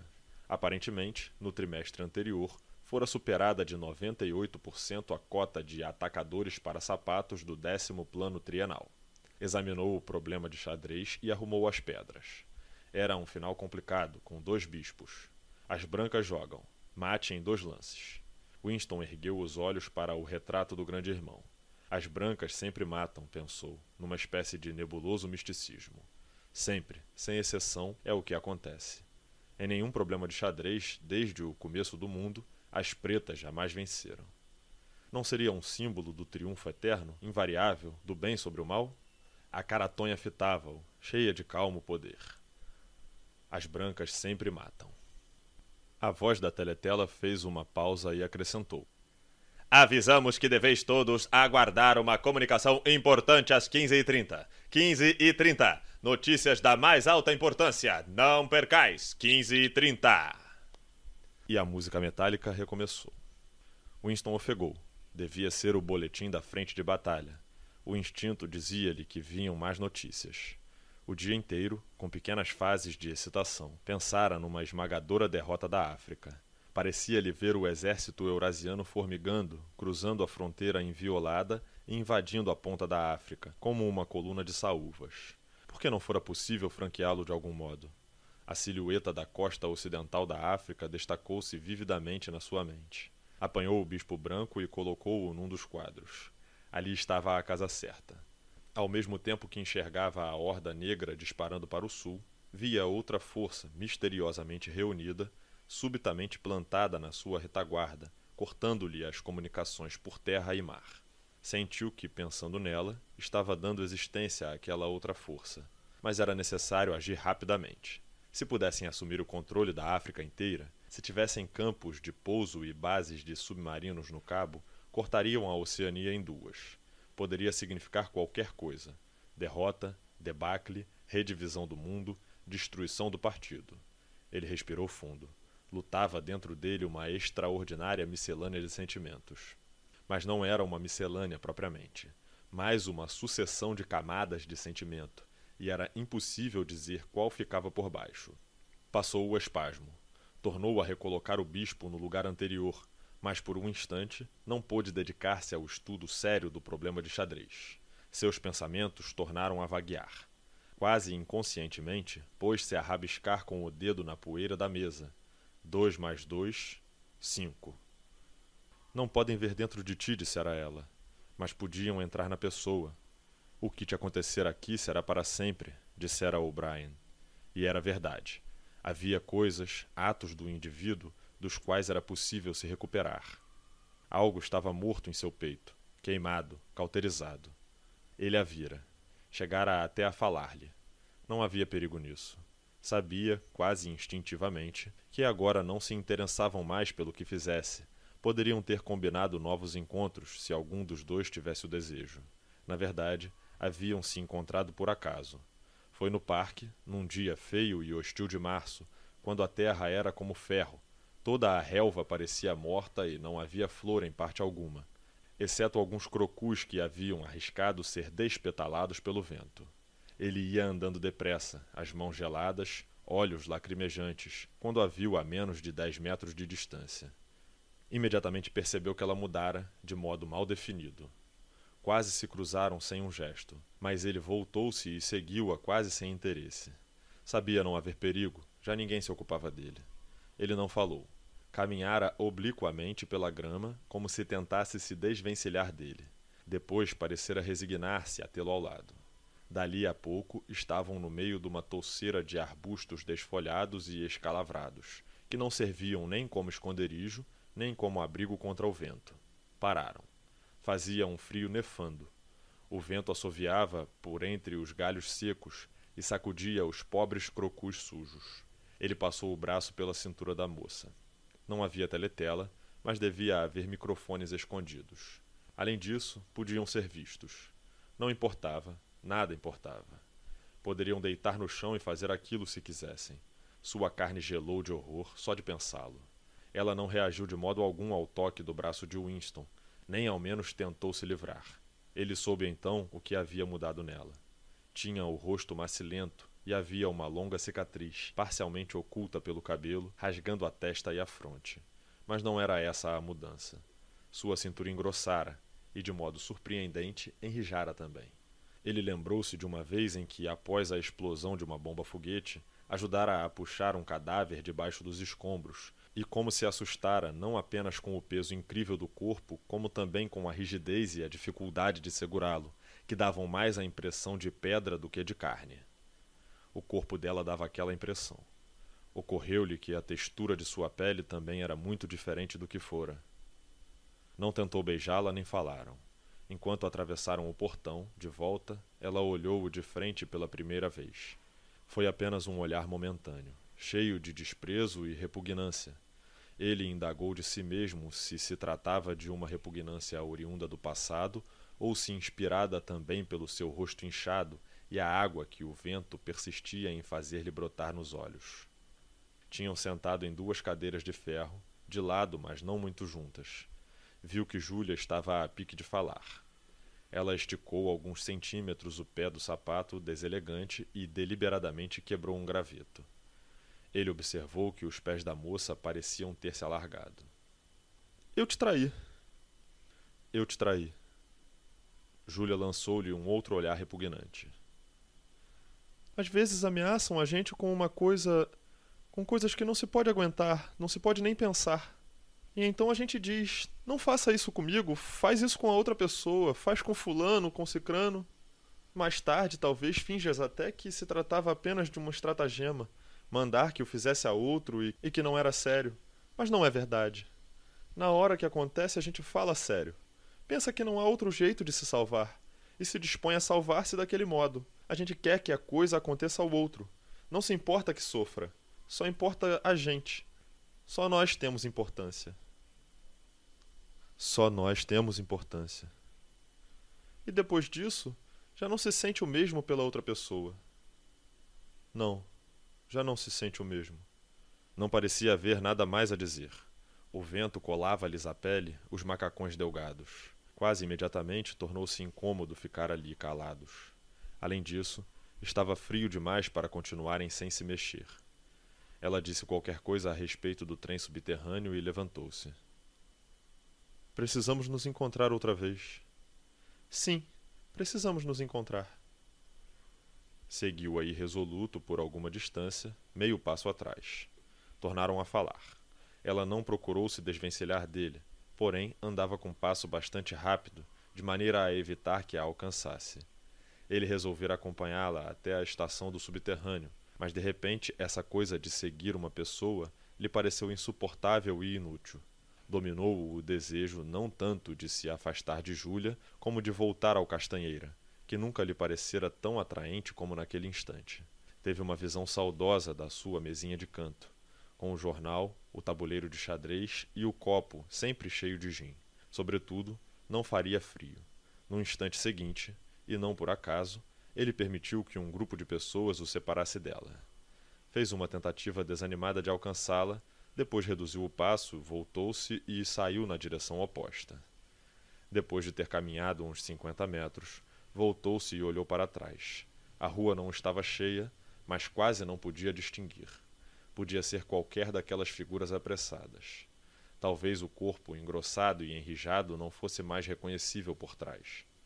Na hora que acontece, a gente fala sério, dissera ela.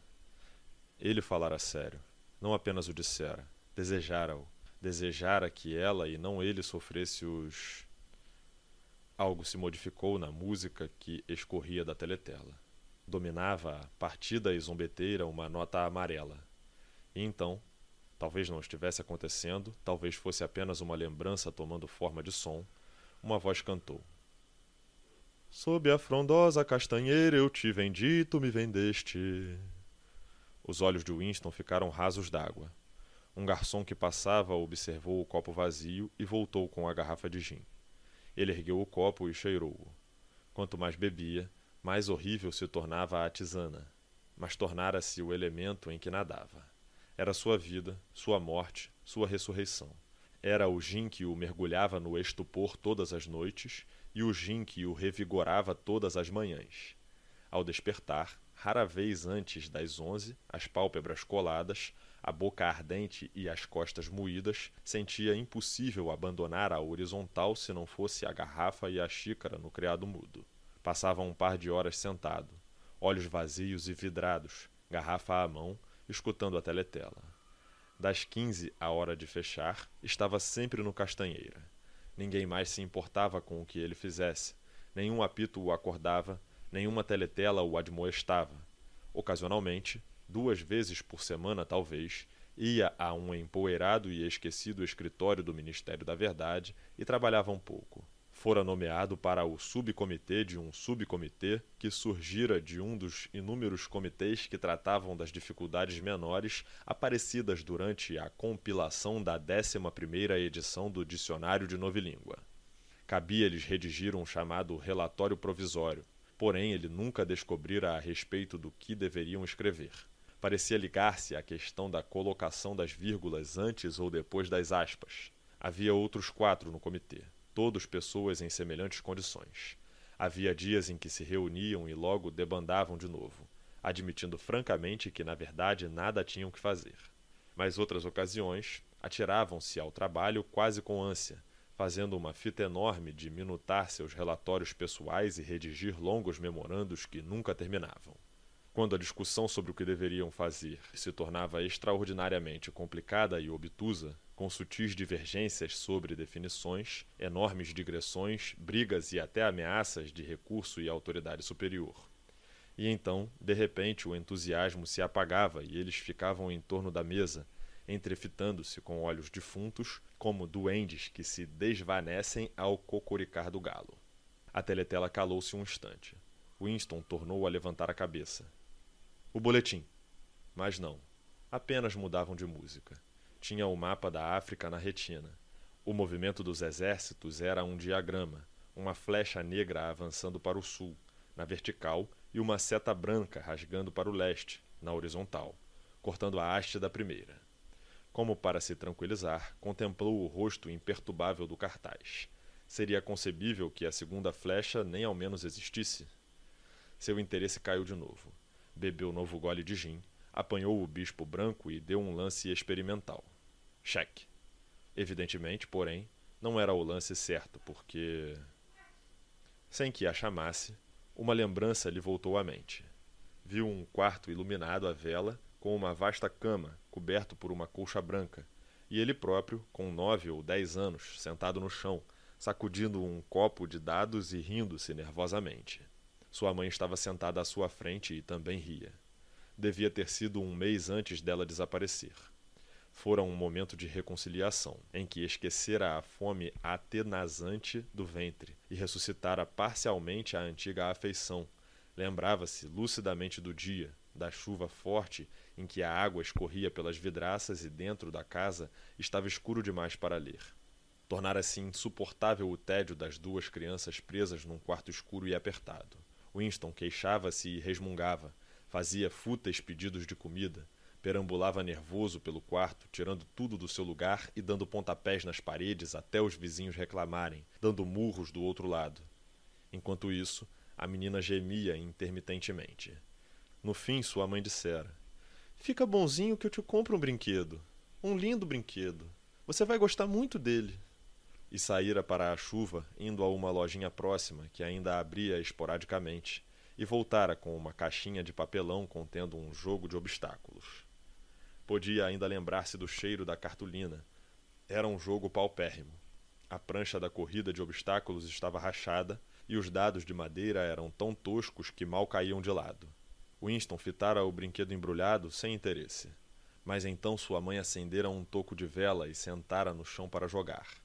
Dali a pouco ele estava entusiasmado, gritando e dando gargalhadas, quando as pedras subiam cheias de esperança e caíam nas arapucas, voltando quase ao ponto de partida. Tinham jogado oito partidas, ganhando quatro cada um. A irmãzinha, muito pequena para compreender o jogo, fora instalada entre travesseiros na cama e ria porque via os outros rindo. Durante a tarde toda tinham sido felizes os três, como na primeira infância. Ele expulsou a cena da memória. Era uma lembrança falsa. De vez em quando era perturbado por essas falsas recordações. Não tinha importância, contanto que soubesse do que se tratava. Algumas coisas tinham acontecido, outras não. Concentrou-se de novo no tabuleiro e tornou a apanhar o bispo branco. Quase no mesmo instante, largou-o com ruído sobre o tabuleiro e estremeceu como se lhe tivessem dado uma alfinetada. Um agudo toque de clarim cortara o ar. Era o boletim. Vitória! O toque de clarim, antes do noticiário, sempre significava vitória. Uma espécie de arrepio elétrico percorreu o café. Até os garçons pararam prestando atenção. O clarim provocara uma onda de barulho. Já uma voz excitada tagarelava na teletela, mas antes de começar fora quase abafada pelos vivas e urras na rua. A notícia se propagara como por arte de magia. Podia-se ouvir apenas o suficiente do que saía da teletela para perceber que tudo acontecera como previra. Um vasto exército transportado pelo mar secretamente concentrado, um golpe repentino na retaguarda do inimigo, a flecha branca cortando a haste da negra. Fragmentos de frases triunfantes se faziam ouvir por entre o berreiro geral. Vasta manobra estratégica! Perfeita coordenação! Derrota integral! Meio milhão de prisioneiros! Completa desmoralização! Controle de toda a África! Leva a guerra a uma distância invisível do fim! Vitória! A maior vitória da história humana! Vitória! Vitória! Vitória! Sob a mesa, os pés de Winston fizeram movimentos convulsos. Não se movera do lugar. Porém, mentalmente estava correndo à pressa, misturando-se com a multidão, vivando até ensurdecer. Tornou a olhar o retrato do grande irmão. O colosso que dominava o mundo, a rocha contra a qual as hordas da Ásia debalde se haviam arremessado. Pensou que havia dez minutos. Sim, dez minutos. Havia dúvida em seu coração quanto ao caráter das notícias da frente de batalha. Vitória ou derrota. Ah, perecera mais um exército eurasiano. Muita coisa havia mudado nele desde aquele primeiro dia no Ministério do Amor.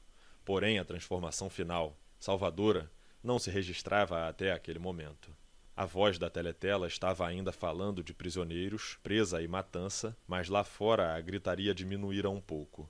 Os garçons tinham voltado ao trabalho. Um deles aproximou-se com a garrafa de gin. Winston, imerso num sonho bem-aventurado, não reparou quando lhe encheram o copo. Já não corria nem dava mais vivas. Estava de volta ao Ministério do Amor. Tudo perdoado. A alma branca de neve. Estava na tribuna dos réus, confessando tudo, implicando todos. Ia andando pelo corredor de ladrilhos brancos, com a impressão de andar ao sol, acompanhado por um guarda armado. Por fim, penetrava-lhe o crânio a bala tão esperada. Levantou a vista para o rosto enorme. Levara quarenta anos para aprender que espécie de sorriso se ocultava sob o bigode negro. Ó oh, mal entendido cruel e desnecessário! Ó oh, teimoso e voluntário exílio do peito amantíssimo! Duas lágrimas cheirando a gin escorreram de cada lado do nariz. Mas agora estava tudo em paz, tudo ótimo, acabada a luta. Finalmente lograda a vitória sobre si mesmo. Amava o grande irmão.